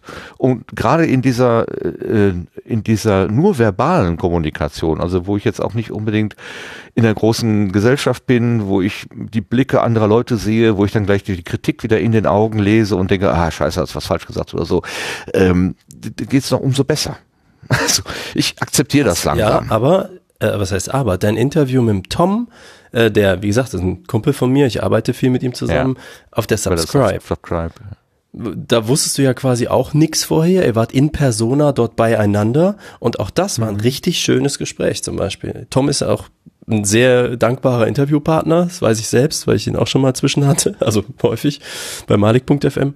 Aber trotzdem, das ist ja eine dir unbekannte Person. So mir hast du ja jetzt eine gewisse Zeit in irgendwelchen Podcasts schon zugehört. Du hast eine Idee, was da auf dich zukommt. Und das war da ja wahrscheinlich anders. Also und das, das war, war auf jeden mit, Fall. Aber mit beiden anders, genau, ja. Ja, gleiche ich hab Qualität. Das 54, falls euch jemand nach, nachhören möchte, Radio Mono Net 54. Äh, ja, aber da, da, auch, aber auch da, ne? Also es ging darum, was haben wir heute erlebt? Wir haben eine Studieführung gemacht, was kann man denn überhaupt mitnehmen, so als spontaner Besucher? Und beide Gesprächspartner konnten mir aus ihrer Perspektive äh, super Dinge erzählen. Und da ist es ja auch nicht an mir zu sagen, ja, aber äh, das ist falsch und jedes ist falsch und hier muss man nochmal kritisch nachfragen, ob da die Steuergelder verbraten werden oder so. Brauche ich alles gar nicht. ja, ja, das ist ja der ja. große Vorteil des, äh, des Feierabend-Podcasters. Ich brauche nicht auf Konflikte raus. Ich muss nicht Nö. Haar in das. Das ist ja ein Porträt eigentlich, ne? Genau. Also das Format wäre ja auch im Radio, wäre ja ein Porträt. Also jemand anders. Genau. genau. darzustellen. Und äh, plus natürlich deine. Ja, bitte? Gelegentlich habe ich das auch schon negativ äh, entgegengehalten bekommen, ja, äh, dass, dass es eben zu unkritisch ist, äh, was hier passiert und dass man ja durchaus auch mal irgendwie äh, den Leuten mal so ein bisschen auf den Zahn fühlen sollte oder so. Äh, kann seine Berechtigung haben, ist nicht mein Spiel. Also so spiele ich nicht. So funktioniere ich auch nicht. Ich kann das andere besser. Und das freut mich, wenn das dann funktioniert. Danke für die Rückmeldung höre ich gern. Plus deine wunderbare sonore Radiostimme, die natürlich da auch noch dazu beiträgt. Das hat so ein vertrauensvolle, so ein vertrauensvolles Bett, in das man sich da fallen lassen kann. Übrigens, äh, Frank schreibt auch gerade auf Twitter, das Lob von mir, also von Malik an Martin im Sendegarten kann ich nur unterstützen. Er hat ausgedrückt, was ich seit Jahren an Martin schätze, auch im persönlichen Gespräch offline. Badam. Ich hoffe, da kommen noch mehr solche Tweets. Scheut so. euch nicht. das hast du jetzt davon. Ja. Jetzt guck, wie du klarkommst. yes. Oder Lars, was meinst du denn? Also ich meine. Äh, zu welcher Facette jetzt genau? Also ne, ich finde dieses die Art der Gesprächsführung, wo ich so denke, ja, natürlich, das ist schon das, ein totaler Skill. Da haben wir natürlich auch intern schon oft drüber gesprochen. Ähm, es gibt ja zum Beispiel immer wieder so, ja, während dieses äh, Gesprächs mit den mit den Gästinnen und Gästen, da sind die anderen so ruhig und so. Ähm, ja, ähm, ich finde einfach Martin kann das am besten. Ähm, und da grätsche ich dann ungern rein, wenn es halt einfach gerade läuft, weil äh, wenn es gerade einfach gut läuft, dann gibt's für mich keinen guten Grund zu sagen, ja, da grätsche ich jetzt dazwischen, weil da will ich jetzt auch unbedingt was sagen. Ähm, nö, und bei Martin läuft diese Sache einfach. So. Ja, für mich ist dabei ein bisschen schwierig, dass ich weiß, es sind vier Menschen anwesend, aber zwei sprechen und ich am meisten. Dann denke ich auch so, ja, aber ich möchte gerne auch eure Eindrücke einbeziehen und irgendwie Raum von allen. Ja, man sitzt ja irgendwie zusammen. Das ist ja, wenn du in so einer Kneipe sitzen würdest zu viert und nur zwei reden, ist ja auch so äh, unausgewogen. Ist vielleicht aber auch so angelegt. Das, das fühle ich so, Alltag. so nicht so. Dass ich ja, irgendwo okay. sitze und nichts sage und um mich herum wird geredet. Das ist hier genau andersrum als, ja, es ist wirklich komplett andersrum. Wenn du meine Kollegen auf der Arbeit fragst, ich bin der Schweiger, ich sag nichts. Ich rede nicht. Im Ernst? Äh, ja. Abgefahren. Hätte ich nicht gedacht. Ich dachte, ja, du bist der Vermittler oder der, nee, der um ja, Rat gefragt wird oder so. Nein, nicht, ja, manchmal schon, aber äh, nicht jetzt in in dem Team, in dem Hauptteam, mit dem ich zu tun habe. Da ähm, äh, ich da da komme ich irgendwie. Das ist auch hier habe ich die Möglichkeit, mich zu fokussieren. Ich kann mich auf dich oder auf äh, das Gespräch unter vier Leuten kann ich mich komplett einlassen. Und es, äh, ich weiß, warum ich hier bin. Ich habe meine Funktion ähm, und in der in, in, im, im Alltag äh, bin ich ja einfach nur so da. Da müsste ich mir irgendwie meine Funktion irgendwie erarbeiten, erstreiten, womöglich. Wenn einer was sagt, muss ich sagen, ja, du hast aber Unrecht, dann muss ich dann dagegenhalten oder so. Das ist mir alles viel zu mühsam. Also Konflikte sind jetzt nicht da äh, deine, nee. dein, ja, also Du musst nicht dein Ego Kann ich durchsetzen. Besser konnte ich, konnte ich viele, viele Jahre überhaupt nicht mit umgehen. Bei jedem Konflikt ist für mich die Welt untergegangen. Wirklich, wahrhaftig. Mhm. Ich habe sie gemieden wie die Pest, bis ich dann ähm, gelernt habe, auch im schlimmsten Konflikt geht die Sonne morgen wieder auf. Das ist schon mal gut zu wissen. Und ähm, ich muss auch gar nicht so sehr streiten. Ich kann auch einfach mal sagen, ja gut, wir sind unterschiedlicher Meinung damit können wir aber doch beide leben. Ist auch okay. Ich muss dich nichts von meiner Meinung überzeugen, weil meine Meinung ist auch nur eine Meinung und ist auf keinen Fall die einzig richtige. Hm. Da bist du äh, karmamäßig weiter als ich. Vielleicht ist es auch einfach Müdigkeit. So, ich weiß es nicht. Ich weiß es nicht. Ja, was weiß ich. Äh, ähm, da werden manchmal so, so Sachen ausgepackt, wie äh, wir, wir reden über, am, am Mittagstisch darüber, dass ja, gegen Viren haben wir eben keine Medikamente. Und dann sagt jemand, ja, aber Teebaumöl, das hilft. Ja. Na, was mache ich dann? ja, was machst du dann? Ich würde dann sagen, stimmt nicht. Eben, nein. Das geht halt auch mal nach hinten los, dann äh, mit AfD-Trollen auf Facebook diskutieren.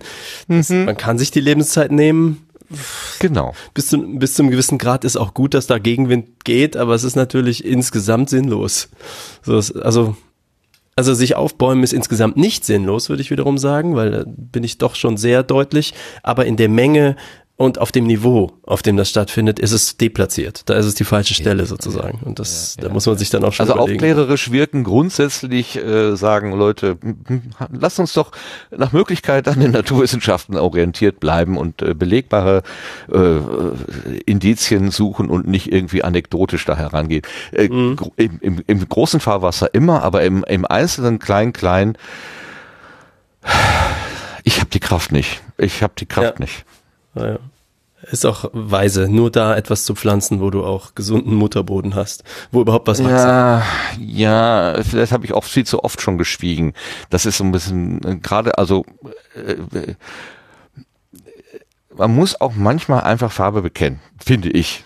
Und äh, ja, Props also, an der Stelle. Ja, äh, an hm? dich, entschuldige nochmal, wenn ich dir wieder reingrätsche, aber das hast du, war das das Linus-Gespräch oder eine andere Sendung, wo du auch sehr eindeutig, ich glaube, da ging es um Halle oder um irgend so Nazi-Vorkommnis oder so, wo du sehr deutlich dir mal zehn Minuten Zeit genommen hast, um mal ein Statement abzugeben, wo ich auch nur mit erhobenen Daumen quasi da, da war ich bei Tom im Studio gerade, weiß ich noch, in Solingen rumgelaufen bin und dachte, yes, yes, this, genau das. Ja, also da ist tatsächlich, ein, da ist tatsächlich etwas äh, in mir. Äh, also da, das, ich, ich meine, es ist ja, wäre ja jetzt äh, wirklich also du musst, ja, dann kann ja jeder sagen, ja, bist du eigentlich blind? Ähm, zu sagen, ja, jetzt fängst du an, äh, dagegen zu halten, warum nicht, warum nicht Jahre vorher schon? Ähm, aber ich weiß nicht warum. Mich hat mich hat das wie, vom Donner gerührt. Und ich bin bis zu dieser Demo und habe mich auf die Straße gestellt, habe ein Plakat gemalt, was ich alles jahrelang niemals gemacht habe.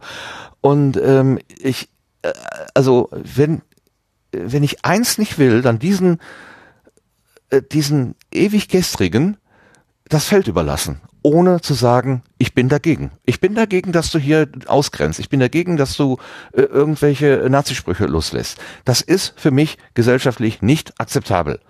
Und ich bin ein toleranter Typ, glaube ich, aber ich habe, und das habe ich in einem Gespräch mit, ähm, ah, wie heißt sie denn jetzt wieder?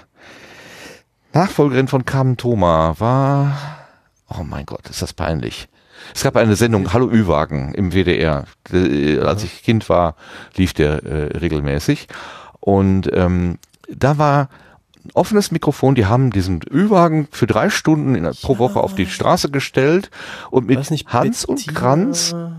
Äh, ich, ich weiß, was du meinst. Also wirklich nicht respektvoll auf der ähm, Nee, war es die nicht? Ähm, du meinst aber nicht Frau Münch jetzt, oder? Doch, Julita. Julita Münch, genau. Okay. Ah, ja, Julita Münch, die Nachfolgerin von ähm, Carmen Thomas. Die sind mit ihrem Ü-Wagen auf die Straße gegangen und haben einfach den, den, un, den, den kalten und den, unge, äh, ja, den, den, den ungeübten Bürgern das Mikrofon unter die Nase gehalten und haben Sachen erfragt. Und das war immer in der Gefahr, dass da natürlich auch ins Mikrofon irgendwas gesagt wurde, was äh, gegen äh, unser Grundgesetz Pöbelei. beispielsweise verstößt. Pöbelei. Ah. Und die Frau Mönch äh, hat das immer irgendwie hinbekommen.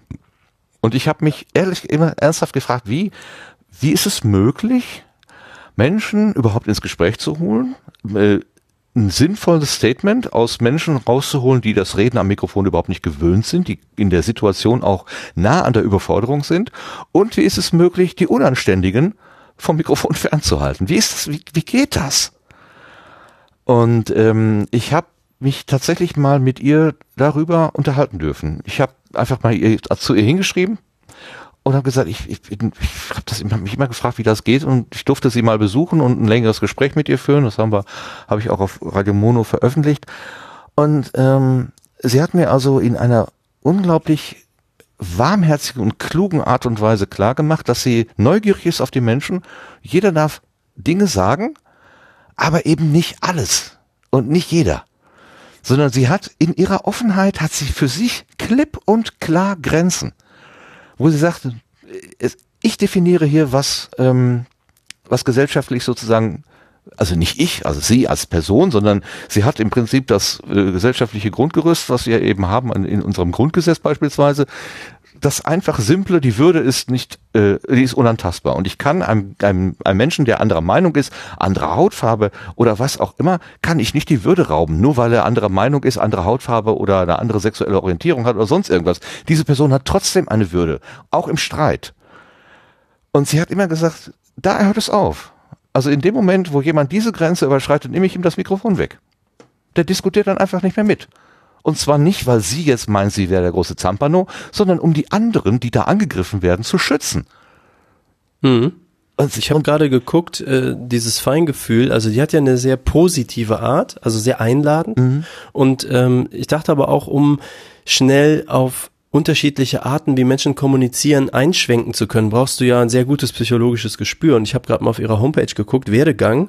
Sie hat tatsächlich studiert Politologie, Ökonomie, Soziologie und Psychologie und dann ein journalistisches Volontariat gemacht. Also, dass sie einen sehr breiten Hintergrund hat zu, ich denke mal, gesellschaftlichen Zusammenhängen und eben auch psychologisch auf Menschen eingehen kann. Da gehören ja auch dann so Techniken dazu, äh, wie man mhm. im Gespräch zum Beispiel erkennt, findet gerade ein Angriff statt oder nicht, hat man Du-Botschaften oder Ich-Aussagen und so weiter. Alles dieses Handwerk, was dann die Psychologinnen und Psychologen mitbringen. Und äh, das hat sie also durchaus schon mitgebracht, kann man sich auf ihrer Homepage äh, julita-münch.de angucken. Ja, das habe ich auch gerade gedacht. Ohne irgendein Handwerkszeug, nur intuitiv, ist es, glaube ich, noch schwerer oder wäre es noch beeindruckender, wenn das jemand hinbekommt. Mhm. Aber das fand ich auch immer. Das war, äh, stimmt, ich erinnere mich an die Sendung. Das fand ich auch immer krass, wie einladend das immer war. Also es hat, behielt so eine positive Art. Es war aber auch noch ein bisschen eine andere Zeit, glaube ich. Was dort Pöbeln war, ist nicht mehr, was heute so Pöbeln ist. Nein, nein, das heute sind Sachen sagbar. Das ist also, äh, und da ist auch wirklich eine Grenze weit überschritten. Und ich frage mich, warum, warum wir als, äh, als stille Zuschauer das zulassen. Warum wir es zulassen, selbst wenn ich, ich halte mich für einen unpolitischen Mensch. Parteipolitisch bin ich einfach wirklich nicht auf der, auf der Höhe. Ich kenne zwar ungefähr die Leute, die da agieren und ungefähr so die großen Themen, aber im Kleinen bin ich total überfordert. Äh, kriege ich, kann ich auch nicht verfolgen. Ich, ich bewundere ich immer äh, äh, Menschen, die das viel besser können. Ähm, aber an der Stelle, wo unsere Gesellschaft aufgeladen wird mit Hassparolen, mit Ablehnung von Andersdenkenden oder anderen Gruppen oder wie, wie manche versuchen jetzt, was, was ich, ein Virus ist ein feindlicher Virus oder er wird einer, einer anderen, einem anderen Volk zugeschrieben, als wenn das eine Waffe wäre, die von dort weggeschossen worden wäre. Äh, das, das ist, das ist kleingeistiger Unsinn, der unser Zusammenleben, was wir uns seit Jahren, seit vielen Jahrzehnten mühsam aufgebaut haben, sehr schnell kaputt machen wird. Und das lasse ich mir nicht wegnehmen. Da werde ich wirklich, da kriege ich wirklich auf die Barrikaden. Das ist, ähm, das ist, das ist dumm, gefährlich und vor allen Dingen ist es gemein den Leuten gegenüber, die es abkriegen. Ich krieg's ja nicht ab. Ich bin ein äh, mittelalter weißer Mann. Also was hab ich denn? Ne? Ich bin auf Rosen gebettet sozusagen aber ich kann doch nicht mit offenen Augen zugucken, wie andere Leute hier niedergemacht werden. Wegen Geschlecht, wegen äh, sexueller Orientierung, wegen Hautfarbe, wegen Herkunft oder was auch immer. Äh, das, das, das ist ein Unding. Das geht einfach nicht. Ich glaube, dass sich gar nicht so sehr die Messages verändert haben, aber vielleicht das Medium. Also dieses, was früher auch in der Kneipe gesagt wurde, hat halt jetzt die Kneipe verlassen und wird dann eben einfach auf Facebook gekippt. Äh, dadurch wird es einfach nur wahrnehmbarer und ich glaube, da muss erst, also da wird die Gesellschaft über die Jahre ähm, mit umzugehen lernen müssen. Also was dann geächtet wird davon. Ich glaube, es ist erstmal so dieses, jetzt dürfen die mit den Kneipensprüchen plötzlich raus an die Megafone und dann stehen alle anderen da draußen und hören diesen Megafonlärm und denken so, wieso ist jetzt hier auf einmal so viel Lärm? Aber die Sprüche sind die gleichen von den gleichen Leuten und der gleichen Menge Leute, nur kriegen sie jetzt buchstäblich einen anderen Widerhall. Aber dafür, darauf gibt's ja auch eine Reaktion.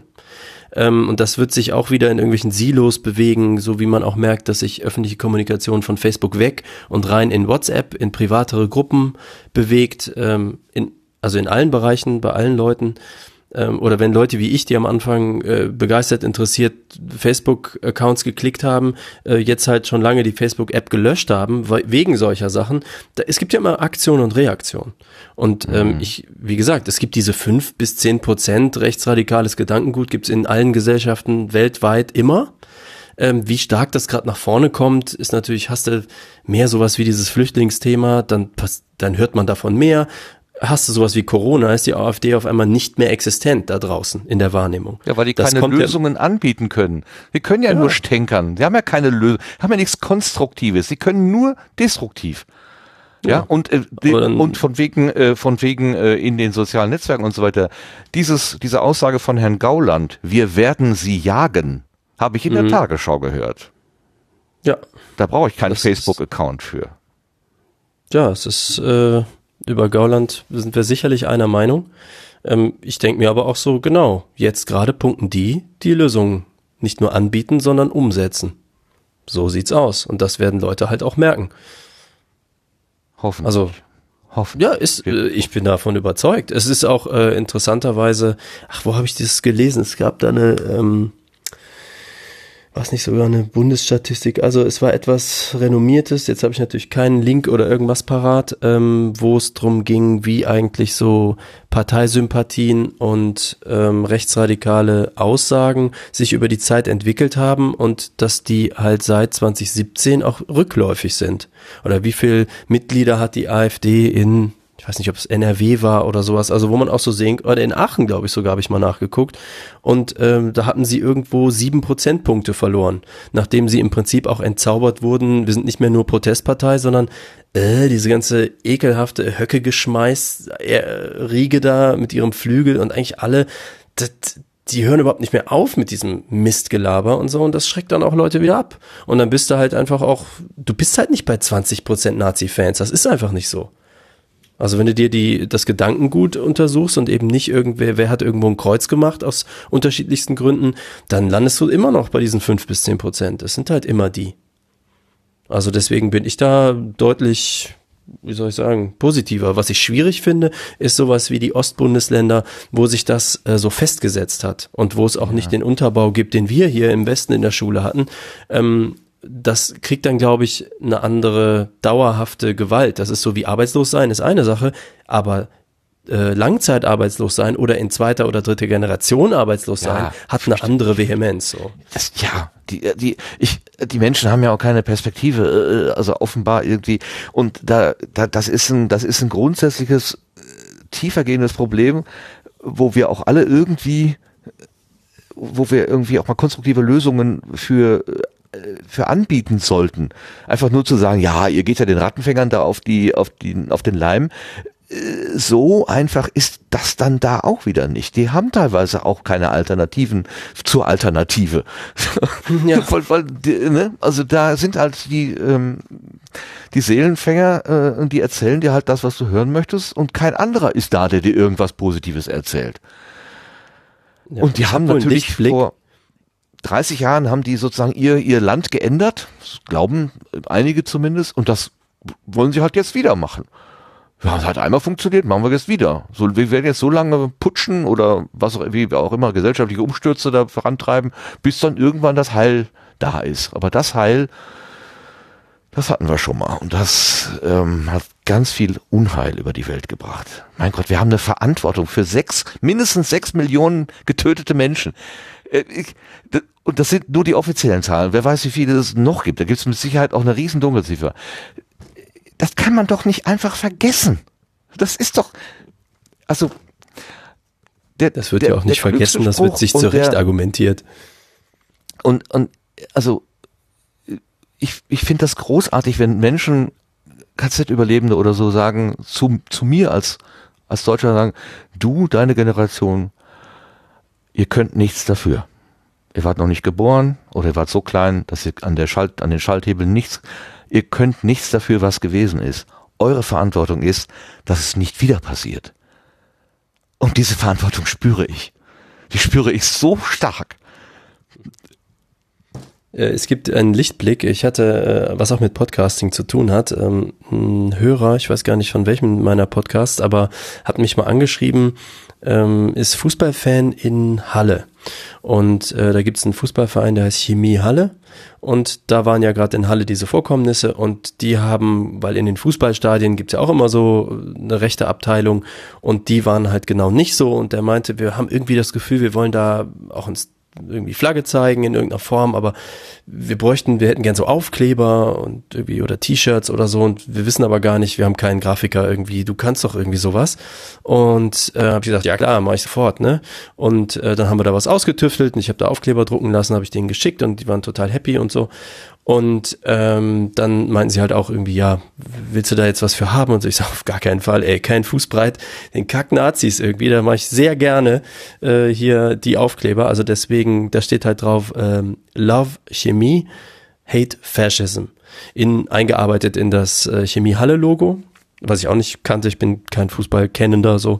Und ähm, die äh, Reaktion insgesamt, nachdem es erstmal Aufkleber war, war dann halt äh, Aufkleber gab, war dann auch, boah, jetzt wollen wir irgendwie auch äh, Hoodies oder irgendwie sowas haben. Also das fing an, auch so eine Dynamik zu bekommen. Ne? Man kann sich ja dann auch so schön dahinter einreihen, sobald einer eben diese Fahne auch mal hochhält. So alle haben so ein bisschen das Gefühl in sich, so ja, finde ich ungeil, äh, weiß noch nicht, wie ich mich da ausdrücken soll. Und dann kommt so einer mhm. und sagt, guck mal hier, das ist eine Fahne. Und dann äh, kann man sich da eben auch hinter versammeln. Und ich finde gerade in einem Stadion, wenn du eine Gruppe von Leuten hast, die so deutlich, buchstäblich Flagge zeigen, ähm, ist das halt total was wert. Und dann eben dort. Also ich meine, wir reden ja von Halle. Es ist total einfach in, was weiß ich, Aachen oder Köln oder so irgendwie ja. äh, gegen die AfD-Denke äh, zu sein. Aber das nehme ich an, ich bin ja nicht dort, ist dort eine andere. Und äh, das fand ich äh, auf jeden Fall super und ich finde auch schön, dass es über dieses Medium Podcast äh, so funktioniert hat und dass man sich da so findet. Weißt du, man kennt sich ja gar nicht, aber man ist da so in der Sache vereint und das fand ich, fand ich sehr cool. Ja. Wir dürfen nicht schweigen. Also, wir dürfen wirklich nicht mehr schweigen. Es geht nicht von alleine weg. Also ich muss mir wirklich den Zahn, also ich, ich muss eingestehen, dass ich wirklich geglaubt, gehofft äh, oder äh, ich erträumt habe, ah, das, ja, es gibt da so einen Bodensatz, der ewig gestrigen und die werden, ne, aber die, die werden nicht relevant sein oder so. Aber sie werden relevant werden, offenbar. Sie werden von, warum auch immer. Und ich bin aufgerufen, dagegen zu halten. Oh, ohne jetzt, ich muss sie nicht totschlagen, ich muss auch nicht irgendeinem, äh, der sich da mit was, was, was immer, was immer irgendwie infiziert hat, muss ich denen nicht, nicht ein schnelles Ende wünschen oder so. Die sollen alle ihr, ihr, ihr, ihr einigermaßen ruhiges Leben haben. Ich will auch nichts anderes. Aber die sollen einfach andere Menschen in Ruhe lassen. Das ist das Einzige. Und das, ich, da kann ich nicht schweigen. Da kann ich nicht mehr schweigen. Ich weiß nicht warum, aber ich kann nicht mehr. Boah, Malik, du bringst mich hier echt, also ich das, du, du, du zwingst, durch deine Frage bin ich gerade so getriggert, dass es ähm, ganz gegen meine gegen meine äh, Gewohnheit. Ich, ich möchte eigentlich hier gar nicht politisch sein im Sendegarten. Das ist eigentlich nicht der Ort dafür. Das können andere sehr viel besser und sehr viel klarer analysieren. Aufwachen-Podcast, ähm, hier die, der Einmischen-Podcast zum Beispiel, die können das alle sehr viel klarer. Ähm, ich bin da so im Detail gar nicht auf dem Laufenden. Aber ja. ja. Du hast bestimmt noch eine riesen Liste, was du, was ich nicht beantwortet habe. Habe ich was? Ich habe bestimmt alles vergessen. Ähm, nee, wir müssen noch ein bisschen auf den Podcaster gucken, natürlich. Die erste Frage ist, was war denn eher da? Der, der Wunsch, Grafik zu machen oder der Wunsch, Musiker zu sein? Musik war vorher da. Echt? Äh, ich wusste überhaupt nicht, was Grafiker sind. Äh, mhm. Das war so, äh, doch, ich habe, also, wie war das? Freunde von mir, als ich so 14 oder sowas in der Art war, haben eine Band gegründet, die brauchten irgendwen, der singt.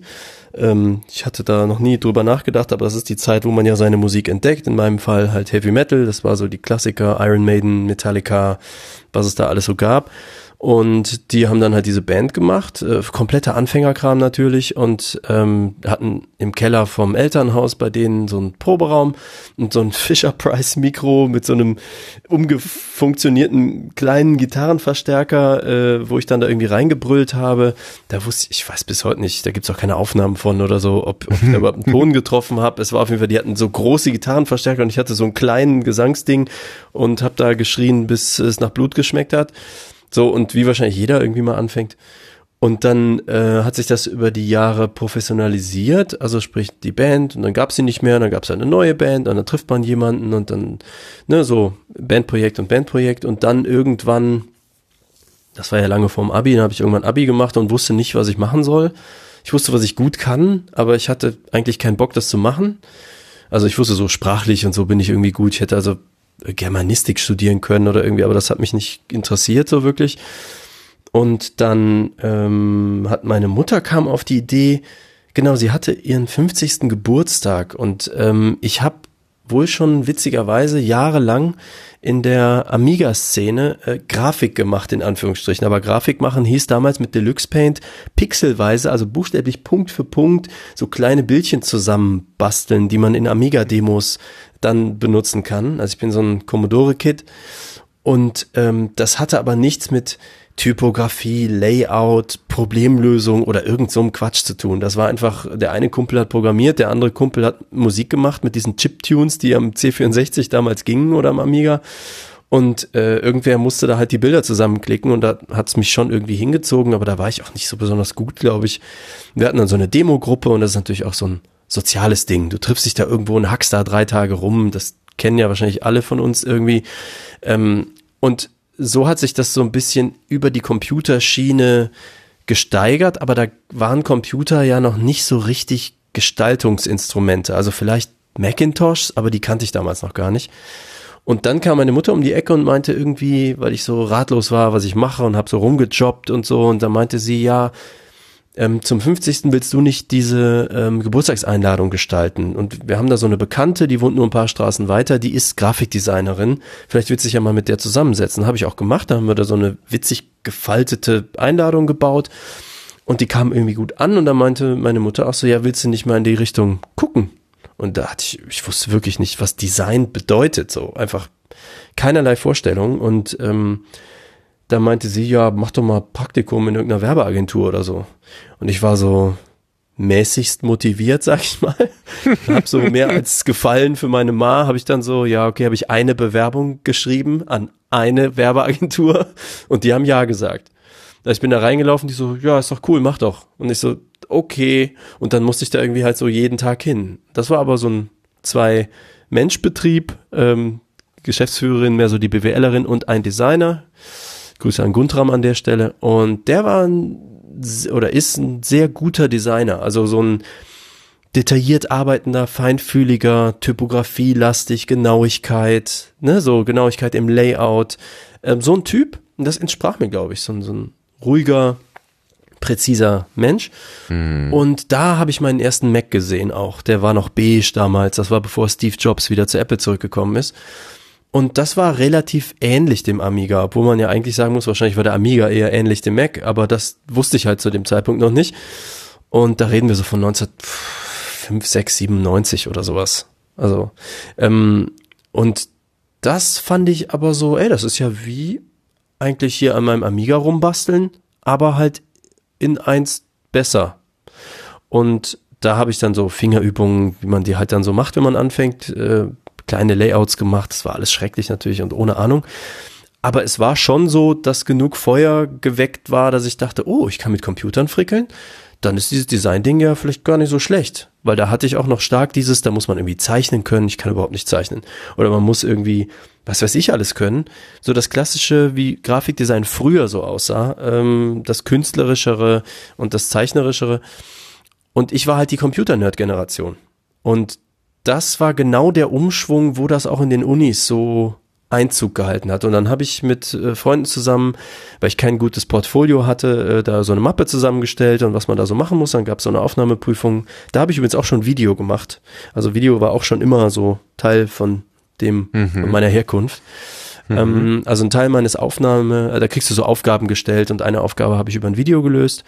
Und ähm, dann haben die mich witzigerweise aufgenommen. Und ich glaube, das war schlau, weil mein, meine Mappe war wirklich nicht besonders cool. Aber sie haben, glaube ich, bei dieser Videopräsentation, da habe ich so einen, einen bestimmten Typen gespielt. Also damals hatte ich irgendwie auch so ganz lange Haare und so, die waren auch so Raster geflochten, wie auch immer, äh, und hatte einen Anzug an. Äh, in diesem Video war ich halt so ein bestimmter Typ äh, und hab halt, das Video ging um den Tag der Aufnahmeprüfung aber sozusagen die Fantasieversion davon. Und kam dann mhm, aber doch mhm. an, wie ich in dem Video aussah, aber das haben die nicht gewusst, weil das Video habe ich denen mhm. zuletzt gezeigt. Die haben erst alle anderen Sachen gesehen und haben dann am Schluss das Video geguckt. Und erst wenn sie das Video zu Ende geguckt haben, haben sie verstanden, warum dieser komische Typ mit diesem Aufzug, ah. also warum der so aussieht, der hier vor ihnen steht. Und ich mhm. glaube, da haben sie gedacht, äh, in dem steckt Sendungsbewusstsein so. Und das ist das, was die da fördern wollen auf einer Design-Uni. Da geht's nicht so drum, kannst du das Handwerk, weißt du, kannst du Photoshop besonders toll?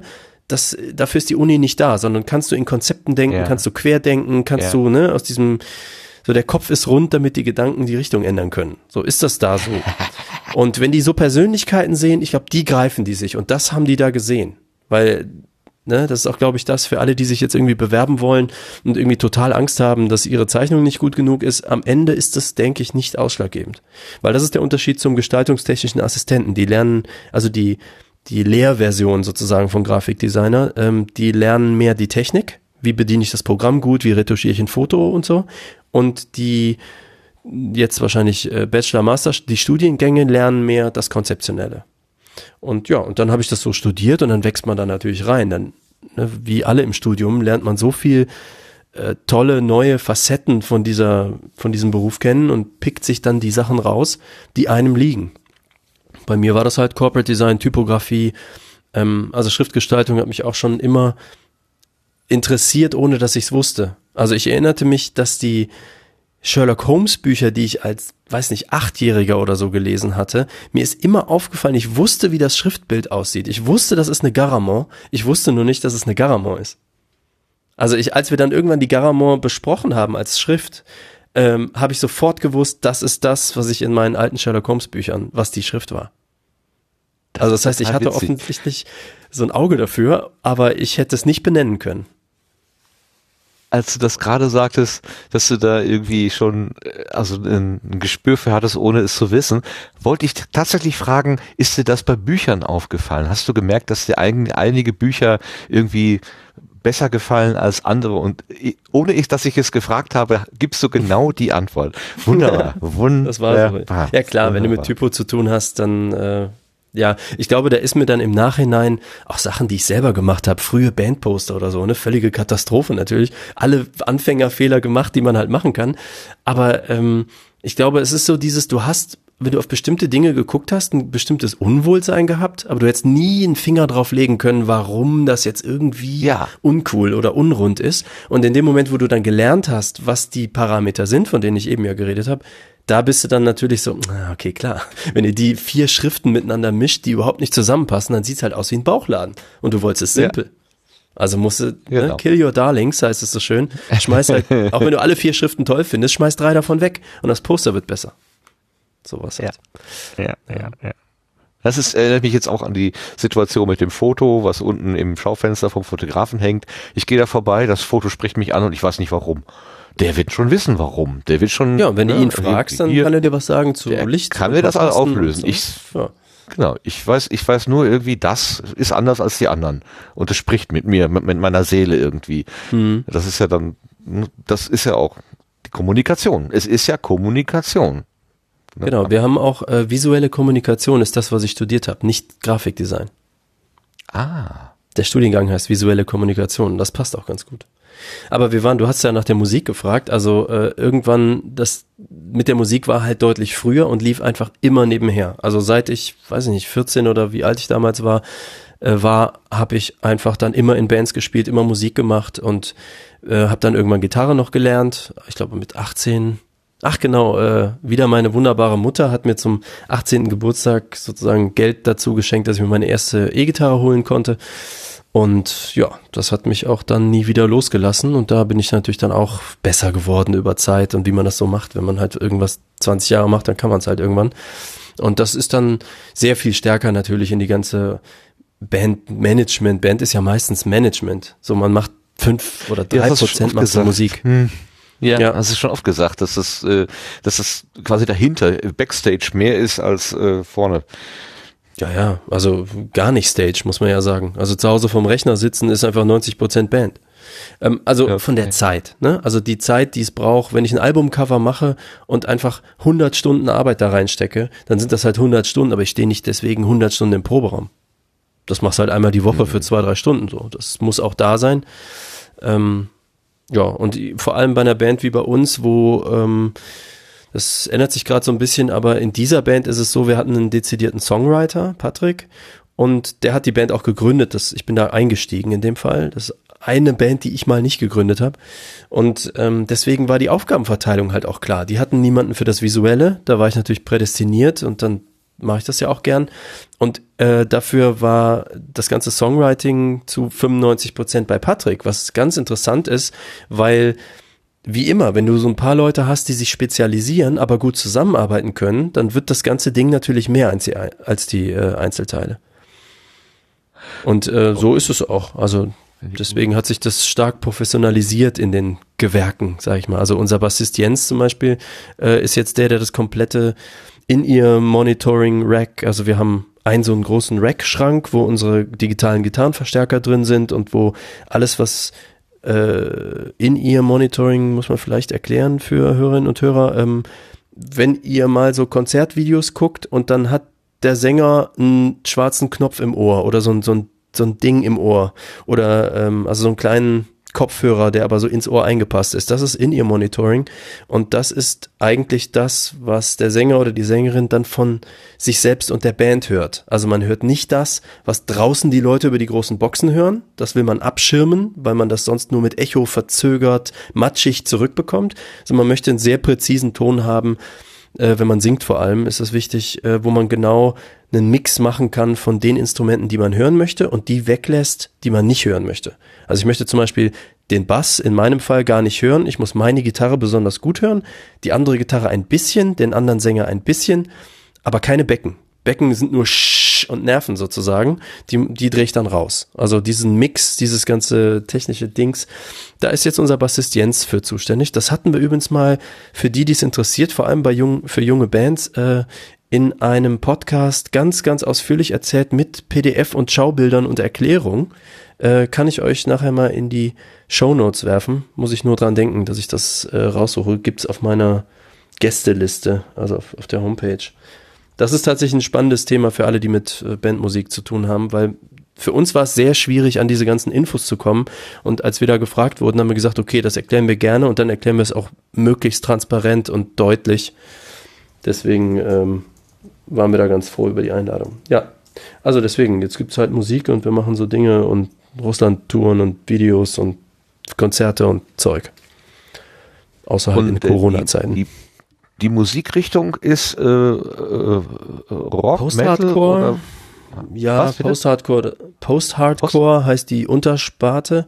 Also es gibt ja so Hardcore. Und Aha. es gibt Post-Hardcore. Ich sage mal, als Beispiel gibt es so Boy Sets Fire. Ist so eine Band, die man aus der Richtung kennt. Also alle, die die Richtung kennen, wissen sofort, was ich meine und alle anderen haben es noch nie gehört. Ähm, ja, es genau. ist, sag ich mal, Metal, Metal mit Punk-Einflüssen. Aber im Prinzip, ich würde eher sagen, tendenziell Metal-Band. Vor allem bei der letzten Platte, die erste Platte noch nicht so, aber ähm, ja, also ist eine Metal-Band. Es wird geschrien, es wird gesungen, äh, es gibt Melodie, es gibt aber auch äh, Bum Bum Bum und irgendwo dazwischen sortiert es sich ein. Äh, einfach mal was anhören von uns, macht's einfacher. Ich rate mal, Anchor könnt ihr ja mal verlinken, ist so ein äh, Video. Dann sieht man auch, das hat nämlich Tom, von dem ich immer rede, äh, maßgeblich gedreht, denn wir haben das zusammengeschnitten.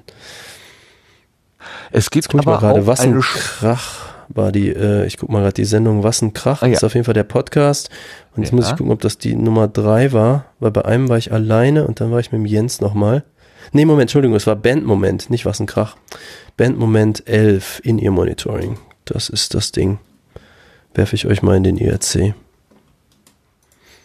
Hat der Sascha schon gemacht. Verdammt. Seid ihr schnell?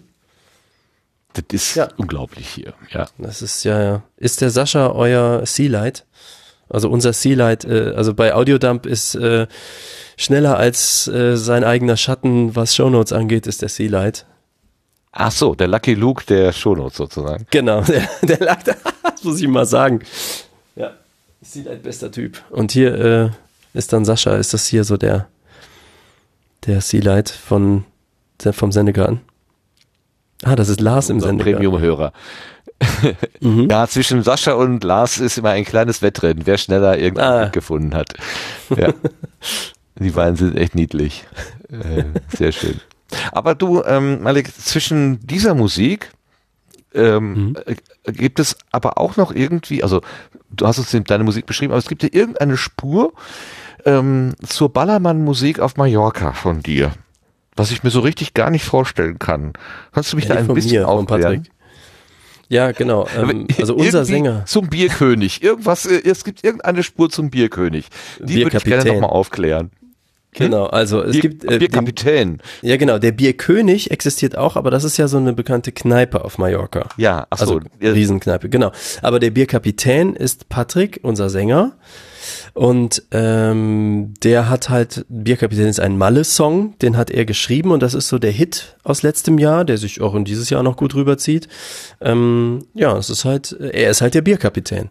Und ähm, ja, ich habe da natürlich, also ich kenne Patrick schon 15 Jahre, ich habe mit ihm auf Malik FM äh, zwei Folgen gemacht, also eigentlich eine lange Folge, wir mussten sie nur aus Zeitgründen unterbrechen, ähm, wo wir die ganze Herkunft eigentlich, seit wir uns kennen und den ganzen Metal-Kram und die, zum Beispiel auch die Russland-Touren und, und dieser ganze äh, Bohai, wie wir das, äh, haben wir alles abgefrühstückt und wie das dann eigentlich dazu kam, dass er der Bierkapitän wurde. Und dann hat er das halt sehr ausführlich auch erzählt. Also ähm, wer sich die ganze Herkunft da äh, geben möchte, der äh, kann sich gerne bei Malik FM die beiden Folgen anhören. Die zweite ist die Ballermann-Folge sozusagen. Die erste ist die alles, was vorher war. Ähm, ja, also ich habe selber, außer dass Patrick halt mein Freund ist, äh, ein Freund von mir ist, ähm, mit dem ich viel erlebt habe und äh, keinen Bezug zum Ballermann.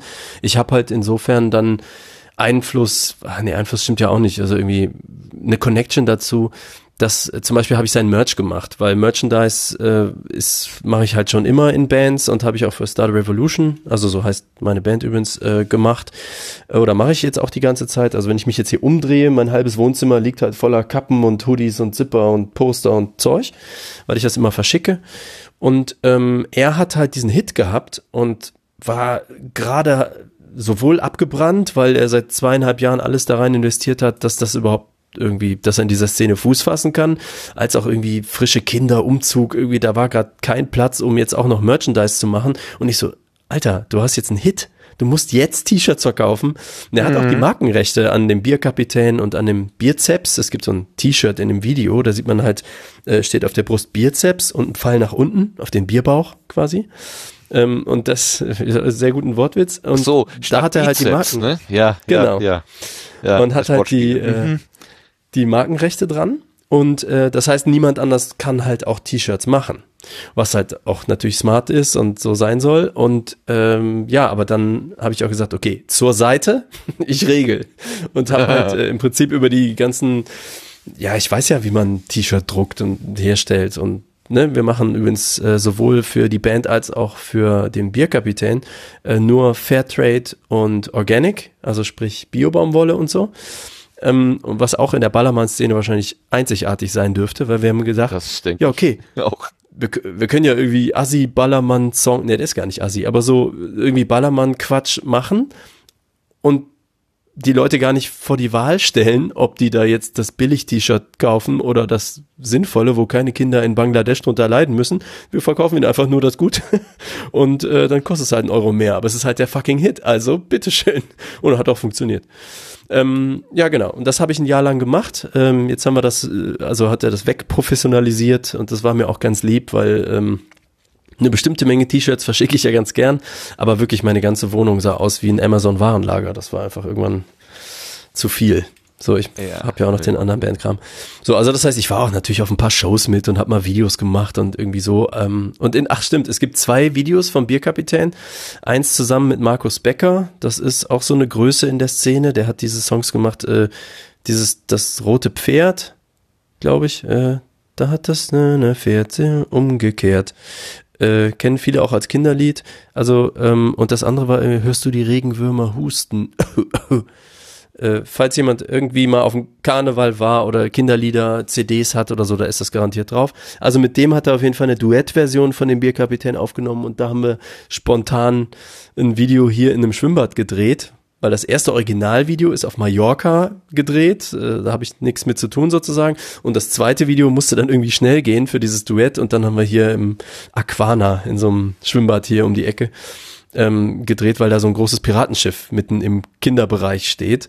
Und das ist äh, halt der Kapitän, da braucht man ja ein Schiff. Ne? Und dann sieht man auch äh, mich äh, mit Band-T-Shirt und auch unseren anderen Gitarristen Pferden, also Ferdinand, äh, ist auch drin. Ähm, also wir supporten Patrick quasi, weil er halt Patrick ist und cooler Typ. Wir haben halt mit dem Malle-Ding ansonsten nichts zu tun. Aber die Band ist ja sonst auch für Spaß offen. Wir haben ja auch Gangnam Style gecovert und äh, mit voller Lust auf Gangnam Style, weil wir totale Fans waren äh, damals. Wann war es? 2012. Ähm, und generell habe ich dem Patrick von Anfang an gesagt, eigentlich müsstest du parallel eine Metal-Version vom Bierkapitän rausbringen. Äh, da hat jetzt nicht so unbedingt die ganze Band Bock drauf, aber ich selber, ähm, auch wenn ich mit Malle nichts zu tun habe, ich trinke auch keinen Alkohol und all sowas, ich habe wirklich gar nichts damit zu tun. Ähm, da gefällt mir auch ganz vieles von nicht. Äh, supporte ich halt meinen Kumpel und wenn du den Bierkapitän von dem ist natürlich zunehmend dann viele Leute wissen, wenn du eine Show spielst mit deiner Metalband, dann warum nicht eine Metal-Variante rausbringen, äh, Klammer auf, und auch noch die GEMA davon mitnehmen, weil äh, pff, Fragen tun die Leute sowieso danach. Obwohl wir das ja, bisher auf Konzerten halt eigentlich auch. so, ja, ja ich meine, wenn wir Gangnam Style live machen können, also machen wir schon lange nicht mehr, aber damals halt, dann äh, geht der Bierkapitän auch, dann ist auch egal. ist der Ruf ohnehin ruiniert, super. Mhm. Im Februar 2020, am 27. gab es einen Tweet im Twitter. Da schrieb äh, G. Schmitz, Audiodump, eure Audioqualität ist immer so unendlich gut, selbst wenn Gäste sich über ein Hotel-WLAN zuschalten. Habt ihr das schon mal vorgestellt? Ich weiß von dir, dass du kein Auphonic-Benutzer bist und trotzdem mhm. hast du eine unendlich gute Audioqualität. Was ist dein Geheimrezept? Äh, Ultraschall natürlich. Ähm, ich bin, schönes Stichwort, ich bin ja Teil des Ultraschall-Teams, so ein bisschen am Rand. Ähm, Ultraschall, eine Produktionssoftware für Podcasts. Ultraschall.fm. Ich mache da so ein bisschen Grafik, gerade in der aktuellen Version 4. Ähm, es ist natürlich so, dass das äh, zauberhafte Studio-Link dafür sorgt, dass es so klingt wie bei euch jetzt hier wahrscheinlich auch. Ähm, das heißt, dass die Audioleitungen eben ähm, gerade bei dem Live-Podcasting so sind, eben ne, so CD-Qualität. Es ist äh, nachträglich jetzt nicht so riesen viel Magie. Es ist mehr so äh, dieses Hotel-WLAN. Das ist natürlich der in Anführ Anführungsstrichen Trick, ist ein Double-Ender. Das dürfte Podcasterinnen und Podcastern sehr bekannt sein. Das bedeutet einfach, jeder nimmt bei sich selbst auf den eigenen Computer auch nochmal die eigene Stimme auf. Und wenn die Leitung dazwischen kacke ist, dann hast du ja immer noch die Aufnahme lokal auf deinem eigenen Rechner und dann schickst du die nachher einfach per WeTransfer oder irgendwie dem anderen rüber und dann fummelt man die sozusagen anstelle der fernaufgenommenen Aufnahme dazu. Ähm, dementsprechend, äh, das Hotel-WLAN ist dann einfach ausgeklammert. So, ähm, in dem Fall ist, also wenn es um Hotel geht, dann ist relevanter, hat die Person ein sinnvolles Mikrofon mit und klingt der Raum gut genug. Ja, äh, sonst produziere ich das selbst. Ähm, auch da gibt's ein paar Tricks, die Tom mir netterweise, wie gesagt, als Audioingenieur beigebracht hat. Ähm, mhm. Sowas wie alle Spuren einzeln auf minus 6 dB und dann im Master auf plus 6 dB einen Limiter draufsetzen. Das macht äh, die Spurlautstärken ausgewogener zum Beispiel. Und dann gibt's aber einen Effekt, den bringt Ultraschall schon mit, der heißt Dynamics. Den haben Udo und Ralf, glaube ich, ausgetüftelt. Ähm, der funktioniert halt ganz hervorragend als Noise Gate und so. Ich will jetzt hier nicht zu viel mit Fachbegriff Bewerferei. Aber ich sage mal Ultraschall Hausmittel größtenteils und noch so ein paar Prozent hier und da Erfahrung natürlich. Wann drehe ich ein bisschen was lauter? Wie muss ich die Sachen genau einstellen? Aber ich bin wirklich weit entfernt davon, irgendwie ein guter Audioingenieur zu sein. Aber fürs Podcasting sind die Variablen ja relativ klar, sind halt immer Stimmen. Und wir sorgen inzwischen, wie ihr ja hier auch, dafür, dass die Mikrofone anständig sind, dass die Räume anständig sind. Und ähm, dann ist es ein bisschen die Erfahrung der Sprechenden, wie die sich so verhalten. Also, dass man halt nicht zum Beispiel die ganze Zeit irgendwie sowas macht, vom Mikro weg und hin und so. Oder irgendwie zu nah dran und ne, sowas. Ohne Popschutz. Gut, also ja. wenn man das, wenn man das alles einmal eingestellt hat, dann ähm, ist, ist man schon relativ safe. Und dann hilft auf jeden Fall Studio Link für das Live-Ding und äh, Ultraschall für die Nachproduktion extrem viel weiter. Also alle, die noch mit Audacity rumpimmeln, anders kann ich es gar nicht sagen, äh, ladet mal ultraschall.fm. Ist das, ähm, ist das ein Ehrgeiz von dir, dass du auf, auf Honig verzichtest? Oder ist es mehr so, weiß ich nicht, die reine Lehre oder so? Nö, gar nicht. Ich habe ähm, auf Honig finde ich eine fantastische Erfindung tatsächlich. Äh, kostet halt irgendwie Geld und man muss dieses Hochladen, runterladen und so auch alles irgendwie machen und wollen. Ähm, und es war eher so, dass ich mit der Zeit kapiert habe, was, welche fünf Regler ich halt drehen muss, weil meine mhm. Produktion dauert mhm. auch nicht länger als, also ich würde mal sagen, so viel wie man von Auphonic hochlädt und runterlädt, drehe ich an diesen paar Reglern. Und das sind ja auch immer die gleichen. Wenn wir mit, äh, wenn wir mit Audiodump aufnehmen, dann sind vier der Personen, die sprechen, die gleichen Personen, die haben die gleichen Mikrofone, die gleichen Räume, alles gleich. Dann mache ich Copy-Paste aus dem letzten Projekt. Dann habe ich schon alles so eingestellt, wie ich es brauche. Äh, und dann regel ich beim Gast noch ein bisschen nach. Und wenn jemand irgendwie einen 50 Hertz Brummen im Hintergrund hat, also irgendwie so ein von irgendeiner Stromeinstreuung, Stromleitungseinstreuung, dann weiß ich halt inzwischen auch, dann mache ich den Re-4-Effekt da drauf messe kurz fünf Sekunden ein, nur dieses Brummen und sage dann dem Computer, okay, jetzt habe ich dir das Brummen beigebracht, nimm genau dieses Brummen aus der Spur raus. Und dann ist es halt, das sind wirklich fünfmal klicken. Und wenn man das aber einmal weiß, dann ist, also was anderes macht auch Phonic ja auch nicht, nur halt automatisiert. Nö, nö, klar.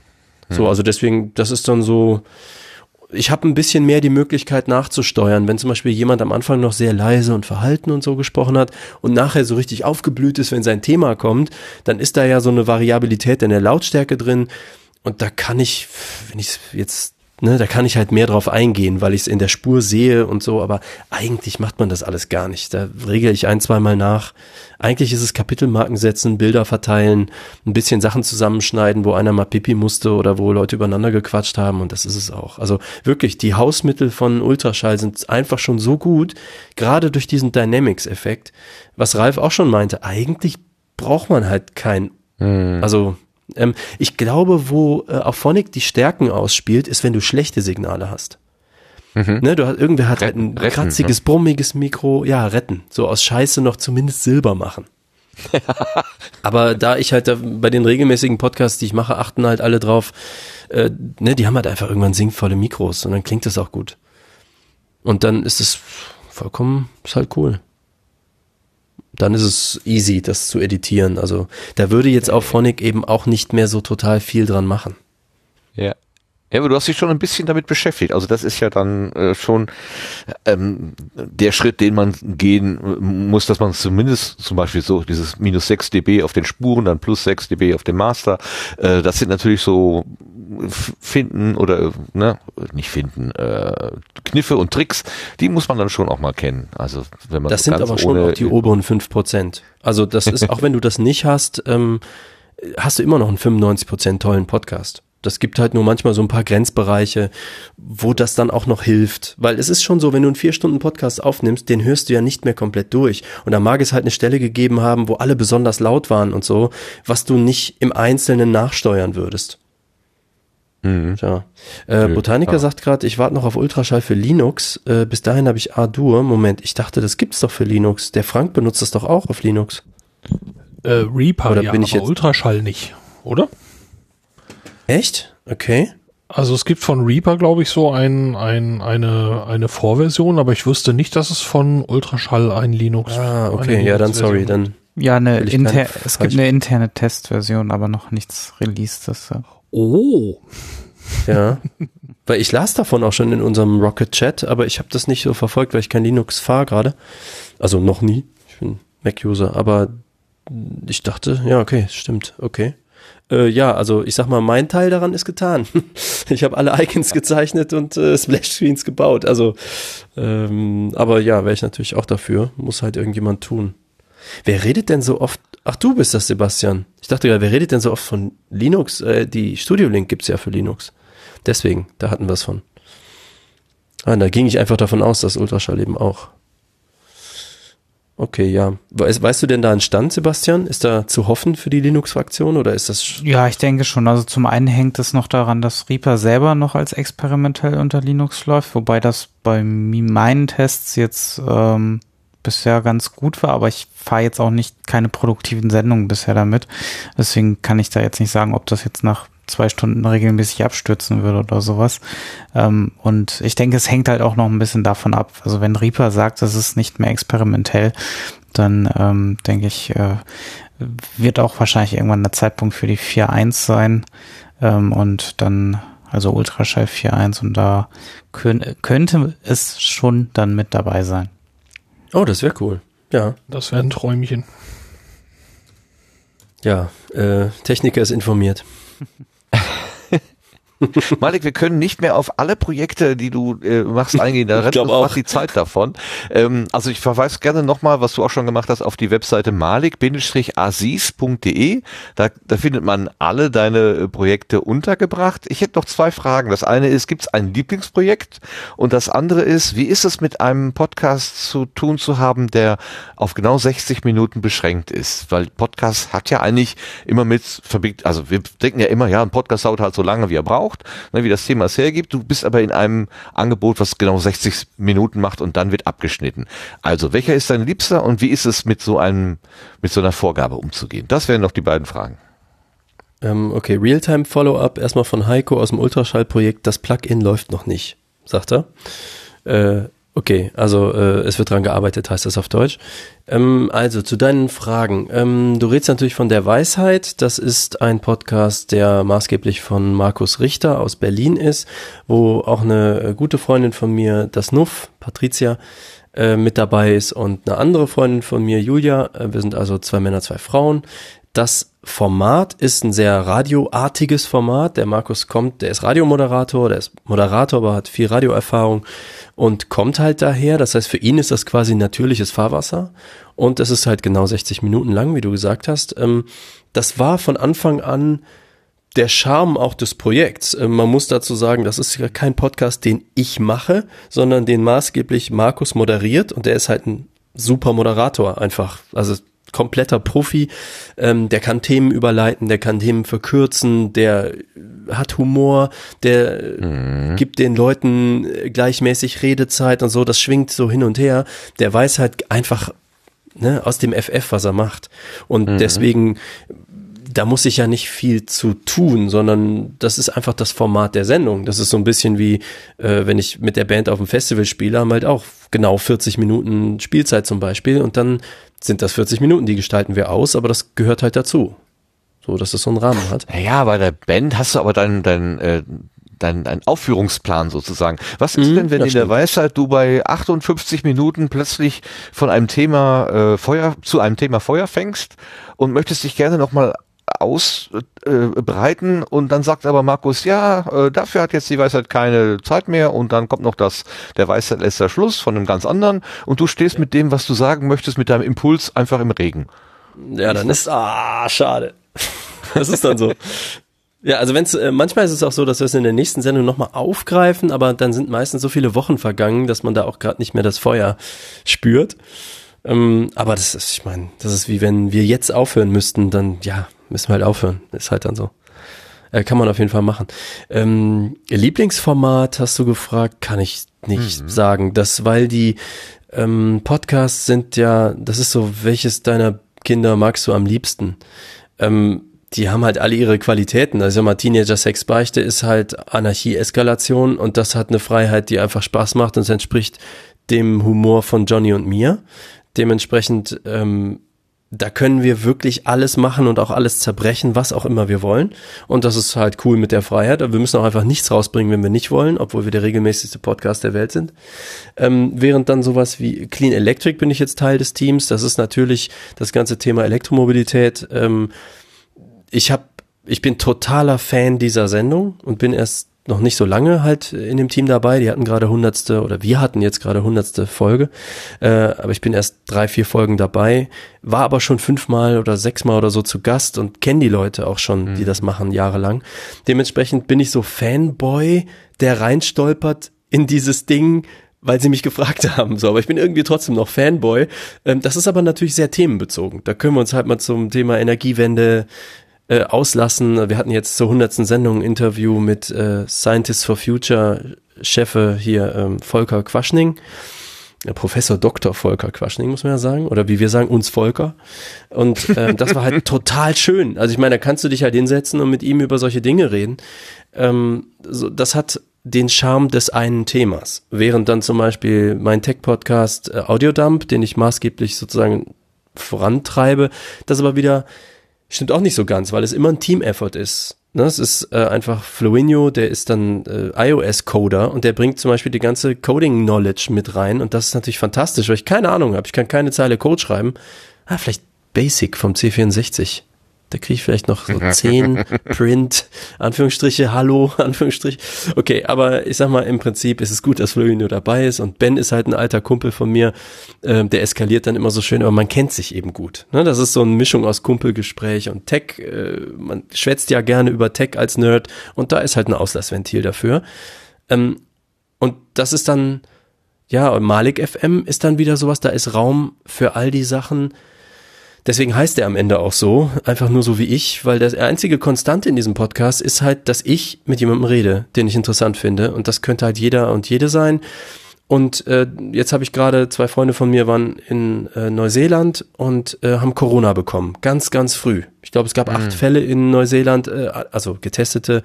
Und sie kriegen Corona und sitzen in Neuseeland. Und dann habe ich einfach mal so alle paar Tage mit denen einen Podcast gemacht. Oder ich habe mit Patrick über den Bierkapitän gesprochen äh, oder spreche mit einem Kanadier, äh, den ich kenne, äh, so ein Coder, der auch bei Apple arbeitet, ähm, über so andere Dinge. Aber wir kennen uns eigentlich gar nicht als Person. Ähm, oder jetzt kann ich ja vielleicht hier schon mal exklusiv verraten. Äh, nächster Gast ist zum Beispiel Philipp Banse von Lage der Nation. Ah, oh. Dann setze ich mich halt mhm. mal mit Philipp hin und äh, quatschen wir mal was damals auf der Bühne schiefgelaufen ist, äh, da als Lars und ich äh, in Köln äh, Lage der Nation live gucken waren oder so. Also das heißt, das ist halt nichts, was in die Weisheit passt. So, ne, du hättest gar mhm. nicht, da wäre kein Raum dafür. Oder was, was soll Philipp in dem Tech-Podcast? Dann wären es nur Tech-Themen im Prinzip. Oder was soll es bei Clean Electric, wenn es nicht um Elektroautos geht? So, das ist halt nicht, ich habe die einen lieber als die anderen, sondern das, das ist so wie ja, du spielst gerne Tennis und Fußball, aber bist du jetzt lieber beim Fußballverein oder lieber beim Tennisverein? Du freust dich wahrscheinlich über beides. Und so ist es eigentlich bei mir. Schöne salomonische Antwort, aber auch nachvollziehbar. Ja, ja das ist ja. so. Ich glaube, wenn ich ja keinen Bock drauf hätte, dann würde ich die Sachen nicht machen. Also es gilt für alles in meinem Leben. Aber das ist eben so, ähm, also das ist ja ein Commitment, so ein Podcast, wenn du vor allem regelmäßiger Podcast, wisst ihr ja auch. Das ist so, entweder hast du da, ziehst du da Freude draus oder warum machen? Also die Welt würde mhm. jetzt auch nicht ja, vermissen, wenn ich da irgendwo nicht mehr wäre das wäre jetzt auch die Frage. Ne? Ist das, ist das für dich Hobby und, und Feierabendprojekt oder ist das auch irgendwie so ein bisschen ähm, Werbung für dich machen? Also, dass, dass dein, dein Beruf oder dein Angebot, was du halt äh, machst als Selbstständiger, dass das bekannter wird oder willst du das irgendwie kommerzialisieren? Was machst du Werbung in, in gewissen Bereichen? Ich weiß jetzt gar nee. nicht. Also ich, wie gesagt, ich bin ein sehr großer Freund von Pluggen. Ähm, da geht's nicht um Pluggen von meinem Kram, sondern Pluggen von jeglichem Kram, der mich begeistert. Äh, also wenn, keine Ahnung, Lars eine Band hat und ich finde, Alter, habt ihr den neuen Song von Lars gehört? Fantastisch. Dann würde ich das sofort in dem Podcast sagen, damit Leute da hingehen und Lars neuen Song hören irgendwie. Ähm, dementsprechend, wenn aber irgendwas, wenn ich irgendwas gemacht habe, äh, weiß nicht, hier letztens Tom mit Tom ein neues Video mit sehr viel Aufwand gemacht. Wir sind stolz darauf. Es hat auch mit Tech zu tun, es hat auch mit Elektroautos zu tun, weil es um so ein Tesla-Kram geht. Ja, dann sage ich natürlich, hey, hier, wir haben dieses Video gemacht über diesen Tesla-Umbau und dann können wir da sowohl eine Stunde drüber reden, dass wir mit welcher Black Magic Kamera wir an welcher Stelle mit dem Licht oder dem 3D-Tool das und das rotoscoped haben oder so, als auch einfach das Elektro-Thema davon äh, beleuchten weil das einfach, wir Podcasterinnen und Podcaster können ja nur berichten, was wir auch selber in unseren Alltagserfahrungen haben. Und ich habe, weil du so sagst, Feiertagsprojekt, ich habe eigentlich kein Feier, Feierabendprojekt. Also ich habe keinen Feierabend. Ich bin kein, ich habe ja kein, ich gehe zur Arbeit und dann ist die fertig und dann mache ich was anderes, was man dann als Hobby bezeichnet, sondern mein Leben ist, ich mache nur Sachen irgendwie, also Grafikdesign, hat seine Routine-Momente, aber an sich mag ich gerne grafisch gestalten oder Leute beraten. Und Musik ist wahrscheinlich in Arbeitszeit viel mehr Arbeit, die Band, als meine Arbeit. Aber, und da tue ich ja die gleichen Dinge. Ich gestalte Sachen, rede, sorry, ich gestalte Sachen, ich rede mit Leuten. Und ist das dann jetzt Arbeit oder ist das jetzt Hobby? Also, wenn 60 Prozent der Arbeit Band ist und 40 Prozent der Arbeit das andere Grafikdesign, ist dann, was ist dann die Arbeit? Das, was Geld bringt? Okay, ja, aber ich jetzt auch so gesagt, genau. So, und wenn ich dann aber noch 15 Stunden die Woche an Podcast-Produktionen sitze oder, also ich meine, wir senden ja jetzt schon irgendwie, weiß nicht, vier Stunden oder so oder drei oder sowas und ähm, wenn ich das jetzt noch produzieren müsste, wären es ja nochmal zwei Stunden oder weiß ich nicht genau. Also das heißt, das läppert sich ja auch alles. Also meine Lebenszeit teilt sich auf in irgendwie nichts tun oder einen Film gucken oder Leute treffen oder so normalen Kram und dann mal irgendwie arbeiten, was sich genauso anfühlt, wie dann mal für die Band arbeiten oder fühlt sich genauso an, wie dann mal einen Podcast machen, weil es ist der gleiche Computer mit ähnlichen Programmen, in denen ich ähnliche Dinge tue. Und ich habe Bock auf all diese Sachen. Deswegen ist es für mich so, meine Mutter fragt auch jetzt nach 25 Jahren immer noch so ein bisschen vorsichtig nach, so, so, äh, wenn ich dann wieder vom dritten Podcast-Projekt erzähle, dass sie sagt, hast du denn auch noch Zeit für das, für anderes? und ich so, ja, ja, aber guck mal, Mama, der letzte Videoauftrag, den ich bekommen habe, den habe ich bekommen, weil ich in dem Podcast das und das, den und den kennengelernt habe. Und das ist dann ein Auftrag, der mir irgendwie zwei Monate Einkommen sichert. Weil das mhm. natürlich auch eine Kompetenz ist, die ich habe. Also jetzt zum Beispiel, tatsächlich würde ich gerne Podcast-Kram kommerzialisieren, aber eigentlich weniger, indem ich jetzt Werbung in meinen Podcast bringe, als dass da draußen irgendwer ist und sagt, hey mal, ich habe hier so eine Firma und statt der Mitarbeiterzeitung würden wir gerne einen internen Podcast produzieren. So Tim Pritloff macht ja auch so Sachen für ja. äh, Fraunhofer Institut und so einfach, ob, ob man jetzt selber den Podcast spricht oder ob man jemanden coacht, welches Equipment die sich kaufen und wie man das produziert oder ob man das nur produziert, ist mir eigentlich egal. Das ist so, ich mag das Thema, und dann, ja klar, wenn dann irgendwer sagt, guck mal, kannst du das für mich machen, hier hast du Geld, ab dann ist es ja sozusagen wieder Arbeit. Aber eigentlich ist es die gleiche Passion, so Begeisterung, die ich sonst halt für alle meine Themen habe. Es ist also, ich trenne das nicht so stark. Ja, ja. Ah, schönes Lebensmodell. Klingt zumindest aus der Entfernung sehr reizvoll wenn man das so. Ich mag das. Kann. Also 9-to-5-Job ja. ist, also wirklich, ich hatte eigentlich bei meiner Berufswahl oder bei dem Entstehen meines Freiberufs hatte ich eigentlich nur eine Prämisse, nie wieder einen fucking Wecker stellen. Ich bin einfach so ein Nachtarbeiter. Ich habe nie mehr gehasst, als morgens irgendwie um 7 Uhr zum Bus zur Schule oder irgend so. Ich habe das so gehasst, weil mich das körperlich einfach quält. Und dann habe ich einfach gesagt, einfach keinen Wecker mehr stellen. Und ähm, deswegen, das heißt noch nicht mal, dass ich besonders viel Schlaf kriege, meistens tatsächlich. Ähm, tendenziell zu wenig. Aber es ist auch so, ich muss halt nicht äh, dann und dann dort und dort sein. Oder ganz, ganz selten so. Und äh, das ist für mich eine Befreiung. Das ist auch eine Falle, wie alle merken, die jetzt im Homeoffice um 17 Uhr immer noch im Pyjama da sitzen. Aber es ist auch eine Befreiung. Ah, schön. Ja, und man, also, man arbeitet halt nur mit geilen Leuten zusammen, mit denen man gern zusammenarbeitet, die dann halt auch Kumpels sind. Also ich habe meinen mein äh, Coder, der Florian, den ich da auch in Malik FM interviewe mit Corona und so, ähm, den kenne ich seit dem Studium, 15 Jahre oder so. Also man kennt sich, wir chatten eh den ganzen Tag. Und manchmal ist es halt über einen Job. Aber wir chatten sowieso. Das ist halt so, pff, Verstehst du? Ja, und dieses, ähm, wo, wo Geld anfängt, hört Freundschaft auf, das Problem hast du gar nicht. Gar nicht. Nee. Also überhaupt gar nicht. Das ist, ähm, aber das ist auch wieder, wenn man, also ich bin ein sehr zuverlässiger Typ und ich glaube, wenn, also das schätzen sicher Leute an mir, das schätze ich auch an Leuten und wenn du natürlich mal einen Job mit jemandem gemacht hast, kann ja in verschiedenen Kontexten sein, wo man über andere Wege zusammengekommen ist oder zusammengeworfen wurde. Und dann weißt du ja auch, sind die irgendwie zuverlässig, läuft das irgendwie? Und ich glaube auch dieses in Freiberuflerkreisen wird auch über Geld komplett anders geredet als in Angestelltenkreisen. Das ist einfach so, hör mal, pass auf, der Job gibt irgendwie so 2K, äh, wie sieht das aus? Soll man da irgendwie 50-50 machen? Sagt er, ja, aber wenn du dann, kannst du nicht noch irgendwie den Support machen, dann machen wir 60-40, ja, okay, passt.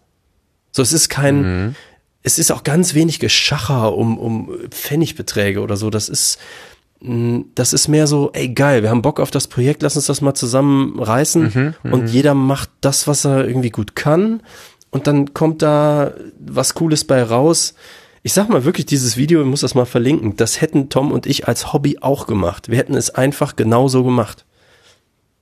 Und weil wir haben zum Beispiel, äh, als es mir darum ging, den Hyundai Kona Elektro, das ist das Auto, was ich habe, äh, den mal auszuprobieren, haben wir den ausgeliehen und sind ohne was zu wissen einfach nach München gefahren zu den Clean Electric Jungs, die ich noch nie persönlich getroffen hatte. Das heißt, wir haben einen Mietwagen, wir haben dieses Auto als Mietwagen ohne Vorwissen einfach gemacht und haben dann gesagt, ja okay, aber das muss man ja festhalten. Und dann hat der Tom, weil er ja so ein Audio-Ingenieur-Typ ist, hat halt Mikrofone in dieses Auto gebaut und wir haben halt ab Minute eins das Ding live verpodcastet, wie wir dieses Ding erleben. Und haben halt, da ist auch wirklich alles schiefgegangen auf der Fahrt, was schiefgehen konnte. Aber das war mega lustig. Das ist bis heute eine der coolsten Folgen von Clean Electric. Äh, einfach so, weil die Sprüche, die da rausgekommen sind, äh, benutze die App, sage ich nur, die waren halt aus der Folge, weil ich mit einem Kumpel ein Projekt mache, wo ich Bock drauf habe, dass das am Ende vielleicht irgendwie monetarisierbar wäre. Das ist irgendwie nice und wir können ja auch Dinge und die Qualität stimmt. Wir wissen schon, was wir irgendwie auch leisten können. Aber wichtig ist, dass wir da Bock drauf haben, sonst mhm. werden die Projekte auch einfach nicht so. Also, ha, schön, ja. Die, die Kona-Tour hier schon reingeworfen. Äh, die ausführliche Variante ist dann bei Malik FM zu hören, äh, aber da reicht eigentlich auch der Zusammenschnitt aus dem äh, von Clean Electric. Das ist tatsächlich sehr, sehr lustig. Ähm, warte mal hier, ich glaube, das YouTube-Video. Ja, ich werfe mal das YouTube-Video von diesem letzten EMDS heißt die Firma. Ähm, die bauen, das muss man erklären, sonst versteht man das Video nicht. Die bauen ältere Tesla-Modelle um, die pimpen die quasi und tunen die äh, nicht vom Motor oder so, sondern der Chip ist langsam, dann ist dieser Bildschirm, braucht ewig. Das ist wie ein iPhone, ein altes iPhone, was irgendwie keine Software-Updates mehr kriegt. So ist es bei Teslas auch. Und äh, die pimpen das ganze Ding.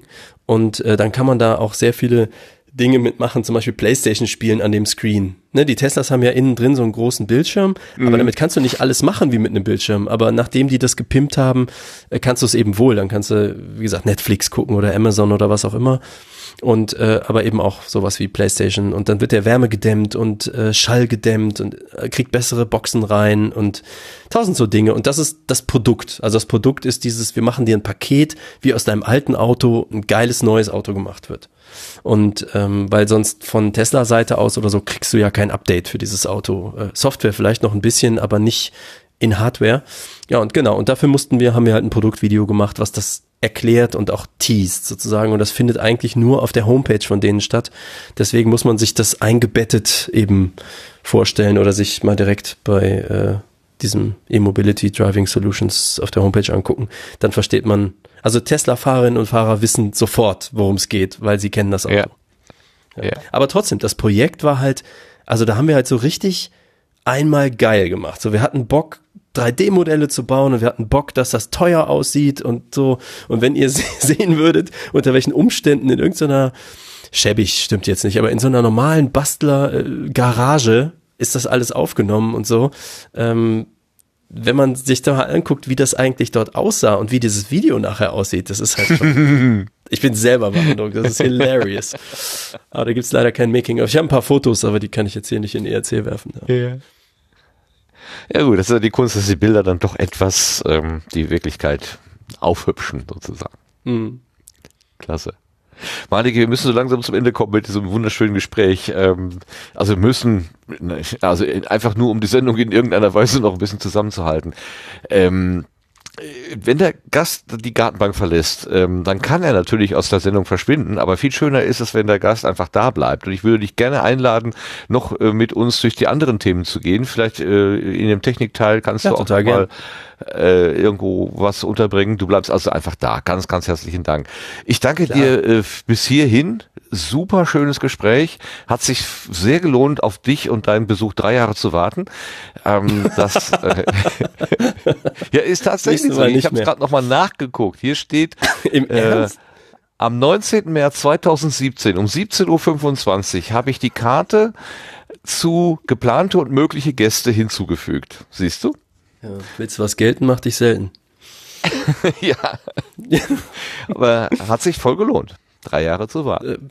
Äh, ey, super. Mir macht Spaß mit euch. Äh, ich hatte noch einen kleinen äh, Ausschnitt mitgebracht aus eurer letzten Audiodump-Folge 69, wo der Sebastian zu Gast war, wo er nämlich verraten hat, dass er eine besondere Linux äh, Distribution benutzt.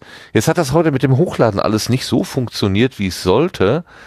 Äh, jetzt muss ich mal eben gucken, ob ich das noch eben hier reinkriege. Warte mal, wir versuchen das mal hier stehend freihändig. Ein Ausschnitt aus dem Audiodump. Äh, und kann das auch spielen? Ja.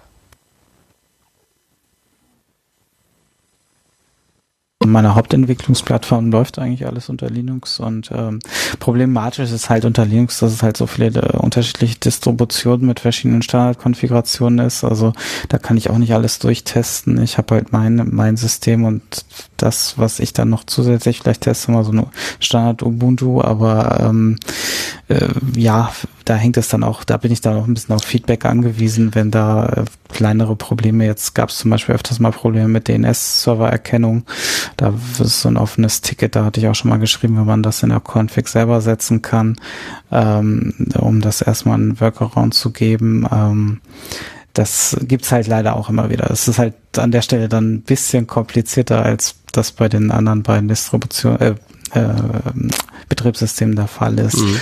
Ähm, Jetzt stelle ich dir die Glaubensfrage, welche Distribution nutzt du? Äh, ich benutze äh, Arch Linux oder Arc Linux. Schön, okay. Das war die Glaubensfrage. Äh, unter Meine Hauptentwicklungsplattform läuft eigentlich alles unter Linux und ähm, oh, Problem das fängt wieder von vorne halt an. Linux, ich halt dachte, so viel, äh, siehst du, ich wusste, es funktioniert mit verschiedenen Martin, beherrschst du dein Gerät nicht? Nein, ich beherrsche mein Gerät nicht. So. Ja, da würde ich jetzt zum Beispiel produktionstechnisch sofort wieder reingrätschen, äh, Flow lauter machen und die Einatmer von Sebastian mit einem Plugin rausnehmen. Aber habe ich wohl nicht getan. So viel zum äh, angeblich so gut klingenden. lebt. Gerade wenn er atmet, ja. dann lebt er ja. Mhm. er darf atmen, aber das Atmen darf nicht lauter ja. sein als das, was er sagt. Ja. Okay, ja, und das hast du uns, glaube ich, noch nie verraten hier, Sebastian. Da musst du erst in den Audiodump gehen.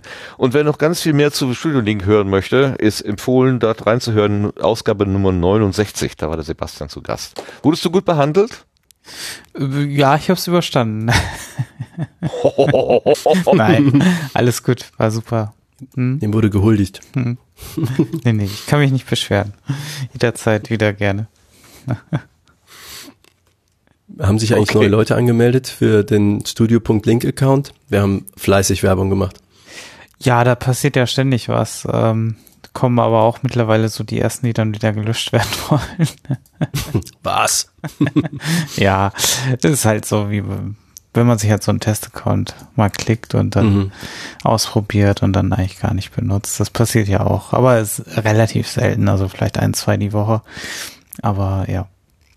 Äh, nee, ansonsten, äh, nee, ich muss ehrlich gestehen, ich habe da gar nicht seit Mittwoch mehr reingeguckt, bin so busy im Moment. Ja. Wir kommen ganz, ohne es zu merken, ins Querbeet, aber vielleicht damit wir alle wissen, dass es jetzt soweit ist, spiel uns doch mal eben den Trenner, bitte.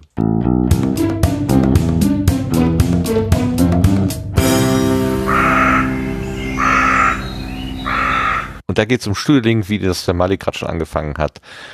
Da ist noch was Neues dazugekommen. Was äh, hat, wie steht es um Studio Link zurzeit? Ja, gab ja schon lange keine Beta mehr, also muss es wieder eine Beta geben.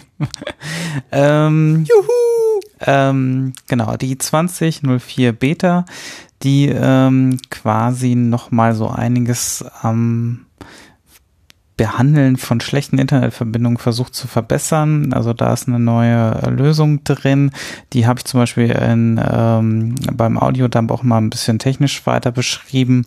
Und ähm, ja, die kann man gerne mal testen, gerade wenn man irgendwie Probleme hat mit bestimmten äh, WLAN-Verbindungen oder schlechten Verbindungen in der Vergangenheit, dann sollte die Version einiges besser machen. Es reicht vollkommen, wenn äh, der, äh, die Zentrale das quasi, äh, dieses Update einspielt. Die Gäste und Gästinnen müssen das nicht äh, benutzen, die Beta, ähm, weil das immer auf der Empfangsseite äh, versucht wird auszugleichen. Und ja, und ich freue mich dann irgendwie so ein bisschen über Feedback. Bisher habe ich sehr viel Positives bekommen, deswegen wird das jetzt wahrscheinlich relativ zeitnah auch in eine stabile Version übergehen. Mal gucken, ob ich noch ein Release zu Ostern schaffe, aber ähm, das äh, muss ich dann mal abwarten. Äh, Release zu Ostern ist gut. Ostern ist übermorgen. Ja. Ich bin guter Ding. oh Gott. du bist ein ist echt ein Wundermann. Also ich habe ja, also im letzten Monat, ja ich habe im letzten Monat acht Versionen released, also kann ich auch zu Ostern releasen, oder nicht? Wo kriegt man die? Ich will sie haben. Doch bevor sie final wird. Äh, ich fand sie schon cool, bevor sie final wurde. Äh, einfach unter Downloads äh, dann, beziehungsweise also auf der Webseite und dann unter Doku gibt's die Beta-Version auch, beziehungsweise im Sendegate. Plugin. Genau. Ja, nur dass wir den Link auch mal hier im Dings haben. Zack. Ja, der Malik hat dich ganz schön ausgequetscht da in dem Audiodump. Also da musstest du nochmal richtig äh, äh, ja, darlegen, was du da alles, alles dir ausgedacht hast. Ich finde das immer so, so witzig, dass du, Malik, sagst, äh, ja, von der Technik habe ich ja keine Ahnung. Aber dann stellst du doch sehr technisch orientierte Fragen, wo man denkt, na ja, mag sein, dass er jetzt die Codezeile nicht kennt, aber die Philosophie, die dahinter ist, die hast du schon sehr gut verinnerlicht.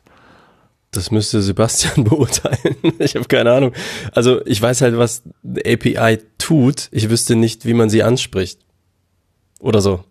Also das ist so, mhm. man hört natürlich, wenn ich den ganzen Tag selber Tech-Podcasts höre und so, natürlich kriegst du so ein paar Systematiken grob mit und natürlich, wenn du 35 Jahre Computer benutzt, dann hast du irgendwann auch mal also ein Gefühl, es ist ein Gefühl dafür bekommen, wie Programme miteinander koalieren oder was das neue Mac OS jetzt verändert hat, warum da irgendwas besser oder schlechter synkt oder irgend sowas.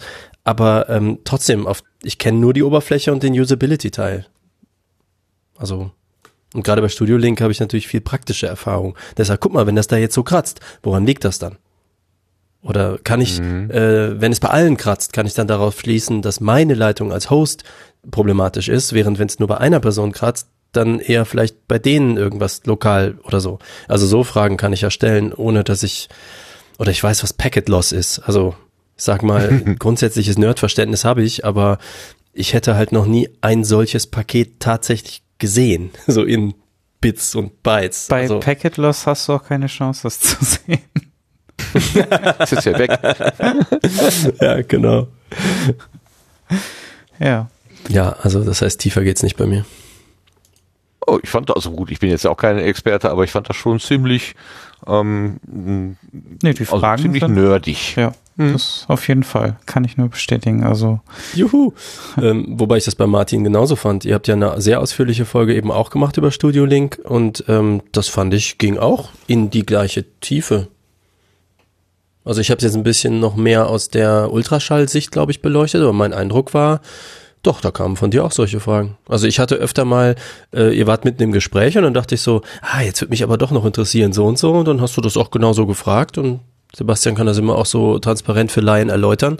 Und da war ich, war ich schon happy. So. Wir konnten halt, weil, sage ich mal, wahrscheinlich die Hörerschaft sich äh, noch ein bisschen unterscheidet vom Sendegarten zum Audiodump, äh, konnte ich, sage ich mal, ein bisschen egoistischer aus Podcaster-Perspektive Dinge fragen, die ich äh, in meinen vielen Jahren Erfahrung als User von äh, Studio Link hatte. Da denke ich mir halt auch, okay, da draußen die meisten, die zuhören, werden weder Studio Link je benutzt haben, noch je benutzen und sind auch keine Podcasterinnen und Podcaster. Deswegen das nehme ich mir dann aber raus. Das ist halt mein verflixter Podcast. So, ich kann halt mal eine Frage stellen. Wenn der, wenn, wenn der Studio Link Chef schon gerade da sitzt, dann ähm, mache ich das einfach. Aber trotzdem, die Fragen sind, denke ich, eigentlich hauptsächlich User-Fragen. So. Ja. Aber wir wollen ja trotzdem erstmal wissen, was, was macht das denn?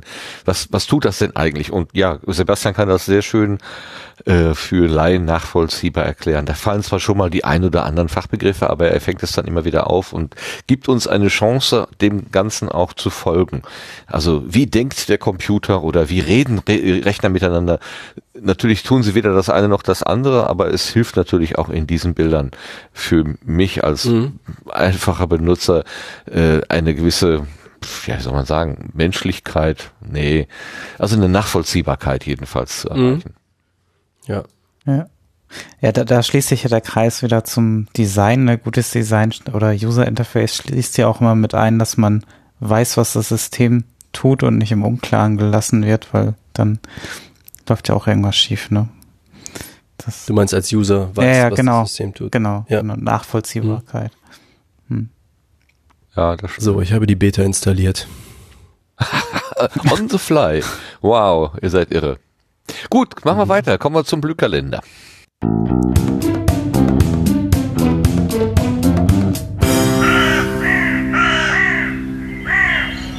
Ein vermutlich abgespeckter Kalender, aber wir wollen trotzdem mal hören, was der Lars noch gefunden hat. Bitteschön. Ja, wie immer habe ich mich im Sendegate umgeguckt äh, für die nächsten drei Monate. Ähm, wie du schon sagst, die Liste ist ein bisschen kürzer. Aber los geht's. Ähm, der erste Eintrag ist wohl nur noch für unsere Live-HörerInnen interessant. Am 11. und 12. April gibt es die Webversion des Podrennen. Infos gibt's da auf der Homepage. Die Adresse lautet badgeek.fr slash podrennen slash. Ähm, wenn man das jetzt genauer nachlesen möchte, der Link ist natürlich auch im Sendegate vorhanden. Dann gibt's ein Podcast-Meetup und zwar wird das virtuell veranstaltet. Das ist am 20. April vom Hannover Podcast Meetup. Zum Einsatz kommt dort Zoom. Laufen soll das Treffen von 19 bis 21 Uhr. Für den 23. Mai ist das nächste Funheim angedacht. Natürlich so ein bisschen mit dem Vorbehalt in der aktuellen Situation. Wenn da irgendwas möglich ist, dann soll das in Wiesbaden stattfinden und geplant ist da ein Besuch des Hessen Slams. Infos gibt's dazu unter funheim.unterhaltungszimmer.de. Der nächste Termin ist dann schon wieder das nächste Funheim. Das wäre dann am 20. Juni. Da soll das Tiny House Festival besucht werden. Auch hier weitere Infos funheim.unterhaltungszimmer.de. Dann steht für den 3. Juli das nächste Podruhe auf dem Programm. Das ist ein Treffen für alle Podcast-interessierten Menschen. Sofern dieses Treffen wieder verantwortbar stattfinden kann, wird das in Essen stattfinden und zwar wieder im Unperfekthaus. Beginn wäre dann um 19 Uhr. Auf der Webseite unter podruhe.de kann man sich da aktuell halten. Äh, man hat es hier schon mitgekriegt, äh, da mache ich so ein bisschen die Orga und ich habe im Moment null Ahnung, keine Kristallkugel, keine Ahnung, ob da was sinnvoll geht oder nicht. Ähm, aber im Sendegeld bleibt, bleibt man aktuell und auf der Webseite natürlich auch. Ähm, und da sind wir dann auch schon wieder am Ende angekommen. Alle Links und alle Infos zu den Veranstaltungen, Adressen und so weiter gibt's im Wiki. Das ist auch offen für weitere Einträge, äh, sowohl für ja, neue Einträge als auch für Änderungseinträge. Die nehmen wir natürlich auch gerne mit. Äh, einfach dort eintragen, dann ist es beim nächsten Sendegarten mit dabei. Ganz herzlichen Dank dafür. Ja, alle Veranstaltungen etwas zusammengeschrumpft. Hm, der Situation geschuldet, genau wie du es gesagt hast. Ja. Äh, dann haben wir jetzt was. Ach so, die Setzlinge, genau. Es gibt zwei Setzlinge, die habe ich mitgebracht. Bitteschön. schön.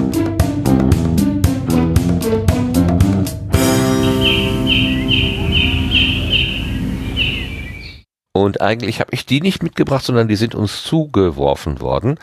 Ähm, ich bin im Moment so ein bisschen, äh, äh, wie nennt man das, ähm, übersättigt mit neuen Angeboten. Wenn ich in die äh, Nullnummern-Kuration vom FIT schaue, da kommt auch dauernd wieder so viel Neues, ähm, ist etwas unübersichtlich. Ich freue mich sehr, dass Hörende hier mithelfen und sagen, da habe ich was gesehen, das finde ich schön, bitte nehmt das doch als Setzlinge auf. Und da hat uns zum Beispiel der Hobbyquerschnitt, ähm, der Björn, was reingereicht. Er schrieb auf Twitter, ein Setzling aus meiner Heimat. Und dann geht's noch um den Hafen. Und es wird mit Ahoi gegrüßt. Alles Gründe neben der tollen Idee, den Podcast von Maike vorzuschlagen. Der Podcast von Maike ist ähm, der Podcast Maike im Hafen. Sie schreibt selber auf Twitter dazu, meine erste Podcast-Folge. Ich habe sie gerade in einem Schwung eingesprochen. Nicht perfekt, an vielen Stellen dank Aufregung etwas kurzatmig, mig, kurzatmig, aber ich bin ganz zufrieden. Bin gespannt auf euer Feedback. Was kann ich besser machen? Und wir müssen jetzt mal eben gucken, auch wieder so ein bisschen improvisieren hier, weil wir jetzt Speicherprobleme haben, mit die, die nicht mehr so, unsere Samples gehen da nicht mehr so schön durch. Ich spiele mal einfach von der Webseite ab, Maike im Hafen, Episode 1, die ersten zwei Minuten. Moin. Ich bin Maike. Ich mache Hafenrundfahrten in Hamburg auf der Elbe. Und das jetzt inzwischen schon seit 2007 hauptberuflich. Ich schipper total gern mit Gästen in die unbekannten Ecken des Hamburger Hafens und zeige die Waterkant von ganz neuen Seiten. Es geht zum Beispiel mal in die Bille oder auch rund um die Elbinsel Wilhelmsburg. Weil wir momentan ja leider nicht live mit euch schippern dürfen, gibt's meine Hafentouren jetzt in handlichen Episoden auf die Ohren. Viel Spaß beim Zuhören und herzlich willkommen in meinem Podcast Maike im Hafen viel mehr als eine Hafenrundfahrt. In dieser ersten Folge möchte ich euch gerne erzählen, wie ich eigentlich im Hafen gelandet bin und wie mein Alltag bis Februar diesen Jahres ausgesehen hat. Danach kommen dann in lockerer Folge Episoden über spannende Tourziele entlang der Hamburger Hafenkante, so von der Bunthäuser Spitze im Süden von Wilhelmsburg bis nach Finkenwerder oder auch von der Bille bis zum Harburger Binnenhafen. Das Ganze immer mal gewürzt mit schönen Anekdoten von Touren aus den letzten 13 Jahren. Aber wie fing das eigentlich alles an? Hier kommt meine Geschichte. Ich bin von Haus aus Nordfriesen, also waschechtes Nordlicht. Hört man mir manchmal auch an. Pladütsch habe ich allerdings ernsthaft nur als Kind im Dorftheater geschnackt. Dann und wann rutscht mir vielleicht doch noch mal ein bisschen nordischer Slang raus, aber macht ja auch nix. Ich bin inzwischen 48, habe eigentlich Wirtschaftsinformatik studiert und war neun Jahre lang im Softwarevertrieb für komplexe IT-Projekte unterwegs. Puh, eigentlich ja völlig klar, dass man dann irgendwann im Hafen landet, oder? Da gehen wir mal raus. Diese rhetorische Frage oder diese Frage erklärt sie dann im weiteren Verlauf und den dürft ihr euch gerne selbst anhören. Das ist die Maike im Hafen. Die Webseite ist Maike im Hafen, ein Wort, .podigy.io. Da findet ihr diesen Podcast. Äh, niveauvolle Hafenschnackerei jenseits der krumm gebogenen Bananen. Schreibt sie selber dazu. Sehr nett. Klingt irgendwie ganz, ganz nett und es wird ja auch mit Ahoi gegrüßt. Also dann ist ja alles gut. Der zweite Setzling wurde reingereicht vom äh, Twitter-Kanal der Ginkgo. Da kann mir der Lars helfen. Das ist die Daniela, glaube ich, ne? Oder? Bin ich da falsch? Ja, genau. Auf dem das ist die Daniela. Dankeschön, Daniela. Sie hat uns einen Tweet reingeschrieben. Äh, es gibt schon drei Folgen des Podcasts Verschwörungsfragen. Äh, das Thema ist, warum Antisemitismus und Rassismus immer ausnahmslos mit einer Vergiftung von Sprache einhergehen. Inklusiv Danke an Leonard Kohn, Emil Gumbel, der biblischen Esther und Igor Pianist. Ähm, das ist ein Angebot von Cylox und das macht der, uh, muss ich aber gucken, wie heißt der? Hm, na, äh, wo ist denn der Name? Ja, vorhin hatte ich ihn noch. Hören wir doch rein. Er, stellt sich. Herr Blume, ja. ich wusste, es war im Sendegarten ein Podcast von Herrn Blume und ich weiß den Namen nicht. Super. Ganz toll. Aber hören wir doch einfach mal rein. Wo ist denn jetzt ja, ich hatte doch vorhin einen Link, da war er unmittelbar. Ach, je, je, je, je. Nein, der ist es nicht. Schalten Sie auch das nächste Mal wieder ein, wenn Sie erleben wollen, wie Martin Rützler daran scheitert, ein paar richtige Links zu finden. Da, den habe ich gesucht. Und da steht auch, mein Name ist Michael Blume, ich bin Religionswissenschaftler und Beauftragter der Landesregierung Baden-Württemberg gegen Antisemitismus. So, und das ist ein Podcast.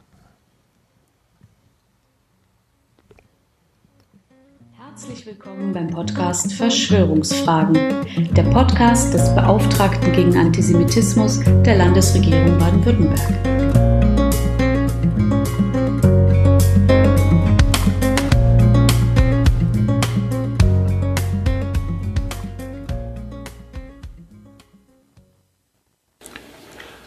Herzlich willkommen allen, die gerade zuhören oder mitlesen. Mein Name ist Michael Blume. Ich bin Religionswissenschaftler und Beauftragter der Landesregierung Baden-Württemberg gegen Antisemitismus. In meinen beiden ersten Amtsjahren konnte ich in hunderten Veranstaltungen mit Bürgerinnen und Bürgern über Antisemitismus und Rassismus sprechen, unserem Landtag einen Bericht mit Handlungsempfehlung vorlegen und gemeinsam mit Parlament und Regierungsmitgliedern auch schon einige Maßnahmen umsetzen. Das alles ist mit dem Ausbruch der Covid-19-Pandemie natürlich nicht mehr möglich. Aber gleichzeitig hat sich leider wieder bestätigt, dass in Krisenzeiten gerade auch das Internet mit Verschwörungsvorwürfen geflutet wird. Und dass dies Menschen in Angst versetzt und zu falschen Entscheidungen verführt. So hat gerade heute, am 22. März 2020, der Rechtsextremist Martin Sellner ein Video hochgeladen, indem er unter anderem die von ihm sogenannte Theorie vorstellt, nach der die Open Society Stiftung des jüdisch-amerikanischen Holocaust-Überlebenden George Soros hinter der weltweiten Coronavirus-Pandemie stecke. In einer von ihm angesetzten Online-Umfrage hätten 42 Prozent von 5.500 Teilnehmenden angegeben, die Maßnahmen der deutschsprachigen Regierung seien planmäßig totalitär, also Teil dieser Weltverschwörung. Deswegen haben mein Team und ich die Arbeit aufs Netz umgestellt. Da gehen wir auch raus.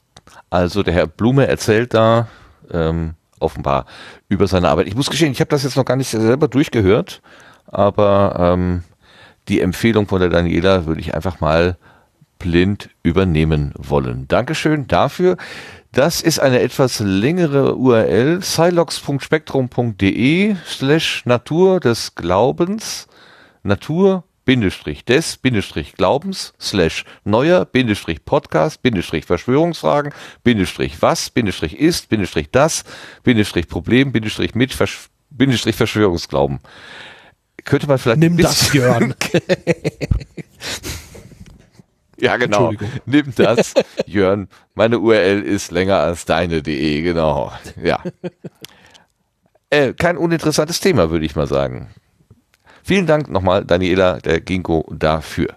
Also der Podcast heißt Verschwörungsfragen. Wenn man das in die FIT-Maschine reinwirft, wird das wahrscheinlich auch einfach so rausgespuckt werden. Das wären meine zwei Setzlinge, die ich mitgebracht habe. Und damit kommen wir zu den Blütenschätzen.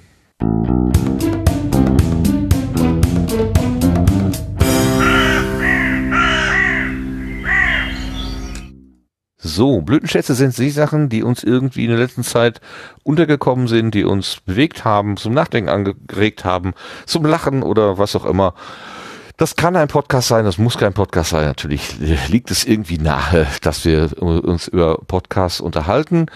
Ich frage einfach mal den Gast, den habe ich vorhin mit der Frage auch äh, einleitend überrumpelt oder überfallen. Und du hast schon so, so gelacht, als wenn du was hättest. Malik, hast du einen Blütenschatz für uns? Ich habe einen Blütenschatz, ich weiß nicht, ob wirklich für euch. ähm, es ist ein Blütenschatz für mich auf jeden Fall. Ähm, es ist nämlich so, man würde das gar nicht glauben, aber ich höre eigentlich nie Musik. Das hat sich in den letzten Jahren immer weniger, also es wurde immer weniger Musik, immer mehr Podcasts, also eigentlich höre ich immer nur Podcasts. Und es ist ganz selten, dass mal irgendwo nochmal so ein Stück von einer Band um eine Ecke kommt, wo ich so denke, geil, das will ich jetzt nochmal hören. Und ähm, das ist jetzt wirklich was für die äh, Hartwurst-Fraktion, nämlich es geht um einen Song von Bleed From Within. Und ähm, hier, ich werfe mal den Link in die Show Notes und der heißt äh, passenderweise zur jetzigen Zeit The End of All We Know. Ähm, aber der Song ist rausgekommen schon irgendwie letztes Jahr. Auf jeden Fall finde ich, ist das ein solcher Banger, das Ding. Ich finde den von vorne bis hinten so geil. Gestern ähm, bin ich tatsächlich so zum Einschlafen, das ist ja für Menschen, die kein Heavy Metal hören, denken, wie, aber Lärm, will man das nicht lieber ausmachen? Aber wenn man Heavy Metal hört, dann ist das so, boah, ich will jetzt irgendwie pennen und ich brauche noch sowas Ruhiges zum so dahin gleiten. und äh, dann äh, habe ich das Ding irgendwie auf dem Handy so angemacht auf äh, YouTube. Und das Dumme auf YouTube ist natürlich, nach dem Song hört das halt auf. Also wenn du es nochmal hören willst, musst du nochmal zurückspulen und es dann irgendwie, da musst du so wieder ein Auge aufmachen und da irgendwie an die richtige Stelle tippen und das war schwierig, aber ich habe es trotzdem mehrfach hintereinander noch hören müssen. Also dementsprechend ähm, Bleed From Within aus Glasgow, ähm, beide Daumen hoch, wer irgendwie was von, ich sag mal, Metalcore, grobe Richtung äh, gerne mag, der ähm, sollte sich das mal reinpfeifen. Äh, ich hätte tatsächlich noch was anderes, aber ich weiß nicht, wollen wir vielleicht erstmal die anderen fragen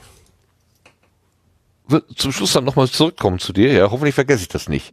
In dieser nicht äh, ja. Reihenfolge bestimmenden Liste ist der nächste der Lars. Was hast du denn mitgebracht, Lars? äh, ich habe äh, diesmal zwei, zwei Sachen mitgebracht. Äh, und zwar ähm, äh, eben als Hintergrund, ähm, mir war das so ein bisschen mit der medialen Corona-Behandlung ein bisschen zu viel geworden und habe so mm, mich aus dem Podcasten die letzten Wochen ein bisschen kürzer getreten, sagen wir mal. Ich höre im Moment wenig aktuelle Folgen. Äh, allerdings ist ein Podcast wieder da, von dem ich jetzt, ich glaube, ziemlich genau ein Jahr nichts mehr gehört habe und die musste ich dann natürlich hören. Und zwar ist das Appcoholics. Äh, die haben jetzt äh, brandfrisch wieder eine neue Episode, die Folge 2Q und da geht's um das Thema Quarantäne. Und äh, das haben die beiden wieder auf typische Appcoholics-Weise äh, sehr angenehm, sachlich und unaufgeregt äh, behandelt. Und da freue ich mich einfach sehr, dass Appgeholics wieder da ist und dann auch gleich wieder eine angenehm hörbare Episode produziert haben. Deswegen Blütenschatz Nummer eins Und Blütenschatz Nummer zwei ist äh, ein Festakt. Hoaxilla, einer der ersten Podcasts, die ich hier gehört habe, regelmäßig, hat die 250 250. Episode erreicht und äh, das finde ich auch eine ziemlich äh, ziemlich ordentliche Leistung, sagen wir mal so und äh, drum ist das mein zweiter Blütenschatz. Ah, haben Sie da viele Hörerkommentare drin? Ich hörte vom Westkirchen Andi, glaube ich, dass er sagte, äh, er hätte nie gedacht, dass er im Hoaxilla Podcast zu hören ist und dann gleich äh, in der 250. oder so. Irgendwie muss er ja da reingeraten sein. Wie ist das aufgebaut? Mm, also es, äh, die Folge behandelt ähm, die, ähm, das Thema Beethoven. Äh, wenn ich das jetzt richtig zusammen habe, wäre der eben dieses Jahr irgendwie 250 Jahre alt geworden. Und äh, ja, wegen dieser Zahlenparallelität ist das also jetzt eben so ein bisschen das Thema. Und eingebettet in diese Hoaxilla-Episode sind dann viele ja, Glückwunsch-Einspieler oder kurze Meinungsäußerungen und so weiter. Und da ist eine etwas längere Episode bei entstanden, aber eben nicht langweilig. Mir hat sie gut gefallen. Schön, schön. Ja, herzlichen Glückwunsch. 250 Ausgaben gegen Verschwörungsmythen oder für Skeptiker oder wie auch immer. Ich will euch dann nicht falsch etikettieren.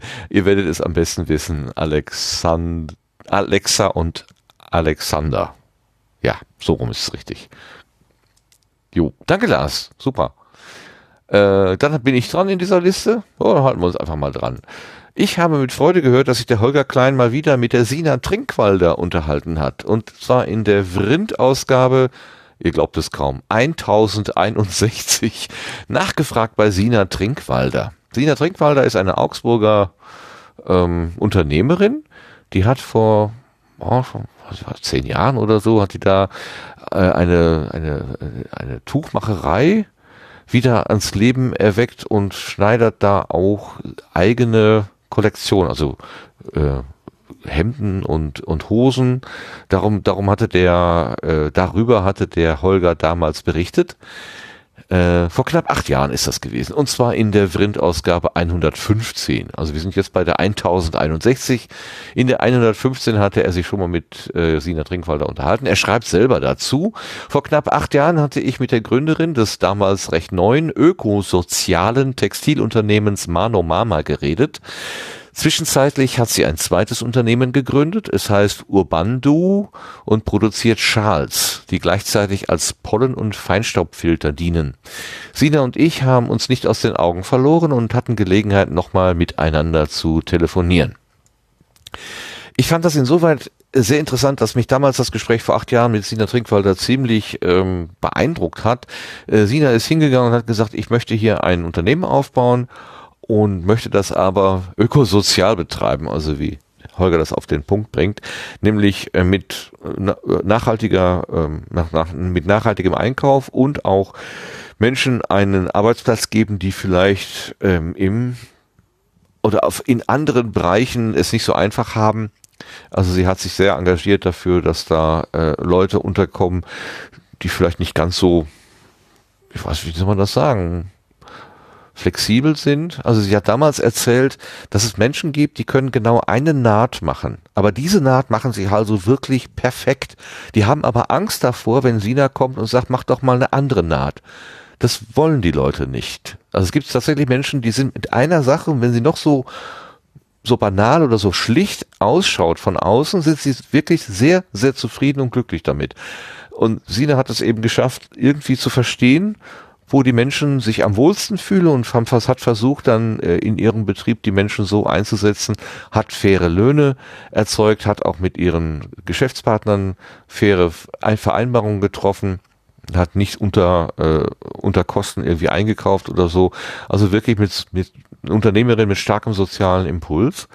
Und nach acht Jahren war es mal interessant zu hören, was ist denn so daraus geworden? Ist das jetzt eine, eine soziale Traumtänzerei oder kann man damit tatsächlich äh, Geld verdienen? Und ja, um es kurz zu machen, Sina ist immer noch am, im, im Geschäft. Sie ist auch eine Ratgeberin für viele, äh, die es ähnlich machen wollen, die eben auch einer Ökonomie, die nur auf ähm, raschen Profit aus ist oder auf Geld aus dem System herausziehen, äh, etwas entgegenhalten wollen. Aber, und das fand ich auch beeindruckend, sie hat schon auch gesagt, ja, ich habe schon auch dazu lernen müssen, dass nicht alle Menschen meinen Spirit teilen. Also sie hat immer gesagt, komm zu mir, wenn du, wenn du mitgestalten willst. Ich finde irgendeinen Posten für dich. Wir machen gemeinsam für dich eine Arbeitswelt möglich. Und sie hat tatsächlich auch Menschen erlebt, die sind zwar gekommen, aber die hatten kein eigenes Interesse daran mitzugestalten und dann hat das auch nicht funktioniert. Sie hat also auch Menschen wieder wegschicken müssen, was ihr selber schwer gefallen ist, aber dieser Lernprozess, den hat sie wohl gemacht.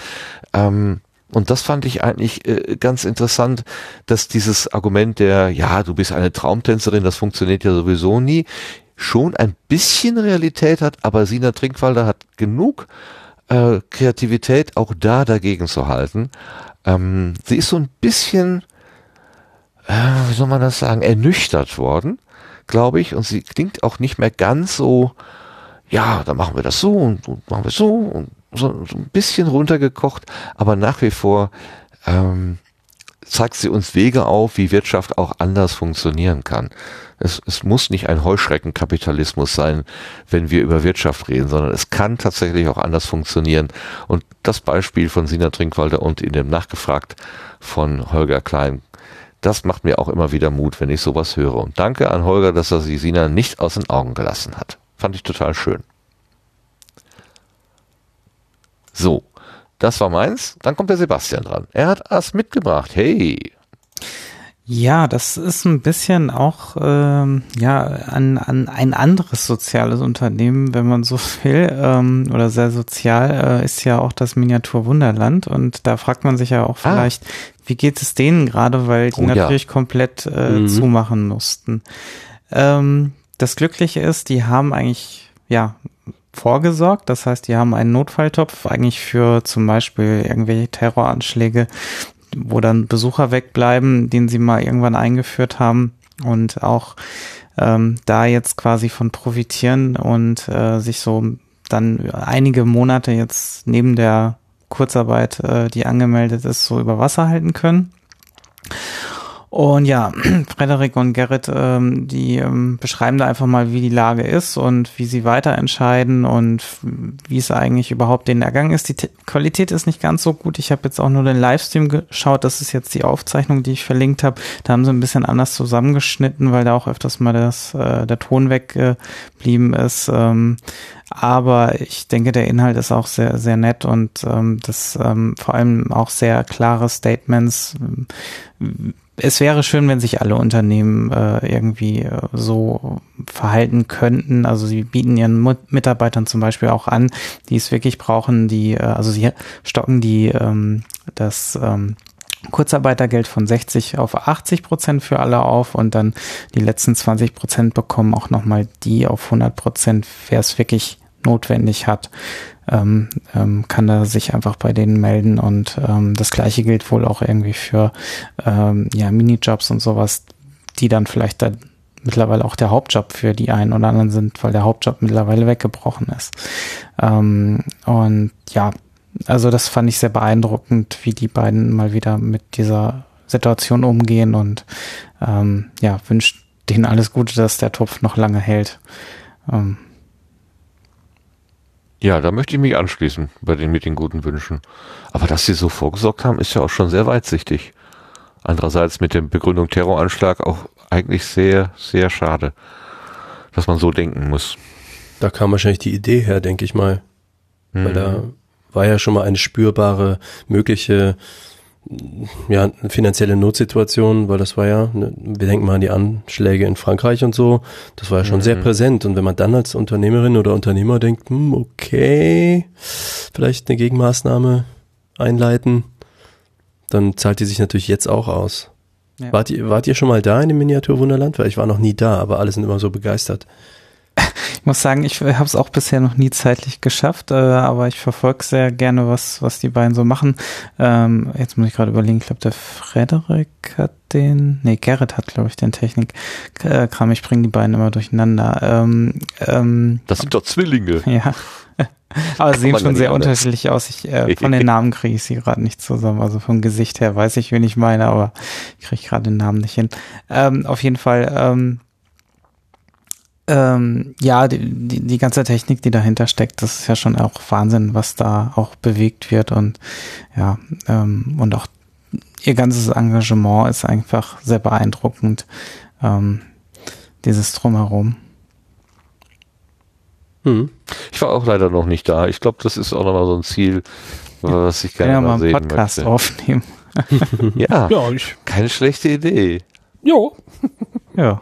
Wendegartentour. Ah, Grit macht die Technik, Frederik das Kaufmännische. Ja. So. Okay. Dann habe ich doch. Ja. Ich will mit. okay. Ich war zwar schon mal da, aber ich will mit. ah, du kannst erzählen. Wie hat's dir gefallen? Äh, ziemlich gut. Ähm, es war mir, ich weiß, sie haben eine Einlasskontrolle, aber ich bin ja nicht so für Menschenmengen. Also äh, mir war so ein hier und da ein paar, ein paar Leute zu viel auf, auf an einer Stelle. Äh, das kann man nun mal nicht, nicht leugnen. Das ist aber eine persönliche Befindlichkeit. Es ist jetzt nicht rappelvoll da drin. Das kann also nicht falsch verstehen. Ähm, aber es verändert sich immer wieder. Es kommen immer wieder neue, neue Teile dazu und äh, was auch cool ist, wenn man halt äh, mal schaut und nochmal schaut und nochmal schaut.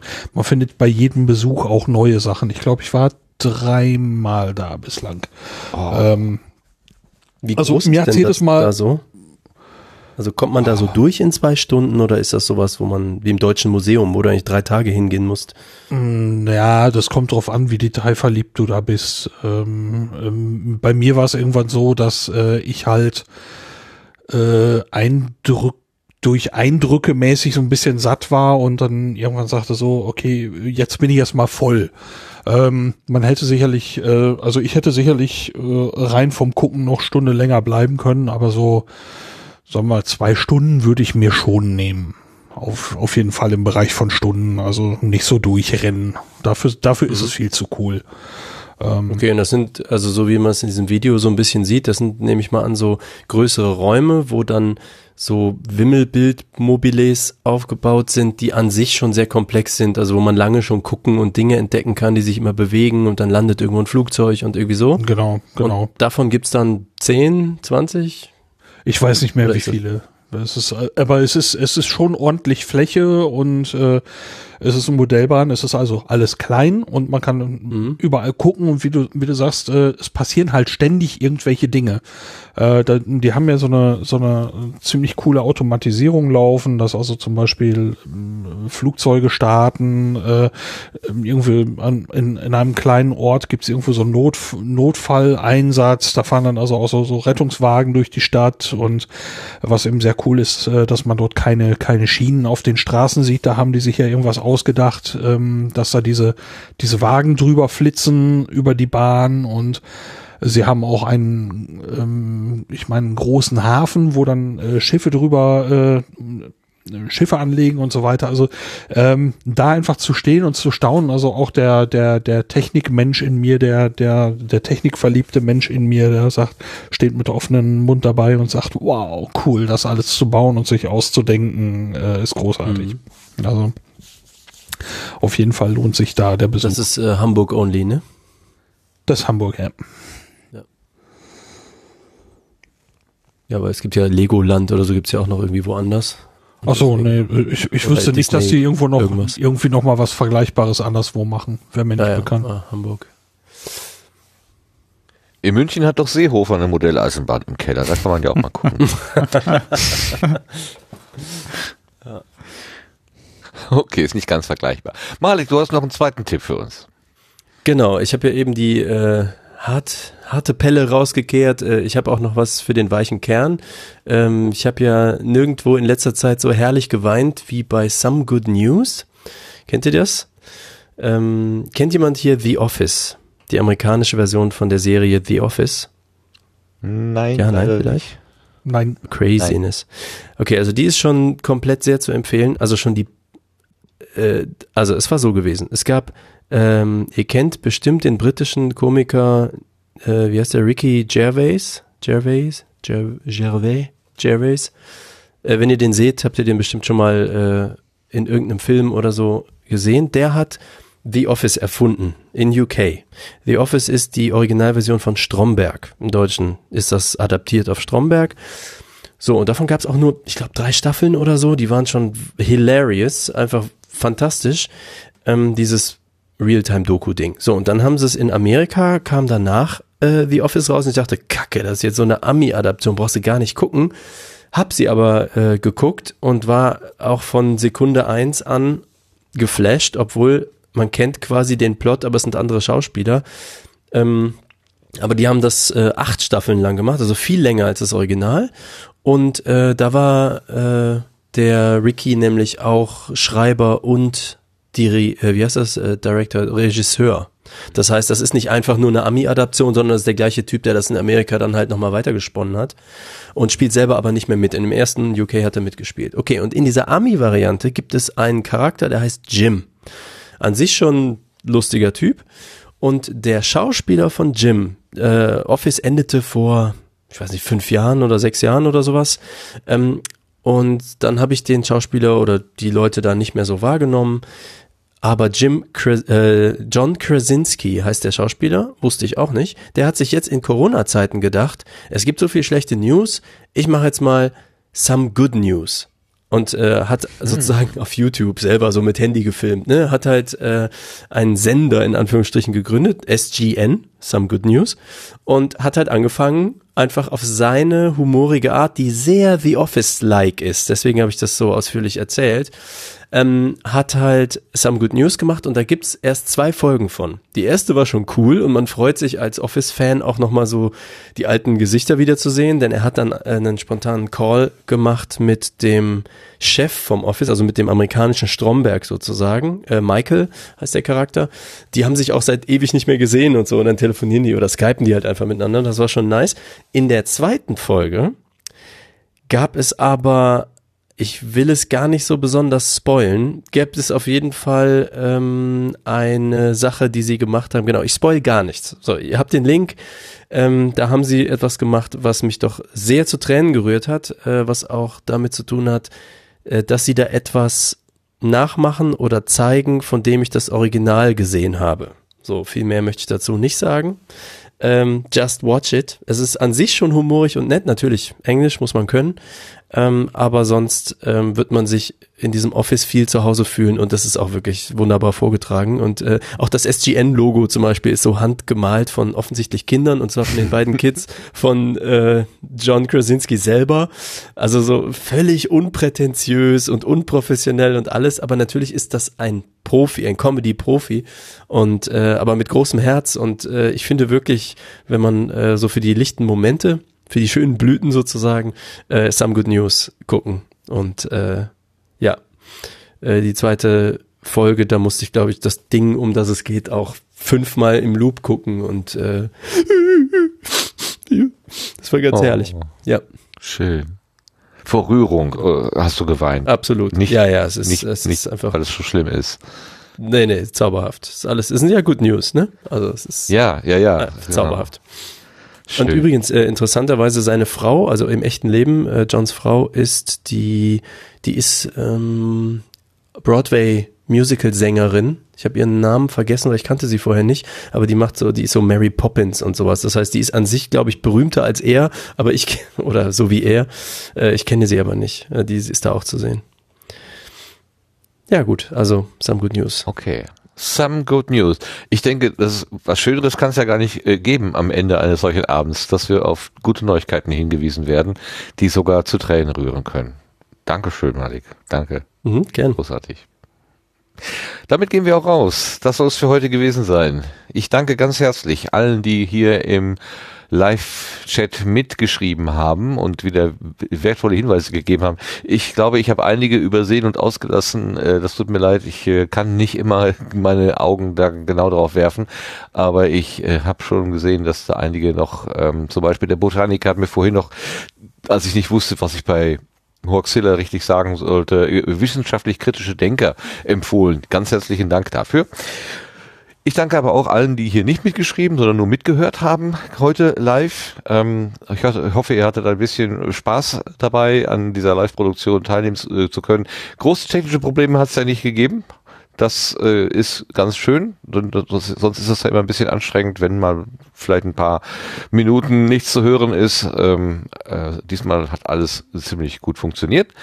Ich danke aber auch vor allen Dingen den Konservenhörern und Hörerinnen, die nämlich Podcasts so nutzen, wie sie ursprünglich gedacht sind, als Begleitmedium, ähm, wo man eben ein- und ausschalten kann, wie und wo es einem gefällt.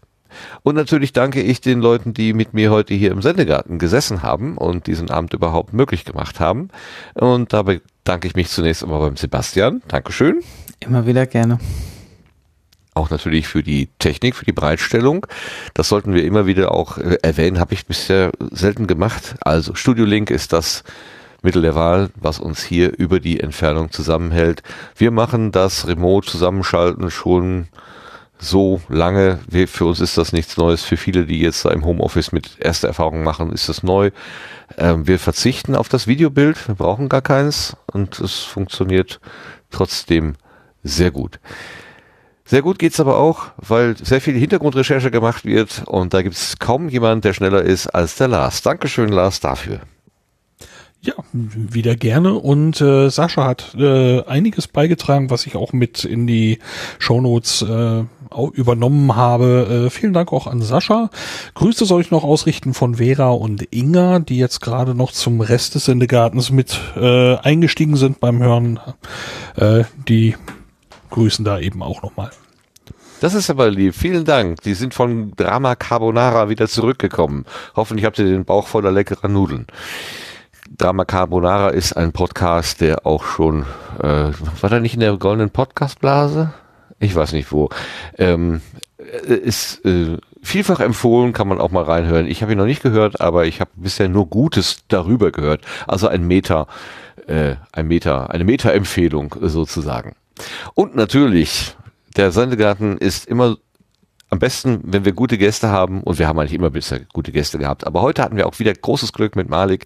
Wir haben nur drei Jahre drauf gewartet, dass er uns vorbeikommt. Wir haben extra einen Termin gemacht an, einem Freitag, wo er kann, obwohl er gestern auch gekonnt hätte. Alles ein bisschen absurd und wird, aber was soll's. Es hat funktioniert und es war ein wunderbares Gespräch. Danke dir, Malik, dafür. Ich danke natürlich den Sendegärtnern, möchte auch noch einen Gruß loswerden an Max Snyder, der gerade getwittert hat, hey, wenn Malik zu Gast war, kann er die Folge ja auch gleich schneiden, weil ich das meistens nachts nach der Sendung mache, damit ich die nachher in meiner Nachtschicht gleich hören kann. Da sage ich, nein, Freedom, aber vielleicht hat Martin ja nichts zu tun. Ähm, okay, ich habe das hiermit weitergegeben und lasse das so stehen. Äh, danke euch auf jeden Fall für die Einladung und äh, immer wieder gerne und bekenne mich als äh, Studio Link Ultra. Super. Ja, Studio Link Ultra ist äh, ein gutes Ultra. So wie äh, die Einhornstandarte von Logbuchnetzpolitik und wie sie alle Drosten heißen. Ultras. Die Drosten. Ich habe so ein T-Shirt. Ja, genau. Was gibt's schon? Ach du Schreck. Nee, gibt's okay. schon nicht mehr. Ich dachte, also eigentlich, wenn ein Mediziner ein DR im Namen hat, ne, dann ist er eigentlich ja Dr. Osten, aber ich. Äh Stimmt. naja, äh, schauen wir mal, wie das aufgelöst wird. Gut, also mit dem schnellen Schneiden, das wird wahrscheinlich nichts. Wir haben so unseren Veröffentlichungsrhythmus, äh, wenn alles gut geht, äh, ist das ja in der Regel sonntags abends der Fall. Aber wir haben ja gerade schon gehört, dass Sebastian für Ostern eine, ein Release plant und ich bin dafür, wenn äh, äh, Studio Link oder der Sendegarten warten, äh, dann kann der Sendegarten lieber ein bisschen warten, damit ein gutes Studio Link dabei herauskommt, was äh, die Community nutzen kann. Der Sendegarten kommt noch früh genug und es wird auch alles noch in 500 Jahren gehört, wenn wir dem Tim Pritlaff glauben können. Der hat das ja schon immer gesagt. Jetzt ist aber hier genug gesagt. Vielen Dank für, äh, für eure Bereitschaft hier reinzuhören. Vielen Dank für alle die, die uns hier auf Phonik Zeit gegeben haben. Es reicht jetzt erstmal. Also wer, wer immer das Gefühl hat, er möchte noch irgendwas geben, äh, guckt doch mal, ob nicht ein anderer das noch gebrauchen kann. Es gibt so viele schöne Projekte, die Unterstützung brauchen. Wir sind im Moment ziemlich gut gesegnet. Vielen, vielen Dank für äh, die Zuwendungen. Ähm, aber denkt auch an andere. Das ist auch wichtig. So. Jetzt wird's aber, jetzt ist gut, sonst mache ich hier noch das Wort zum Sonntag und das äh, ist nicht äh, meine Aufgabe. Macht's gut, vielen Dank für euer Gehör und bis zum nächsten Mal dann. Tschüss zusammen. Tschüss. Tschüss. Tschüss.